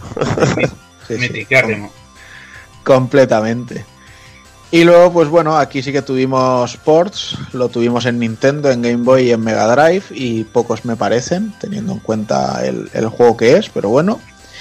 Y destacaba, pues eso, que la versión de Game Boy se conoció como Snow Bros. Junior, y por el tema de que la Game Boy era una consola portátil y, y poco juego a doble se veía con el rollo del cable Link y demás, pues solo podíamos jugar uno. Y entonces aprovecharon para cambiar un poquito la historia siendo uno de los dos eh, hombres de nieve el que quedaba secuestrado y el otro era el secuestra el rescatador, el secuestrador, no, perdón. y luego, pues la, el port de Mega Drive ya tuvo un poquito más de suerte y en cambio y recibió 20 niveles más que el original. E incluso nos planteaba en, en esos niveles pues poder llegar a controlar a la princesa pasado cierto punto del juego. Aparte, aparte incluía una intro totalmente nueva y finalizaba la historia a través de esos 20 niveles que decías con las chicas. Ahora los rescatados eran los protas. Eh, esta sería, como dijéramos, la versión, como lo has dicho tú antes, que no, que hablábamos de remastered o deluxe, ¿no? Del, del Snow Bros, ¿no? Realizado por la propia Toaplan. Era la, la versión empoderamiento feminista. Ahí está, y aparte completísima del juego, con muchísimos más añadidos que lo hacían. Además, uno de los juegos más guapos de, de Mega Drive. Es que por desgracia, fíjate la fama que tenía esta recreativa y que no lo sacaran en, en Estados Unidos o Europa. Sí. Eso fue pero- pero una auténtica cabronada, porque es un juego de esos que vale un auténtico pastón en Mega Drive. Sí, ya te Pero digo. bueno, suerte de estos cartuchillos que podemos jugarlos con Everdrive o, o la ROM emulada, porque así podemos Este está- disfrutar en, la está en la Mega Mini este, ¿no? Sí, en la japonesa, tío. Sí. Eso es ley, tío. Eso es Sí, es que coño, que nos viciamos ahí tú y yo. Ahí está. Joder, Como es que. no mañana. qué- qué droga de juego, por favor.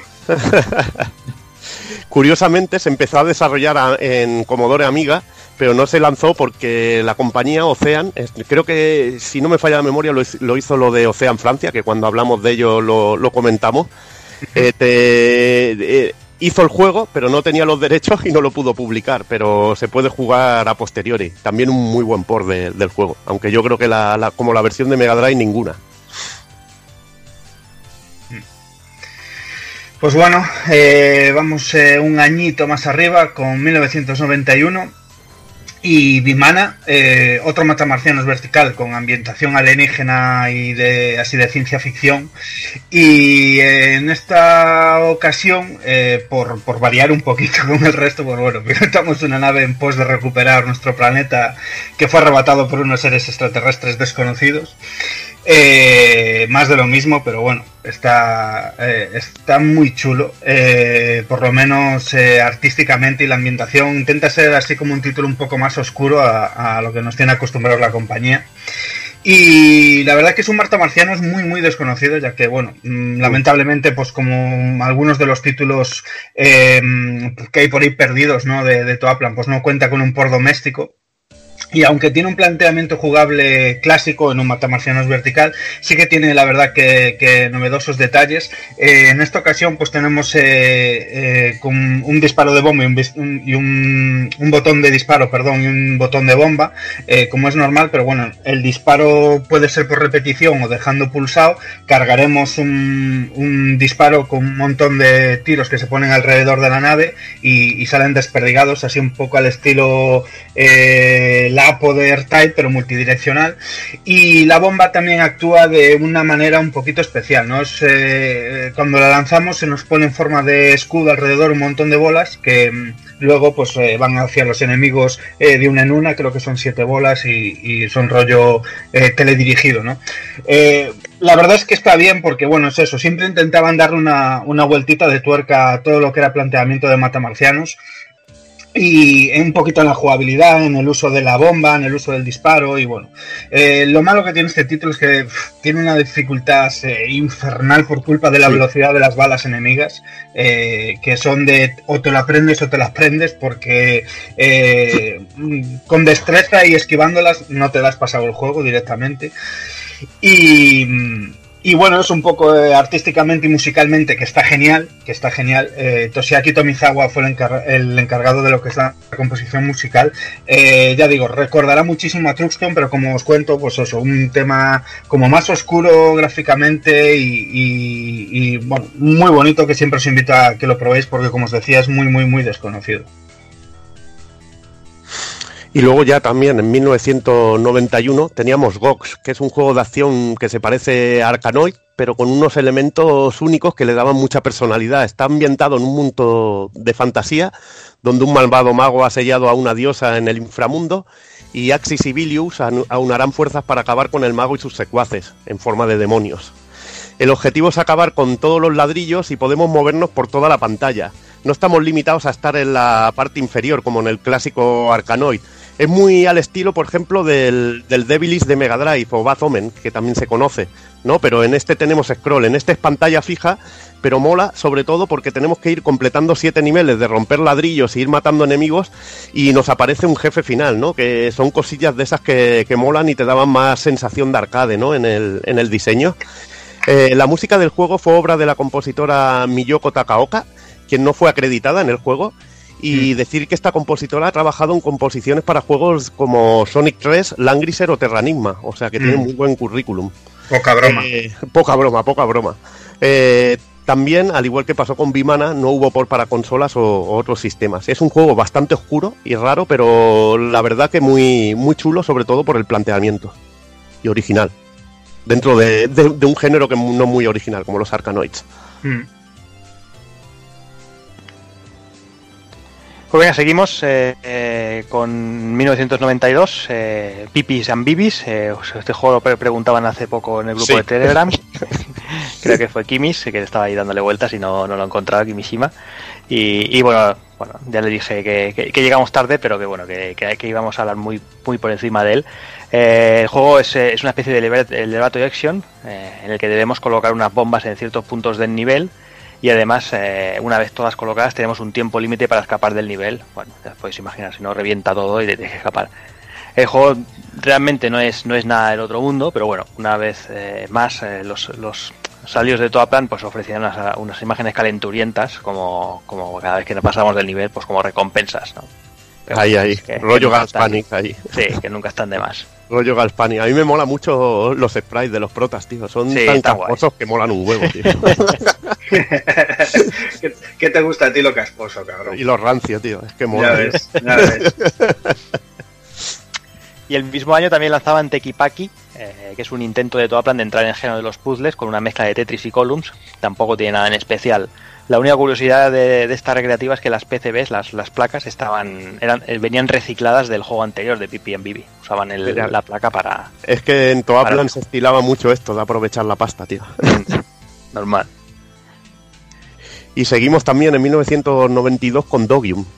eh, un matamarciano de scroll vertical que se desarrollaba en el planeta Dino, donde,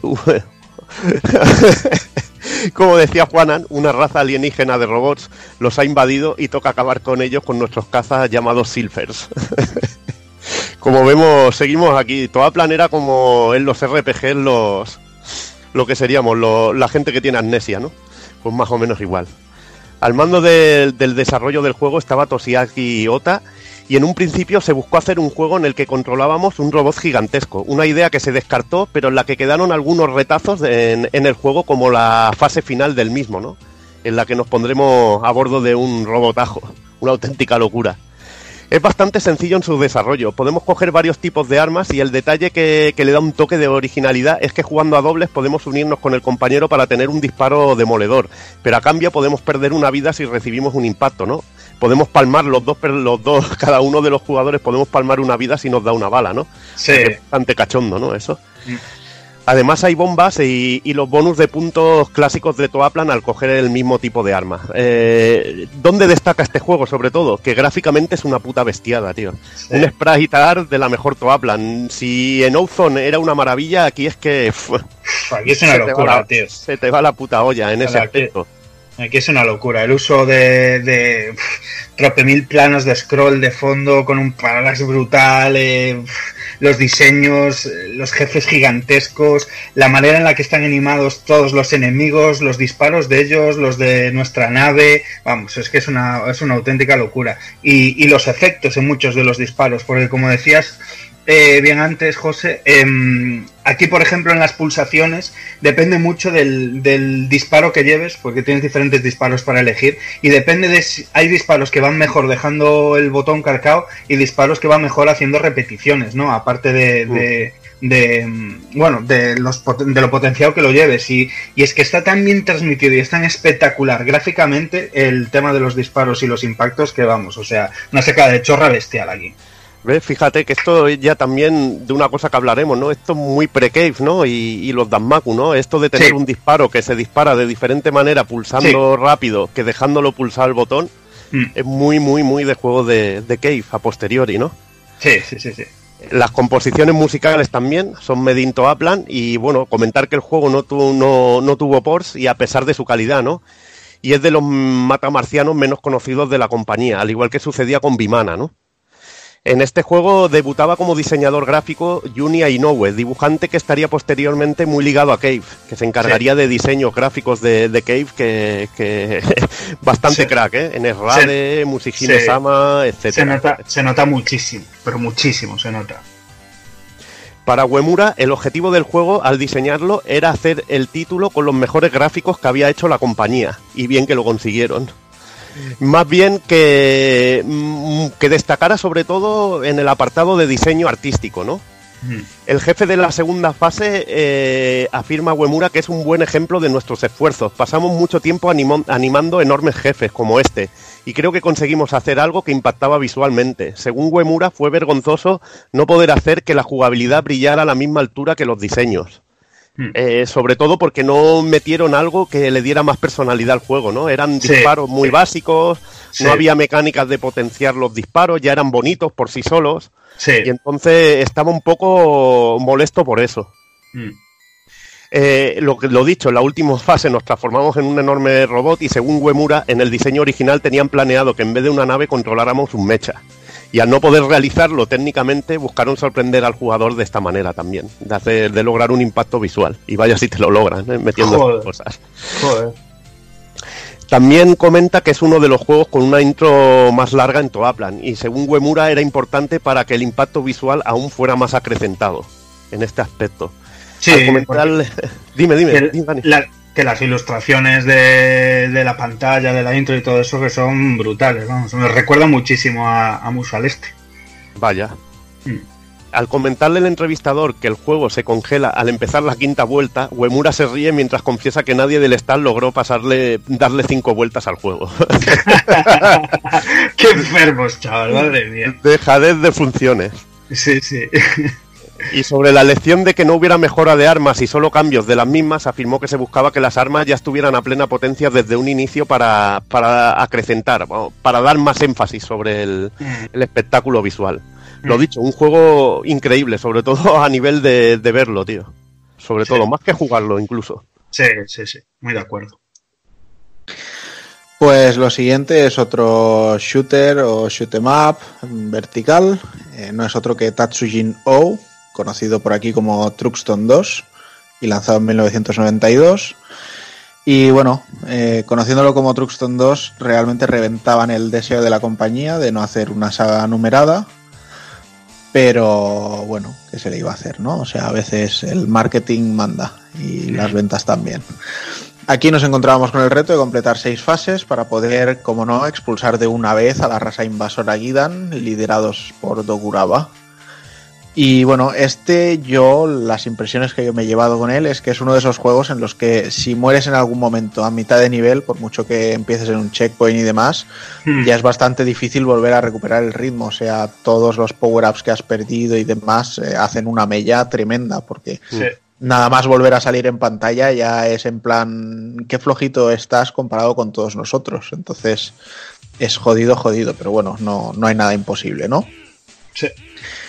Eh, podremos abastecernos de varios power-ups que salen en formas de mejora de la velocidad, eh, aumentar el número de las impresionantes y macabras bombas. Bueno, el, el- el rollo de las calaveras aquí es algo bastante bastante utilizado, o sea, en, en jefes finales, en las bombas y demás. Es, es el motivo seña- del juego, quizá. Seña de identidad de, Sí, de sí. Truxton. Sí. y luego, pues bueno, podemos tener tres diferentes tipos de disparo, que serán el, el láser, los disparos laterales y una especie de misiles de, de corto alcance que, que hacen una explosioncita roja de fuego. Y además a nuestra nave se unirán dos pequeñas navecitas que se encargan de, de hacer los disparos secundarios, que serán estos que hemos comentado, mientras que nuestra nave se encarga del, del disparo normal y corriente. Resulta también muy curioso el, el tema de los bosses, que no es que sean impresionantes, o sea, son correctos a la vista y demás, pero no son nada que no hayamos visto nunca. Pero bueno, es que hay algunos que nos podemos quedar en, en zonas seguras del nivel, esquivando un, volumen mínimo de, de balas. Y al cabo de dos o tres minutos, pues el boss se cansa y se pira y da inicio el siguiente nivel. Es como que ya llegamos a la zona en la que empieza el siguiente nivel y el boss dice, bueno, pues me piro. Es que, eh, pero es, es muy, es muy loser, ¿eh? Que un jefe se te vaya, tío. ¿eh? Quiero decir que Ese- hace pocos riesgos, ¿no? Es en plan, mira, eres un aburrido. Si tienes que salvar a la humanidad, pues sálvala, me da igual, pero me estoy aburriendo contigo. pero sí, era, era muy curioso este tema. Y bueno, a nivel visual el juego es estupendo y, mejora con nota todas las cosas que hicieron Mella en, el primero, como podían ser los, los escenarios que eran bastante vacíos y, aquí realmente destacan sobre todo por el, uso del escalado y, y de los scrolls que, que se hace. Y aquí, pues bueno, es la primera vez también a nivel de sonido que, que Toaplan usaba FPM en vez de FM, pero un módulo, como un yo no módulo- entiendo... un módulo PCM de Pulse Code Emotion, un módulo así de sonido más potente que les permitía hacer más cositas y más ¿Veis, calidad. veis, veis? Yo, yo iba a decir, como yo no entiendo estas cosas, le doy paso a, a Evil y que nos la cuente, pero se, se Y a emociona. Dani también. Dani también. se, se- se nos, se nos emociona. Así que podéis cascar a gustito de esto, va, os dejo. Simplemente decir que solo hubo un port para, para FM Towns. Bueno, eh, el port de FM Towns es bastante fiel al original. Falta algún pequeño detalle en forma de, scroll, que hay algún scroll en dos planos, que quedan muy chulos en los verticales y en este caso pues, pues lo quitaron también por la su- supongo que es cosas de memoria vídeo, también por la manera en que, en que trabajaba este ordenador y que fue obra de la compañía Bing, que hacía muy buenos ports de, de recreativa, sobre todo para ordenadores como el FM Towns, en Saturn, en PlayStation, trabajó bastante y, y la verdad que, que el port es la verdad bastante bastante bien conseguido y, la única manera de disfrutar en formato doméstico de esta pedazo de, de recreativa. Eh, lo dicho, como decía Juanan, era la primera vez que trabajaban con un chip de sonido PCM y según Yuger, responsable del driver de sonido, consiguieron mejorar sobre todo los efectos sonoros, más incluso que la música. Y como curiosidad, grabaron la OST del juego en estéreo en previsión de sacar un CD, ¿no? Recopilando la- las pistas de audio, ¿no? O sea que ya era, ya pensaban en ese, en ese tipo de cosas. Pues venga, seguimos en 1992. Esta vez vamos con Fix 8 y podríamos considerarlo directamente el Outzone 2 si queremos, Mm. pero bueno, no, no hay una relación oficial entre ellos. Y el argumento pues es algo que todavía no habían hecho hasta la fecha, que es que una raza alienígena invasora eh, y nos enfrentamos a ella, solo que esta vez pues ya es la coalición de las Fuerzas Unidas de la galaxia entera quienes le hacen frente. O sea, esto ya suena a superar el nivel de superguerrero que ha superado el nivel de superguerrero, pues ya suena a, a eso, ¿no? De, venga, ¿qué, ¿qué organismo queda ya más por encima? ¿No quedan? Pues nos los inventamos. Bueno, pues Las eso. Naciones Unidas del Espacio, que es lo que mola, tío. Sí, sí. Eh, Y bueno, y los de ahí, azules, ahí está. y de ahí esos eight que, que salen en el título, que son los ocho personajes que tenemos para, para hacer frente a, a esta amenaza. Y bueno, pues qué decir de los personajes. Claro, es que, que si es de una galaxia, ¿qué va a haber, tío? Pues mira, tenemos un ex militar americano, como no, tenemos un ninja, tenemos una supermodelo italiana, tenemos robots, Pues lagartos, o sea, Bien, todo lo- bien. lo- to- todo aquel que ficharíamos para salvar Faltan el piratas, faltan piratas. Samuráis Sí. Sí, porque es que yo, pero a, a mí, o sea, la supermodelo italiana, a mí eso me, me dejó completamente descolocado. Pero bueno, en fin. Eso es el, el variopinto plantel que tenemos. Bueno, hay, hay una especie de budista por ahí también, un africano y cosas así. Joder, macho, en Eurofighters hay un buen plantel Claro. también, ¿eh? Bueno, pero en. Aerofighters, dentro de lo que cabe, bueno. Sí, claro, Claro, un perrete, un perrete y una tía tonta, ¿no? Pilotando un caza, ¿eh? Sí. También es verdad, también es verdad. Cuando tienes razón, tienes razón. Pero bueno, al menos el perrete con la tía no dan vergüenza ajena como dan algunos de aquí. Pero bueno, venga, te lo compro. Y nada, eh, esta vez lo, lo que sí que llama la atención es que cada personaje tiene dos variantes de disparo y lo que sí que cada personaje tiene sus propios disparos, con lo cual elegir personaje ya será el, el primer punto estratégico de- del juego. La verdad es que es bastante chulo y, y gráficamente se, se nota bastante agradable a la vista y demás. Pero yo tengo que decir que los, eh, los, no sé si llamarlos iconos o sitios donde podemos cambiar de arma, de, de estilo 1 a estilo 2, yo no sé qué se fumaron, bueno, en general con eso, con las letras y demás, o sea, el, el rollo de patrón de arco iris, yo, yo no sé quién El- decidió utilizar esto así, pero desde luego que... Cambió el patrón gráfico, se intentó modernizar, hacerlo más tipo dibujo animado y no tiene el, el, el sprite art de Ozone. No Mm. tiene esa calidad, a pesar de que, joder, lo que mueve es una puta pasada, ¿sabes? Sí, sí, sí, no, ya, ya, ya, ya te digo que la, la queja no es tanto en, Sí. en la ejecución, sino en, en el arte en sí que, que Que han tiene mucho color pastel también, incluso, ¿no? Dijéramos que dijéramos que es como un poco como el Twin Bee, ¿no? Sí, Sí, sí. sí, sí, sí. Pero bueno, y poco más puedo decir realmente de este juego. No deja de ser un más de lo mismo mejorado y que, que- que el propio Outzone y que del mismo modo tampoco tuvo ningún port. Mm, Mejorado, eh, pero ya te digo, yo creo que el otro le- lo barre, ¿sabes? En, en jugabilidad y en, y en de esto. Me hubiera, me hubiera encantado un Ozone hecho más a lo clásico. El Fix Age, me hubiera molado mucho. Ver Sí, lo la- han hecho. Pero bueno, fue una, una oportunidad un poco desaprovechada. Pero bueno, ¿qué se le va a hacer? Y nada, pasamos ya a 1993. Eh, vamos con Greenstormer, conocido en Japón como VV o Ojitos Tristes. Yo no sé cómo interpretarlo, no sé, no sé si el nombre es un emoticono o si es VV V, o- lo, llaman, qué. lo, lo llaman V5 también, o sea que... V5, Sí, vale, vale. Sí. Ok. Bueno, pues simplemente decir que estuvo a puntito de llamarse Bakuretsu Wing ahí en Japón. No sé por qué este cambio de última hora, pero bueno.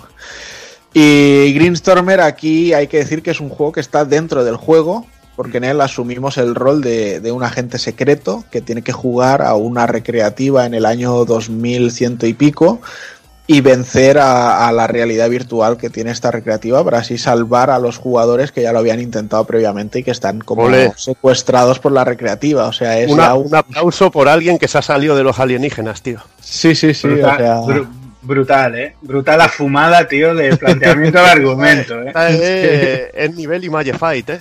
sí, No, sí, es- yo, yo, yo creo que una vez que lanzaron el Nivel Image Fight o Download, ¿eh? Ya jugar Sí, a ser dioses, tío. Yo creo que una vez que lanzaron el juego, se llevaron la mano a la frente y dijeron, ¿por qué coño no metimos a alienígenas? y, de, y de hecho, y de hecho hay que decir que seguro que lo pensaron y lo arreglaron porque en el Porta Mega Drive fueron más conservadores. y como no, encarnábamos al, al último bastión de defensa terrano que estaba intentando evitar la invasión del planeta Tierra. Le pegaron Pues- dos collejas al becario que se encargaba de la historia y dijeron, "¿Qué más? venga, con los inventos, anda a tomar por culo, que llevamos aquí años haciendo esto y viene el listo de turno. ¿Quién, te arregló, ¿Quién te arregló los porros, sabes? Que te dio, que te dio el que está- los que estaban caducados, tío. Venga, anda a funcionar. Y nada, hay que decir que la cabeza visible de este título del 93 es Kenichi Takano, más conocido posteriormente por la saga Donpachi en Cave, aunque también contó con Tsuneki Ikeda, que también es uno de los cofundadores de, Cave. Aquí pues nos encontrábamos nuevamente un shoot 'em up de scroll vertical, como he dicho, y había una gran diferencia entre las versiones eh, japonesa y occidental, y es que mientras que en una de ellas el, sistema de mejora de armas era de cambio automático en, función del power up que nos iba apareciendo, o sea, si caía el power up del láser y lo cogíamos, pues cambiábamos al láser directamente y cosas así. Mientras que en la otra versión teníamos un sistema de, de recolección y, y selección similar al que tenemos en el clásico Gradius, que bueno, iban saliendo gemas y al ir cogiéndolas, pues se iba sumando la barra y en el momento en que llegábamos a la opción que queríamos coger, pues pulsábamos el botón y ese upgrade era el, el que utilizábamos. Y bueno, lo que sí que las armas eran las mismas en, en ambas versiones. Y también hay que comentar que en el port de Mega Drive estaban incluidas ambas versiones del, del juego, tanto VV como, como Greenstormer. porque lo lanzaron también en, en Estados Unidos. Llegó incluso. Y hay que decir que muy meritoria esta conversión, porque ya era un juego bastante más, más complejo de llevar a Mega Drive y no estaba mal. Lo que sí que se notaba sobre todo era la falta de, falta de color, de paleta de color. En este se notaba muy, muy a lo bestia, pero realmente era bastante meritorio y un juego de esos jodido también de conseguir para Mega.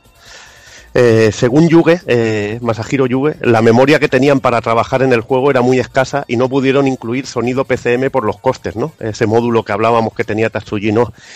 Y el juego estuvo desarrollado por gente nueva en la compañía y no se pensó en sí como la secuela de Slap Fight. Esto que comentabas de, de la barra de, armas eh, la tenían en, el, en un juego muchísimo anterior de los primeros que hizo la compañía, que era Slap Fight, que era también al estilo Gradius y a pesar de los elementos que tenía en común con este juego, no lo llegaban a considerar una secuela del mismo, ni se pensó en hacer como, como una secuela del mismo.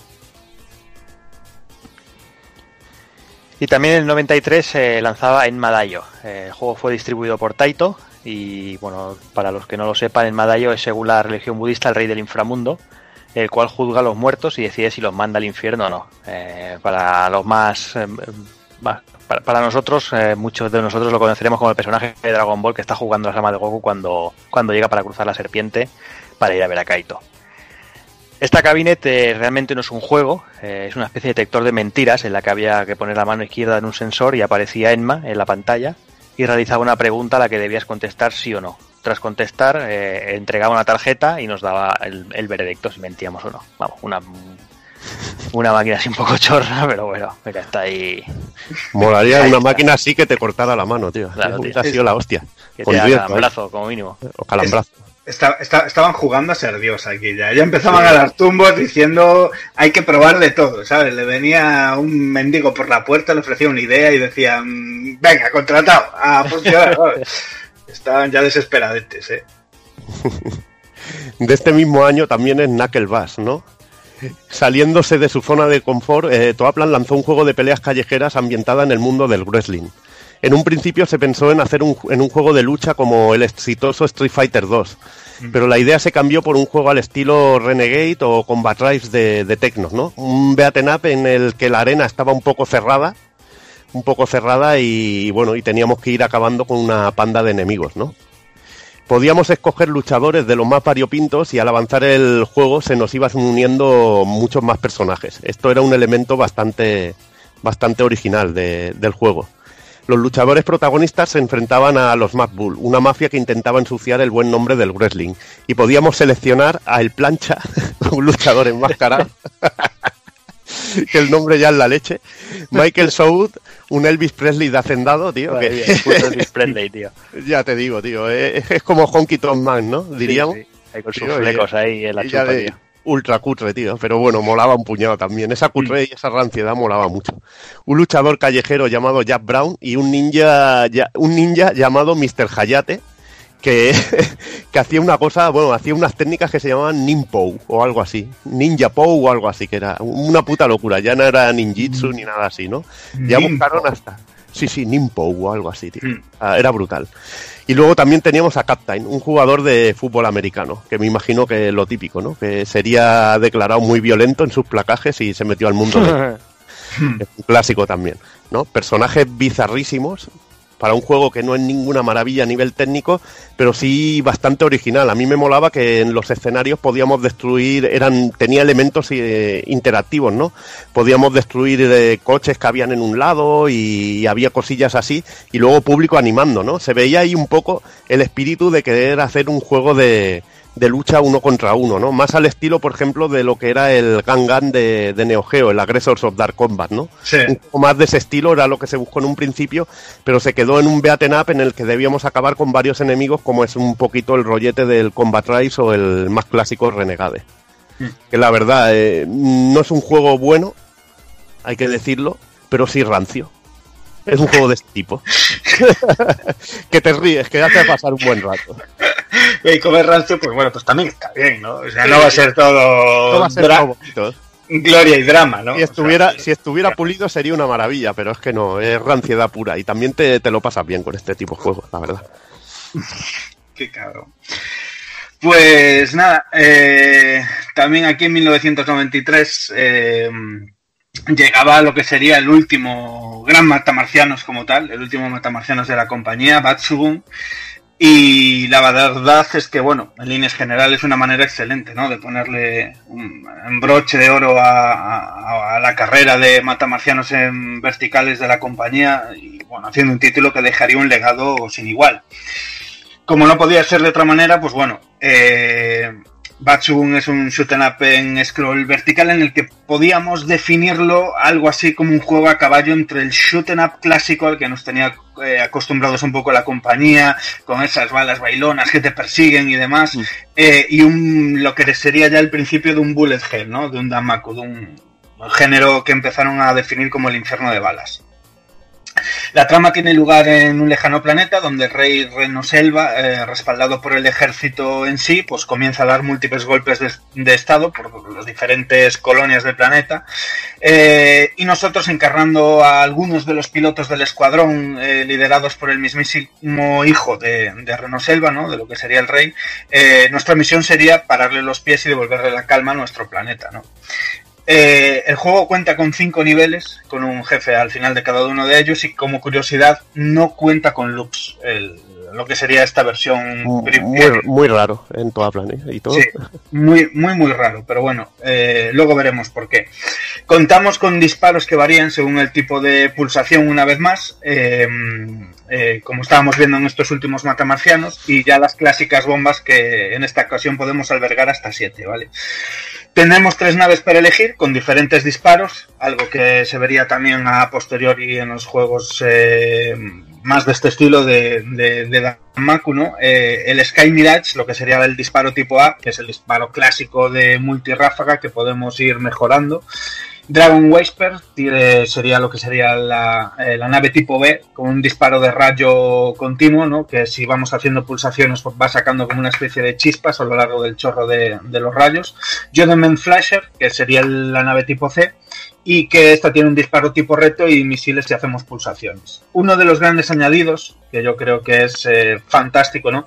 Es el sistema de, pues un, poco al estilo RPG, ¿no? Un sistema de experiencia. Cada vez que vamos matando diferentes, vamos destruyendo naves enemigas, pues eh, se nos irá asignando una cantidad de experiencia y vamos rellenando una barra que hay en el inferior de la pantalla eh, hasta que se mejora la nave, la nave que vamos pilotando, hasta en tres niveles mejora el disparo y demás y vamos, o sea, es completamente espectacular. Además, justo cuando cambia de, de nivel, por decirlo así, eh, lo podemos aprovechar porque somos inmunes, nos puede limpiar bien la pantalla, vamos, o sea, una auténtica eh, echada por fuera, o sea, pusieron toda la carne en el asador porque es muy, muy espectacular, ¿no?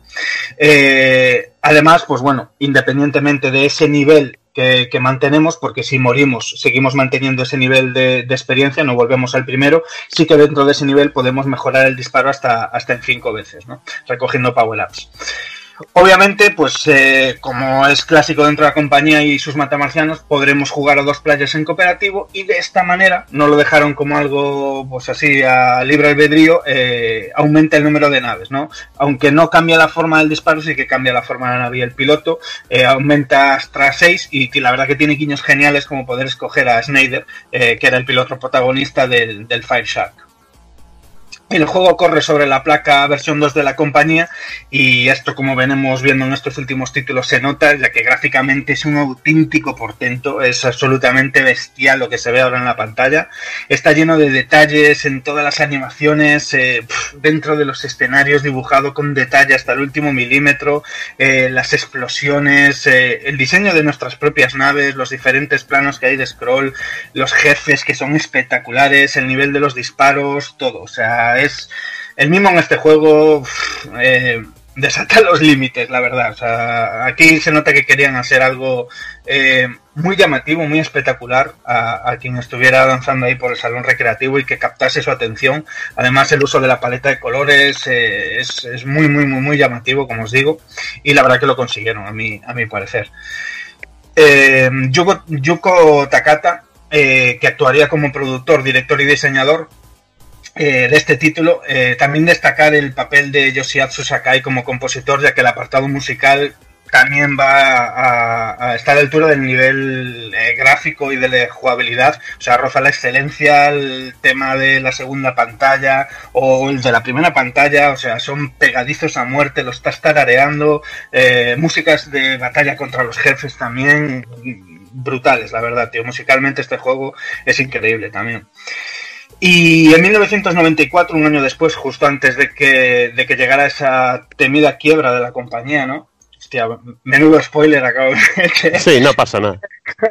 Se presentó una actualización del título como tal, que yo creo que es muchísimo más, in- más interesante que el, que el título normal. Eh, se llamó Batsubun Special Version. Y la verdad que incluía varios añadidos y mejoras muy muy interesantes, acercándose sí que de esta vez ya muchísimo más a un juego, un Danmaku en sí, a un Bullet Hell. Eh, entre otras cosas, pues se modificó el comportamiento de, las balas en sus patrones. Antes las balas eran muy bailonas, eran las típicas balas de Cave que vienen a por ti como si no hubiera un mañana. Eh, eso todo se ajustó, se redujo también la caja de colisión de nuestra nave, ahora es un puntito más pequeñito en el centro. Eh, se añadió un escudo al, justo cuando ganamos esa mejora de experiencia y cambiamos de, de level la nave. tenemos como vamos dejando una estela blanca que, actúa en forma de escudo y tenemos un toque extra. Las bombas se ajustaron en la dificultad, quitan muchísimo más, te zafan, ¿no? Cuando vas haciendo ese típico juego bailongo de izquierda a derecha, danzando con las balas de los enemigos y te quedas sin pantalla, pues tiras de bomba y vamos, esa jugabilidad que todos conocemos clásica en los, en los Danmaku. Y esta vez sí, pues añadió el clásico loop, pudiendo dar hasta, hasta cuatro vueltas y de una manera muy curiosa también, porque vamos, eh, eh, la segunda vuelta la empezamos en la pantalla 2, la tercera vuelta la empezamos en la pantalla 3 y así sucesivamente, ¿no? Eh, además, también jugablemente se añadió un botón extra que si lo dejamos calcado, pues nos hace el efecto de que si pulsamos, si pulsamos repetidamente el, botón de disparo normal. Eh, este, a finales de 1996 eh, llegó la única conversión, la conversión a Sega Saturn, que fue publicada solamente en Japón por Gran Presto y fue realizada por Gazelle, eh, una interesante compañía de la que luego nos hablará Cero, ¿no? Eh, incluía el juego original y la versión especial, así como músicas arregladas y, algún extra por ahí, como poder escuchar los temas y demás.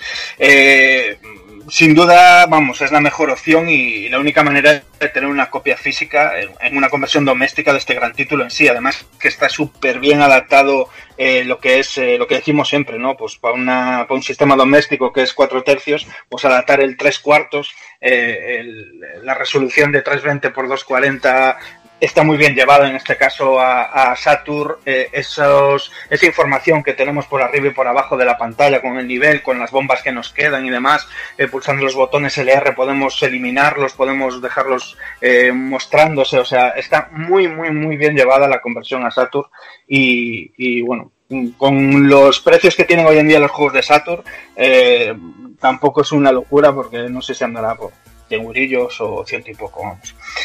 Eh, pero vamos, un punto de inflexión enorme, eh, yo diría de los más importantes eh, para el legado de los matamarcianos en un futuro. Vale, pues nos vamos a 1994 con Otenki Paradise, también conocido como Snow Bros 2 with New Elfis. Elves. que si no luego nos dicen que no pronunciamos bien en inglés. Pero bueno, las lo que sacamos de Patreon no nos da para unas clases. ¿no? Da, da igual cómo lo pronuncies, tío. El juego este ya es demasiado, se pasaron aquí. Esto, esto, esto le, le pe- le pegaron duro al- a la droga. Sí, sí, aquí sí, tío.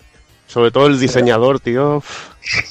Madre mía. Pero, Eh, pero le, durísimo.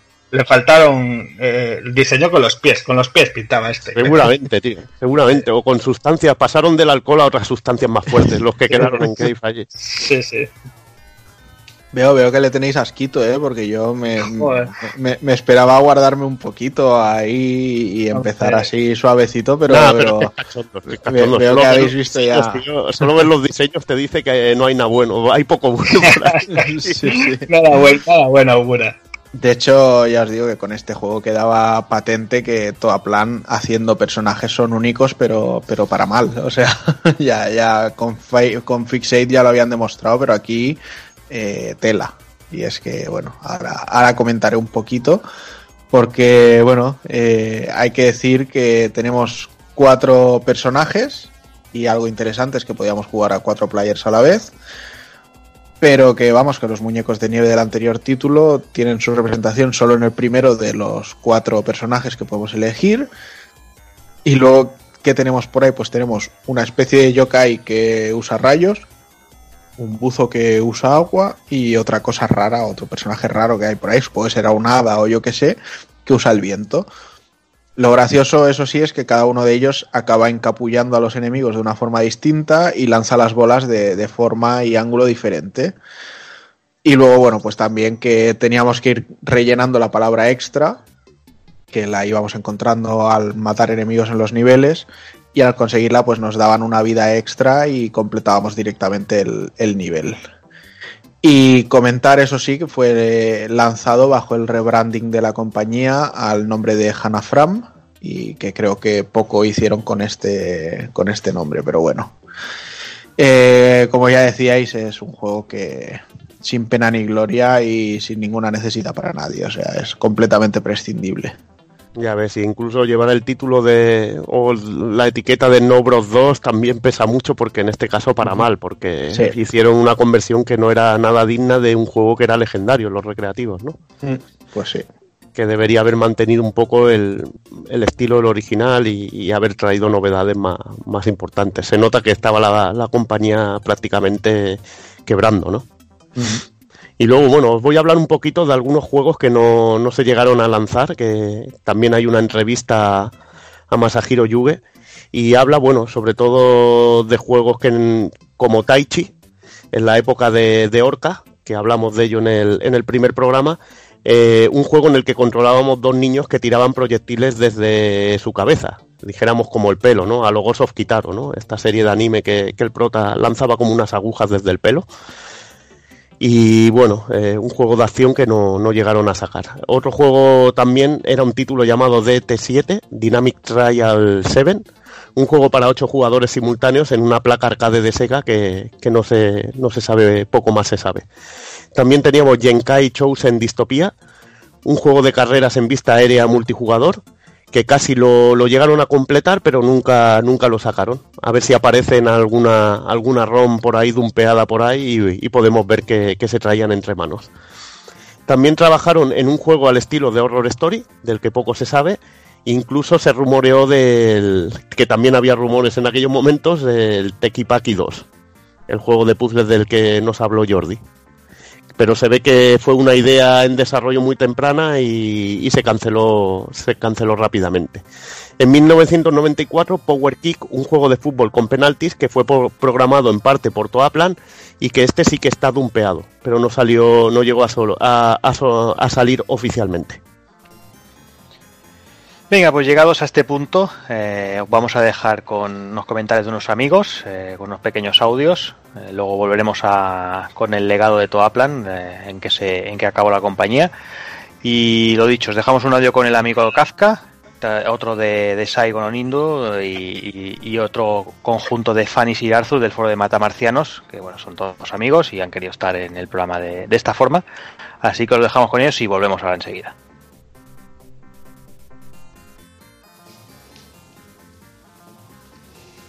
¿Y qué pasa de nazas? Pues nada, aquí el Tito Kafka que me dice el, el primo Jordi que, que si le mandaba un audio de Toaplan, esa maravillosa compañía que si bien siempre está a la sombra o quizá está muy a la sombra de otras, siempre nos centramos en Konami, Capcom, Irem y hay muchas empresas pequeñitas que, que también dieron grandísimos juegos.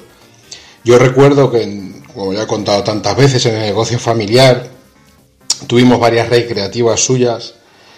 Quizá la primera seguramente sería Tiger Ellie, que es un arcade brutal, que es maravilloso. Slap Fight también es, no sé, es un arcade que de esos que recuerdas con cariño y con con un gran amor, un gran destila un cariño enorme, ¿no? Eh, Truxton, ¿por qué no también acordarnos de, Tru- de Truxton Zero Win? Yo que sé, eh, seguramente en el programa se ha hablado ya muchísimo de ellos y pues eso da para para muchos más programas de si te quieres detener en detalles. Porque por ejemplo eh, Bueno, quizás seguramente el más famoso de, de sus juegos sea Snow Bros, el del, del 90 si no me equivoco, y que luego tuvo pues esas continuaciones tan extrañas como fue la de Brasil de los balones de fútbol, esa rara que hay, que bueno, esa pasamos sobre ella, y una segunda parte muy, muy, muy digna.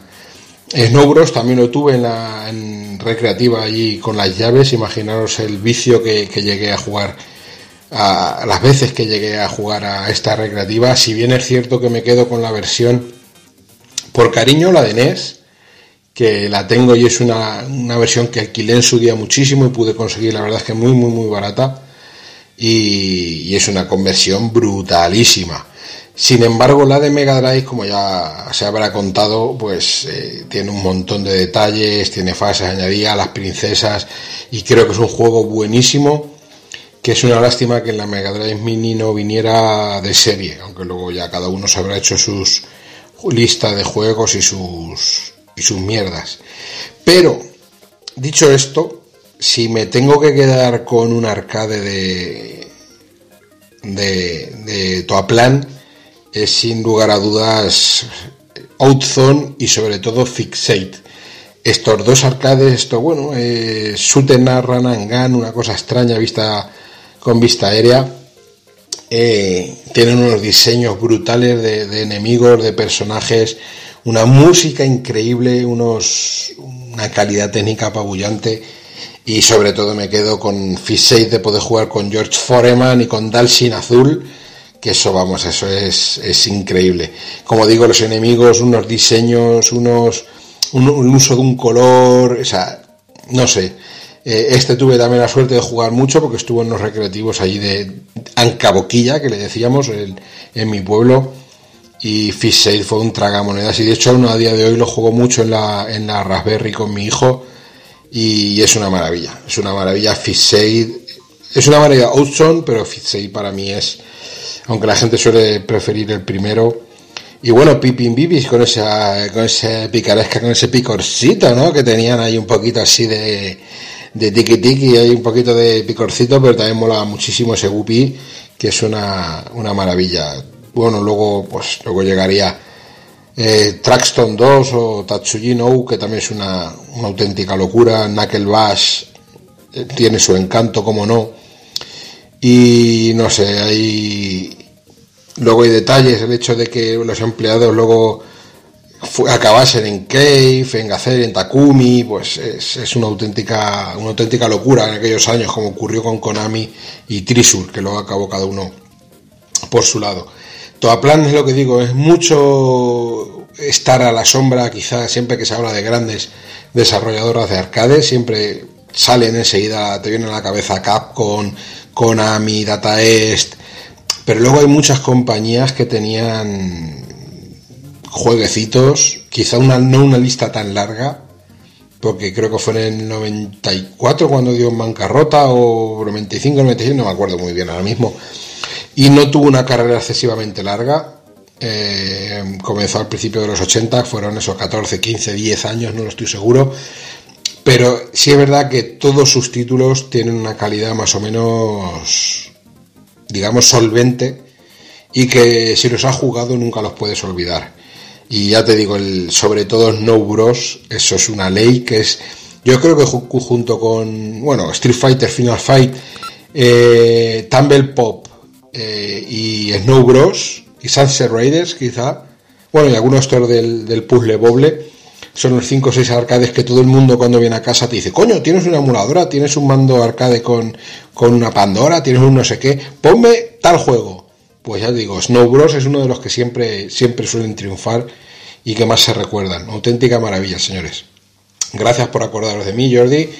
Un beso a los pulpos, sabéis que siempre estaréis en mi corazón. Y aunque luego vemos y nos hablamos por las redes, aquí estoy para lo que necesitéis. Un abrazo, amigos, un besazo del Tito Kafka y a cascarla, que es lo que le da calidad a la película. A practicar el onanismo. Hasta luego.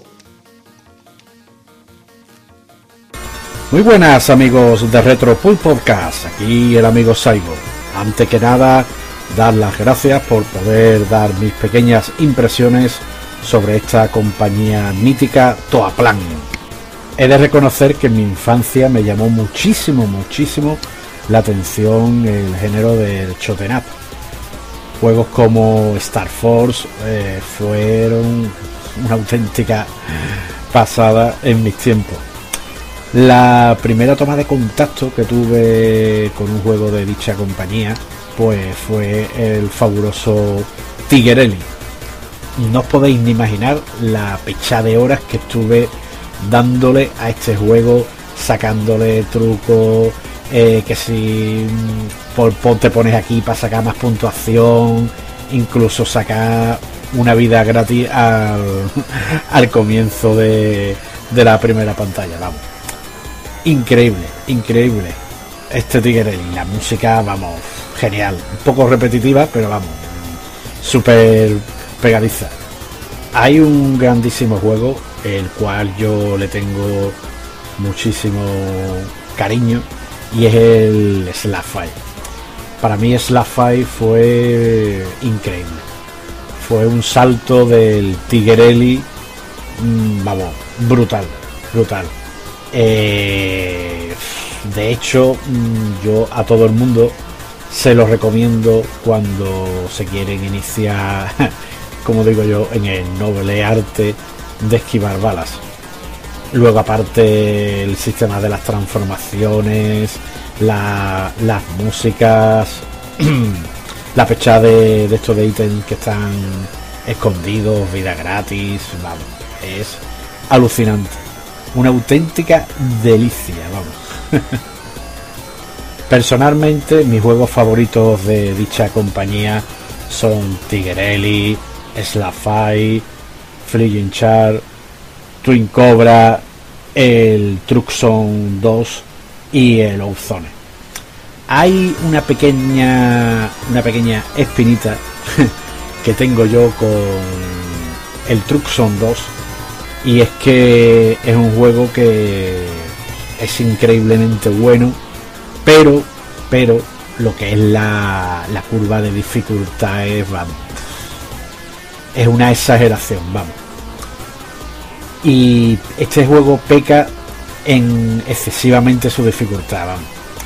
La putada, putada, vamos, mayor es que después de todo lo que tenemos nosotros que sufrir para terminarnos el juego, que aparezca un breve texto eh, felicitándonos, uf, a mí eso me tocó bastante las narices, la verdad, ¿eh? Porque yo que sé, podían haber puesto, yo que sé, otra cosita, yo que sé, una imagen, una fotografía, yo que sé, algo, pero después de la que hemos pasado para terminarnos luego un breve mensaje, uf, a mí eso me tocó las narices tela. Y como no, eh, mencionar a la niña de mis ojos, que es el fabuloso Ozone, que Ozone, vamos, quien no haya jugado a este, este juego, pues sencillamente no es de este mundo, como digo yo. Ozone es una verdadera pasada, e incluso me atrevería a decir que, vamos, que es uno de los mejores juegos que tiene esta compañía. Más que nada por la edición tan frenética que tiene, eh, la música, vamos, es increíble. Es una auténtica maravilla. Y nada, mm, mencionar que para mí esta compañía ha sido una auténtica pasada a la hora de realizar este tipo de juegos, juegos de, esto de nave. Eh, innovó muchísimo y en cada juego pues se iban superando a sí mismos. La verdad que compañías como esta muy, muy, muy, muy pocas. Y nada amigos, daros las gracias por haberme invitado a este pedazo de Retro Pool Podcast sobre Toaplan. Saludos amigos. Full Podcast por invitarnos a este mini audio en el que os vamos a hablar un poquito de, de todo plan en, en materia de matamarcianos. Para ello tengo aquí la compañía de un usuario del foro, muy buen amigo mío, Sir Arthur. ¿Qué tal, Sir ¿Qué Arthur? ¿Todo bien? Agradecer a los pulperos que nos hayan dejado meter esta cuña. Y bueno, pues a comentar unos detallinos a nivel de, de- de- de lo que es la compañía, que que no, se haya- que no nos repitamos un poco mucho con, con las parrafadas de, Bill Rio y de, y de Daniel San. Y bueno, pues eh, nada, a ver si en 5 o 6 minutos lo podemos, lo podemos liquidar. Va a ser difícil. Bueno, pues podemos empezar diciendo ¿no? que Toaplan, una compañía que irrumpió ahí en el 84, si mal no recuerdo, en un ecosistema que está dominado mayormente en matamarcianos, hablamos, por compañías como Capcom, Nichibutsu, sobre todo Konami, a mi parecer, ¿no? Sí, sí, sí.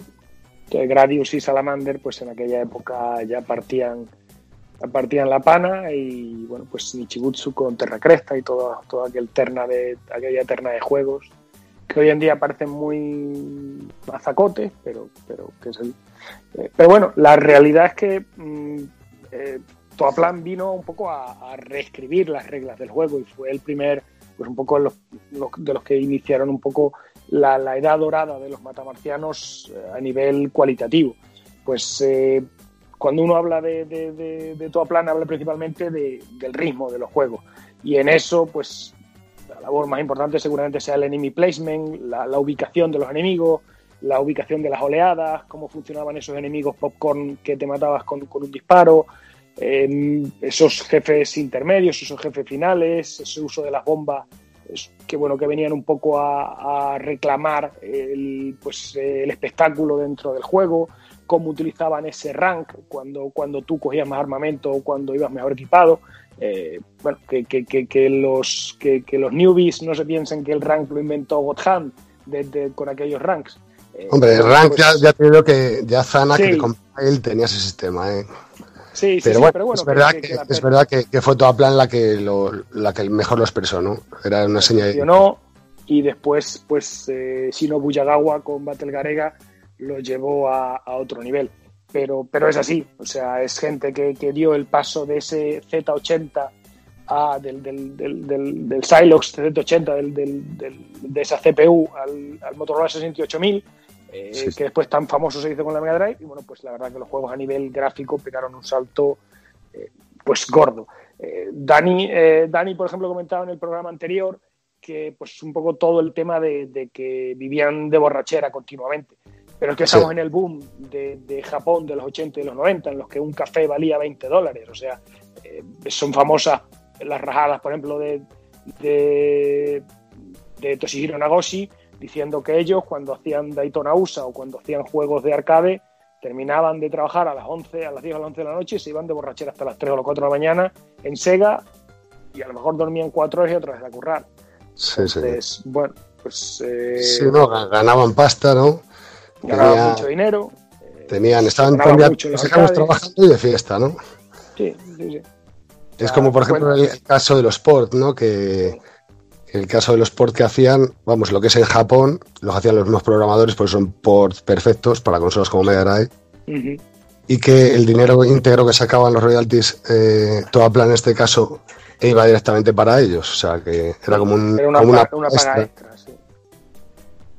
Además, aprovechaban de que, de que Sega en Japón, como le vendió una castaña, los fees, los, royalties de, por cada juego que se hacía eran muy bajos y era como una paga extra para, para los trabajadores. Como ya se comentó en el anterior programa, eran eh, ports que se hacían muchas veces en, en menos de un mes y bueno, pues eh, era una especie de regalo que hacía la compañía a los mismos, ¿vale?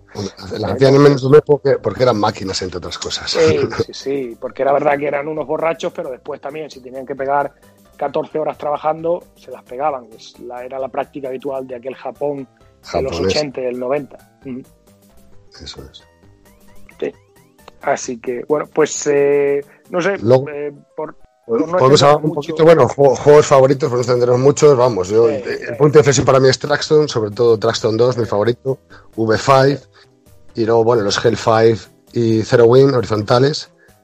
Y bueno, sin olvidarme mi Vimana, que es un juego que, que, que jugamos en la competición de muy Matamarciano, olvidado.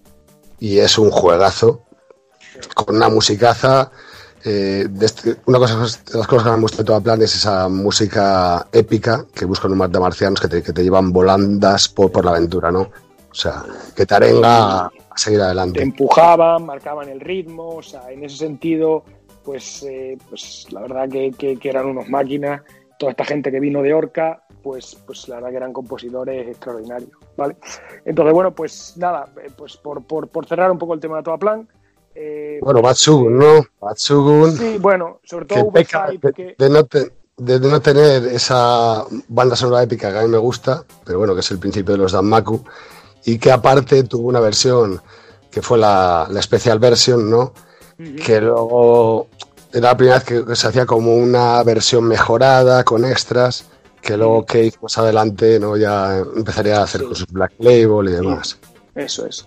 Importante también, que esto pues una cosa que ya se comentó, eh, Ikeda, que es el alma mater de, de Cape, pues empezó trabajando en, eh, en, en Toaplan y el primer juego que le dejaron hacer como director fue el V5, el, el Green Stormer que se conoce, es pues, mi, eh, mi, mi metamarciano favorito de, de, de Toaplan. Sí, pues, pues que Eh. Y, y fíjate que, que lo ningunearon ahí, ¿eh? porque como eran casi toda la gente que hizo el V5 eran novatos, pues le dieron un poco chips de restos que les quedaban en, en- en stock a toda plan. Y entonces el sonido, por ejemplo, no es FM, es PCM la mayoría. eh, pues los, copos- lo los coprocesadores de apoyo que tiene ese del 68000 son más, más flojos, incluso menos potentes que los que tenía el Tatsuji No, que es un juego anterior.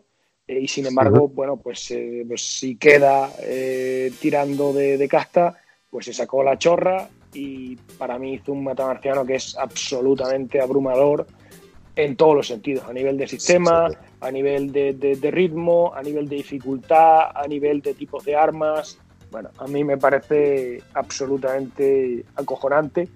Eh, y bueno, pues eso, como, como no tuvo port o como el port fue muy tardío, pues es otro de esos grandes juegos de Toaplan, como tantos otros, que pues que se ha perdido, medio que se ha perdido en el tiempo. Para mí, te digo también de lo mejor, sin duda, de toda plan. Sí. Y bueno, pues se nos va, se nos está yendo ya el tiempo porque nos van a matar a esta gente. Pero bueno, pues un poquito. Los Wikiable, hablando ya de lo que es el foro de matamarcianos.org, por decir que es un foro, bueno, que ya llevábamos unos años, de 2013, siete añitos, y fue un foro que creamos, pues un poquito como réplica al foro de smaps.com, ¿no? Que todos conoceréis. Pero un que poquito es, más la re- que, es, que es la referencia a nivel mundial, a nivel de información y jugadores de matamarciano. Eso es. Entonces nosotros también tenemos nuestra sección de, de rankings, ¿no? Para tener ahí piques con los high scores, como los, al más puro estilo de los salones.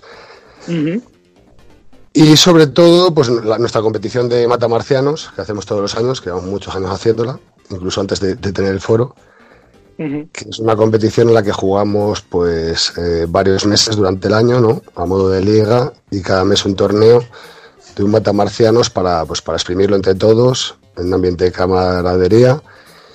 Porque realmente los matamarcianos es un género ¿no? Que, no, que no tiene sentido jugar tú solo, ¿no? Y sobre todo si, si juegas ahí a credit feed, ¿no? A continuar todo el rato. No tiene mucho sentido y aparte no, no aprecias el juego. O sea, es un juego, un matamarcianos realmente lo aprecias empezando desde el principio y hasta donde llegues. Muriendo y volviendo a empezar desde el principio y hasta donde llegues.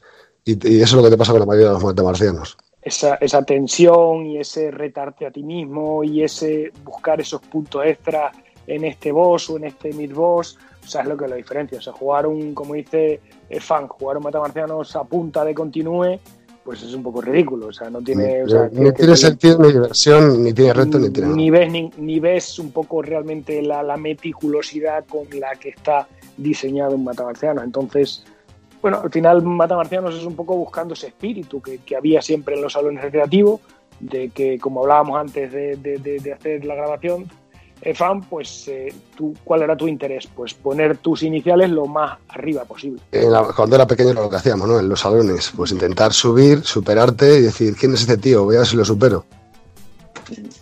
Y al final es, la competición es, es, es pasárnoslo bien entre todos en el foro, exprimir el juego y disfrutarlo, ¿no? No, no se trata de ver quién es el mejor, que eso lo sabemos todos, ese es War, ¿no? Que tenemos en el foro, que es uno de los mejores jugadores mundiales, ¿no? Tiene récords mundiales, esas. Sí, sí, es una Sí, bestia. Sí, sí. Y bueno, pues como dice Fan, pues cada es una liguilla en el cual cada mes vamos puntuando y vamos seleccionando un matamarcianos cada mes.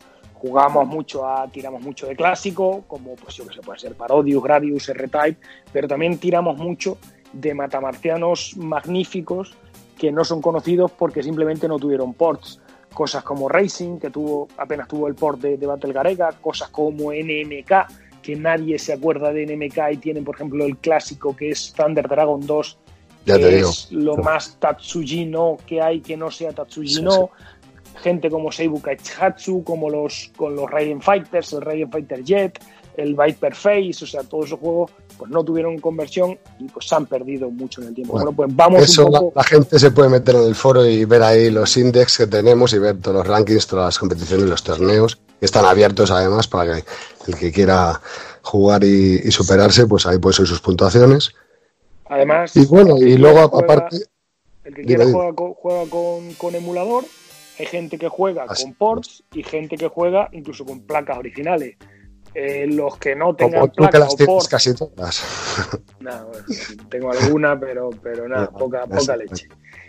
Y, y lo que os digo, o sea, a lo que os decimos Fan y yo, que si alguno, por lo que sea, tiene problemas con los emuladores, Fan, que es un máquina del Mavi, Ah, bueno, cualquier compañero allí ayudamos a, en un le, momento. hace, le hace un paquetito para que sea plug and play, eh, coger y jugar. Exacto. Entonces, no, no hay excusas, Daniel San, que llevas llevas ocho meses Ay, huyendo de nosotros. Ahí Daniel San que había prometido empezar este año. Le quedan tres días. Digo no, dijo el, a- no dijo el año exacto que iba a empezar. Eh, ya, claro. Bueno, bueno, dicho sea de paso, eh, que estamos hablando de Toda Plan, es verdad que Toda Plan en España pues se conoció muy, bien- muy poco o nada, ¿no? En la época, a no ser que fuera por los ports para consolas, ¿no? Yo, yo que, Fire, eh, X-Wing, uy, X-Wing, que, que, que, eh, un po- era carne de recreativo, eh, pues tanto en, en Extremadura como en, como en Madrid, que venía mucho por familia. Y yo los dos únicos juegos que vi, tanto en Madrid como, como, en, eh, como en mi pueblo, fueron Tiger Ellie y Hellfire. De los demás es que no vi ninguno y además es que se veían muy pocas placas, muy pocas máquinas en tate, en vertical, entonces era difícil ver los pues juegos sí. de toda plan. Eso es bueno, pues dicho sea esto, deciros a todos que en honor a Toda Plan, ¿no? Y a este especial de, de los pulpos, pues vamos a jugar en abril a el torneo de, de Zero Wing de Toda Plan.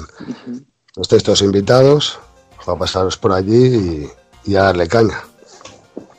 Bueno. Ya, vamos a Pues- cortar ya porque como nos Sí, hemos que, ido... no- que nos, que nos Sí, enrollamos, ya. que tú y yo nos ponemos a hablar Nos de... dijo Evil cinco minutos y ya le dije que iba a ser imposible. pues eso. Un abrazo a todos, chicos. Larga vida a los matamarcianos y a cuidarse. Venga, pasarlo bien. Un abrazo a todos, cuidaros. Chao. Bueno, pues seguimos eh, con el legado de Toaplan. Eh, y es que cuando se disolvió la compañía a mediados de la década de los 90, los integrantes de, de la compañía eh, fueron a, a formar parte de otras empresas de videojuegos donde siguieron creando matamarcianos. Algunos de ellos muy importantes dentro del género, sobre todo en la, en la, categoría de los Danmakus. Les voy a hablar de Gazelle. Eh, la compañía fue fundada en el 94 y está formada por Tatsuya Uem- Uemura, Junya Inoue, Mikio Yamaguchi, Kaneyo Ojira y, y Yashitatsu Sakai.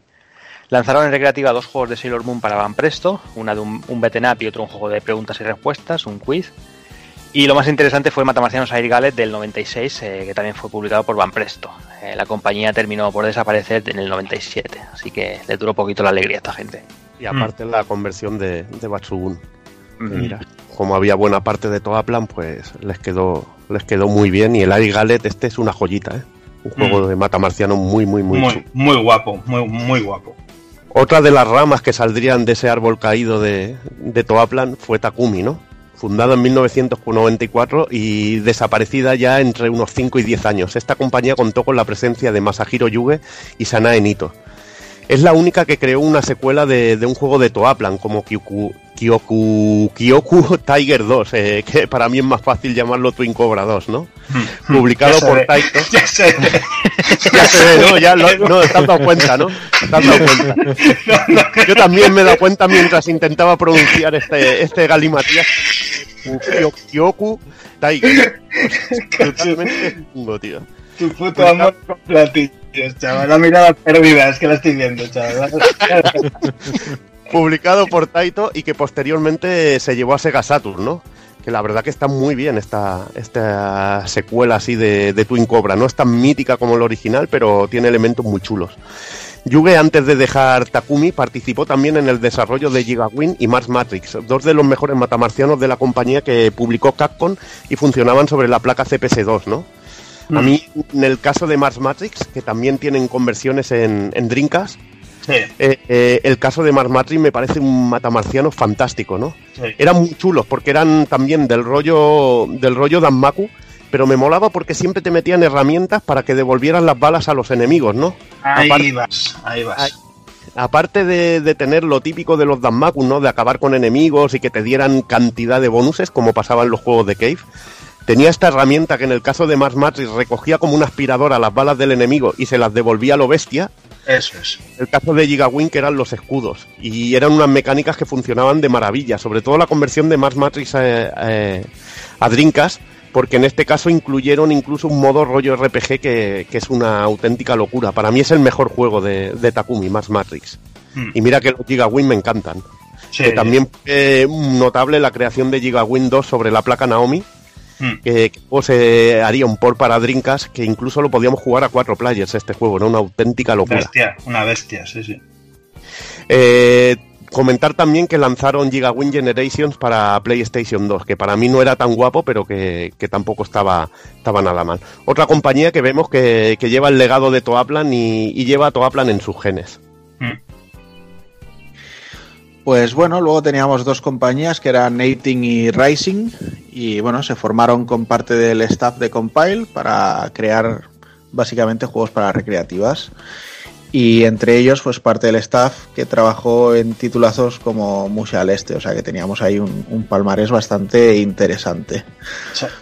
Rising- Aparte de, lo, aparte de lo de Toaplan, ¿no? que teníamos staff de Toaplan y staff de Compile.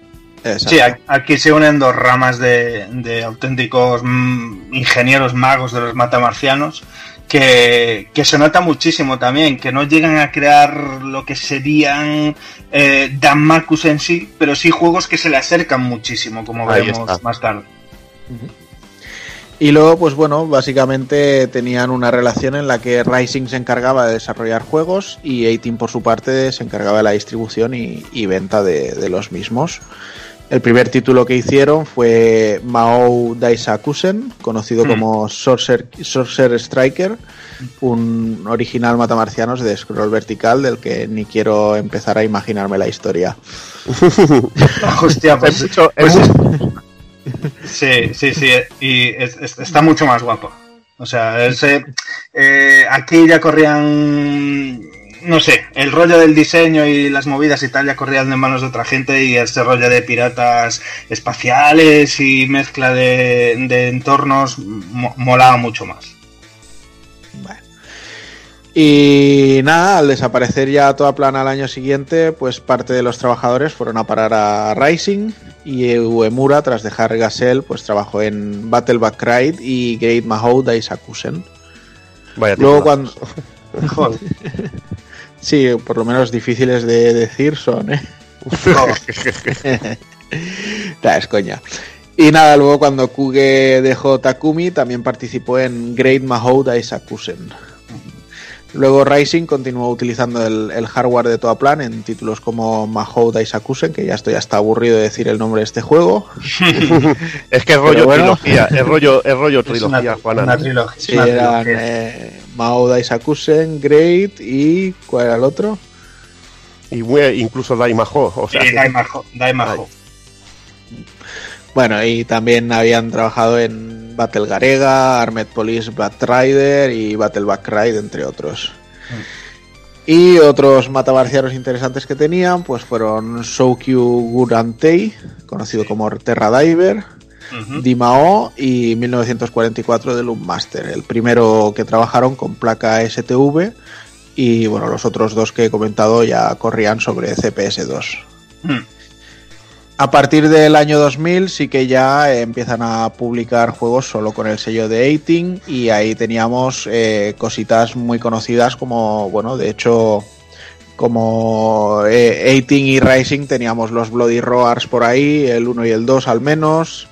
Y teníamos incluso un juego muy extraño de, de Golgo 13 que se que publicó Bandai Namco. Y luego ya como 18 únicamente, pues teníamos.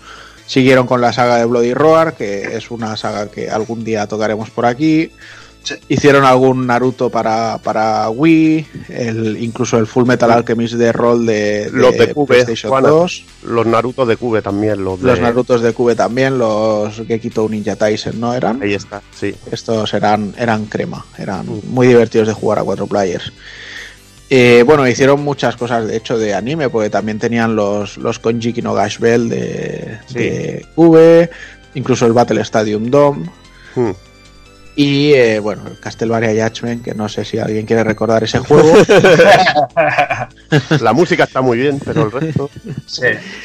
Pero bueno, por meternos en cosas más potentes, pues trabajaron también en, en el port de, de Monster Hunter 3 Ultimate para 3DS y Wii U. Y por supuesto Tatsunoko vs Capcom Ultimate All Stars, que es el juegazo de, de Wii.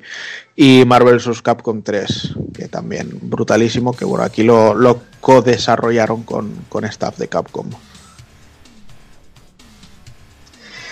Y bueno, eh, en junio de 1994, pues también un buen, puñado, un buen puñado de, de ex personal de Toaplan pues se juntaban para formar una de las compañías eh, más prolíficas y legendarias dentro de lo que sería el género de los matamarcianos en sí, ¿no? Eh, ofreciendo, aunque luego hicieran otros títulos y demás, pues bueno, matamarcianos principalmente, ofreciendo una producción de títulos, pero vamos, o sea, titánica entre 1995 y la actualidad. Esta es, eh, como no puede ser de otra manera, Cave. Eh, algunos de las personas clave más influyentes dentro de la compañía pues fueron Kenichi Takano como director y CEO, Tsuneki Kikeda como CCO, Shinobu Yagawa, principal programador y diseñador de la compañía, Naoki Ojiwara, Toshiaki Tomizawa y algunos mm, otros muchachos que había por ahí pues también procedentes de Toaplan. Su primer título con todo este nuevo staff eh, en 1995 fue Do- Don Pachi, eh, Satoshi Koyama les echó una mano desarrollando el título y luego también pues se unió a la compañía. Y después del colapso que, que hubo en Gazelle, como nos comentaba Cero al principio, pues Cave también tuvo a bien contratar a, a, Junawa- a Junya Inoue. Cave pasó a crear un nuevo subgénero, por decirlo así, dentro de los matamarcianos, como, como todos conocemos hoy en día, los Danmaku, Bullet Hell o Infierno de Balas, eh, como los querramos llamar, eh, una auténtica vuelta de tuerca eh, a la jugabilidad, a la manera de entender un shoot 'em up que, que- que obviamente pues le devolvía la vida al género, ¿no? Tanto tiempo llevaba siendo un género de nicho, eh, todo el mundo conoce que los matamarcianos pues eh, están ligados a, a la arcade, a los salones recreativos, pero eh, en tiempos pues muy primigenios, como llevamos hablando aquí desde finales de los 80, como quien dice, obviamente fueron cayendo, fueron muriendo, como estamos viendo a, a principios de los 90, y, y de ahí prácticamente hasta finales del 95, año 96, pues estuvieron muertos, ¿no? Y poco a poco eh, Cave consiguió ir sacando títulos, ¿no? Desde mediados del 95, la época del 2000 eh, o más adelante. Y, fue como devolviéndole, eh, devolviendo la llama, ¿no? Que se estaba, estaba apagada, eh, produje- produciendo algunos de los matamarcianos más legendarios dentro de, de este nuevo subgénero y una manera de entender de nuevo los matamarcianos que ya había gente que estaba pues aburrida, ¿no?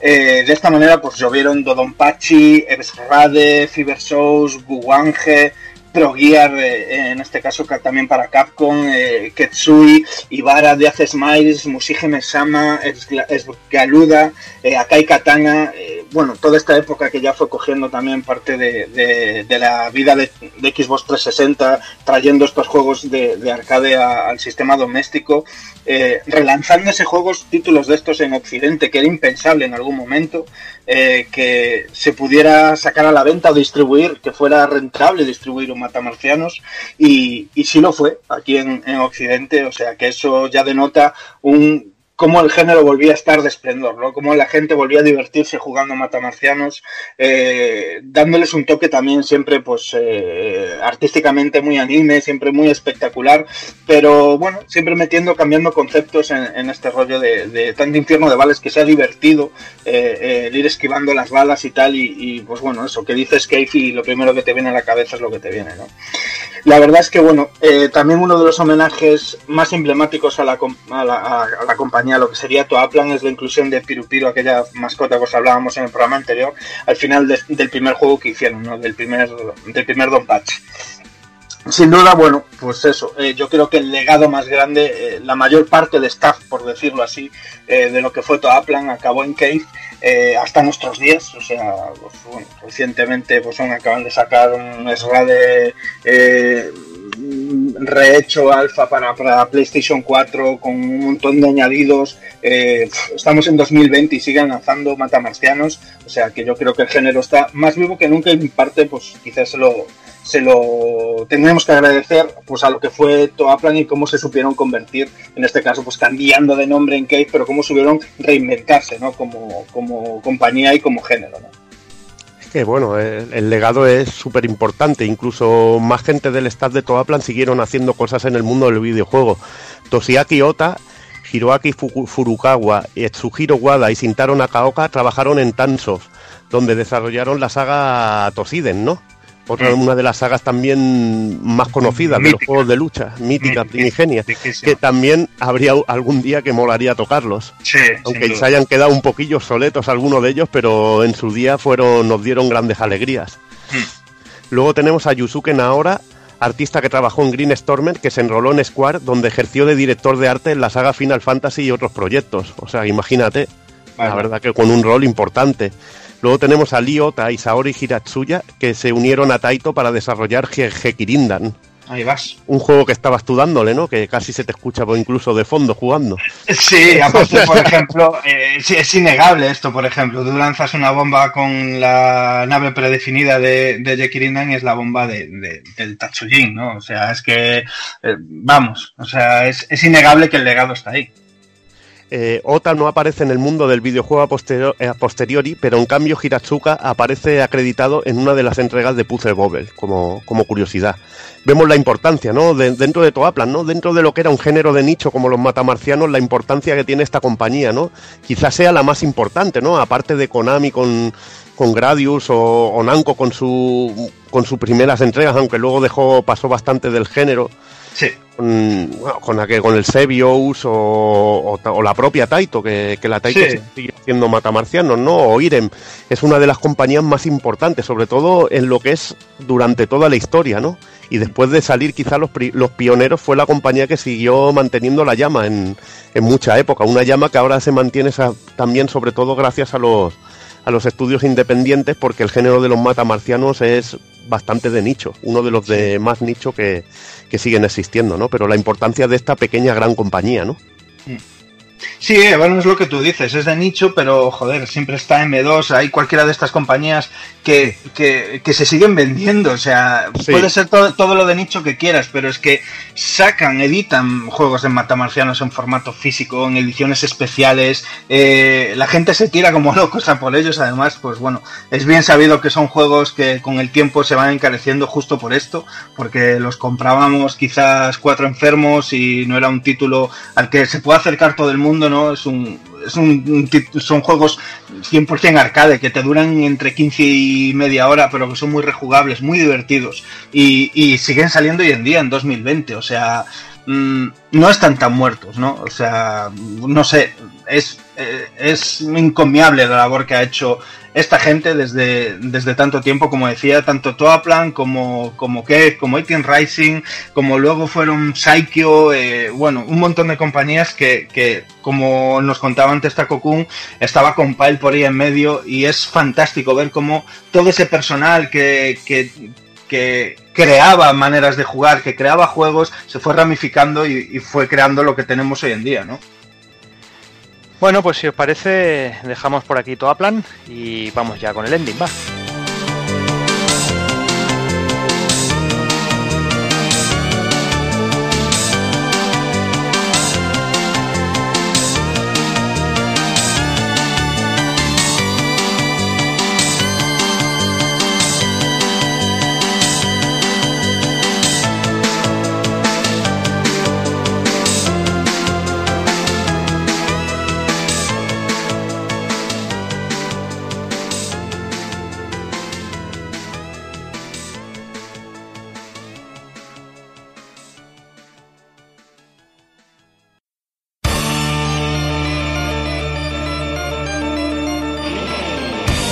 Y recuerda, si no te mola ser un calamar y quieres estar bien informado, pásate por el blog pulpofrito.com. También puedes seguirnos en Twitter y Facebook.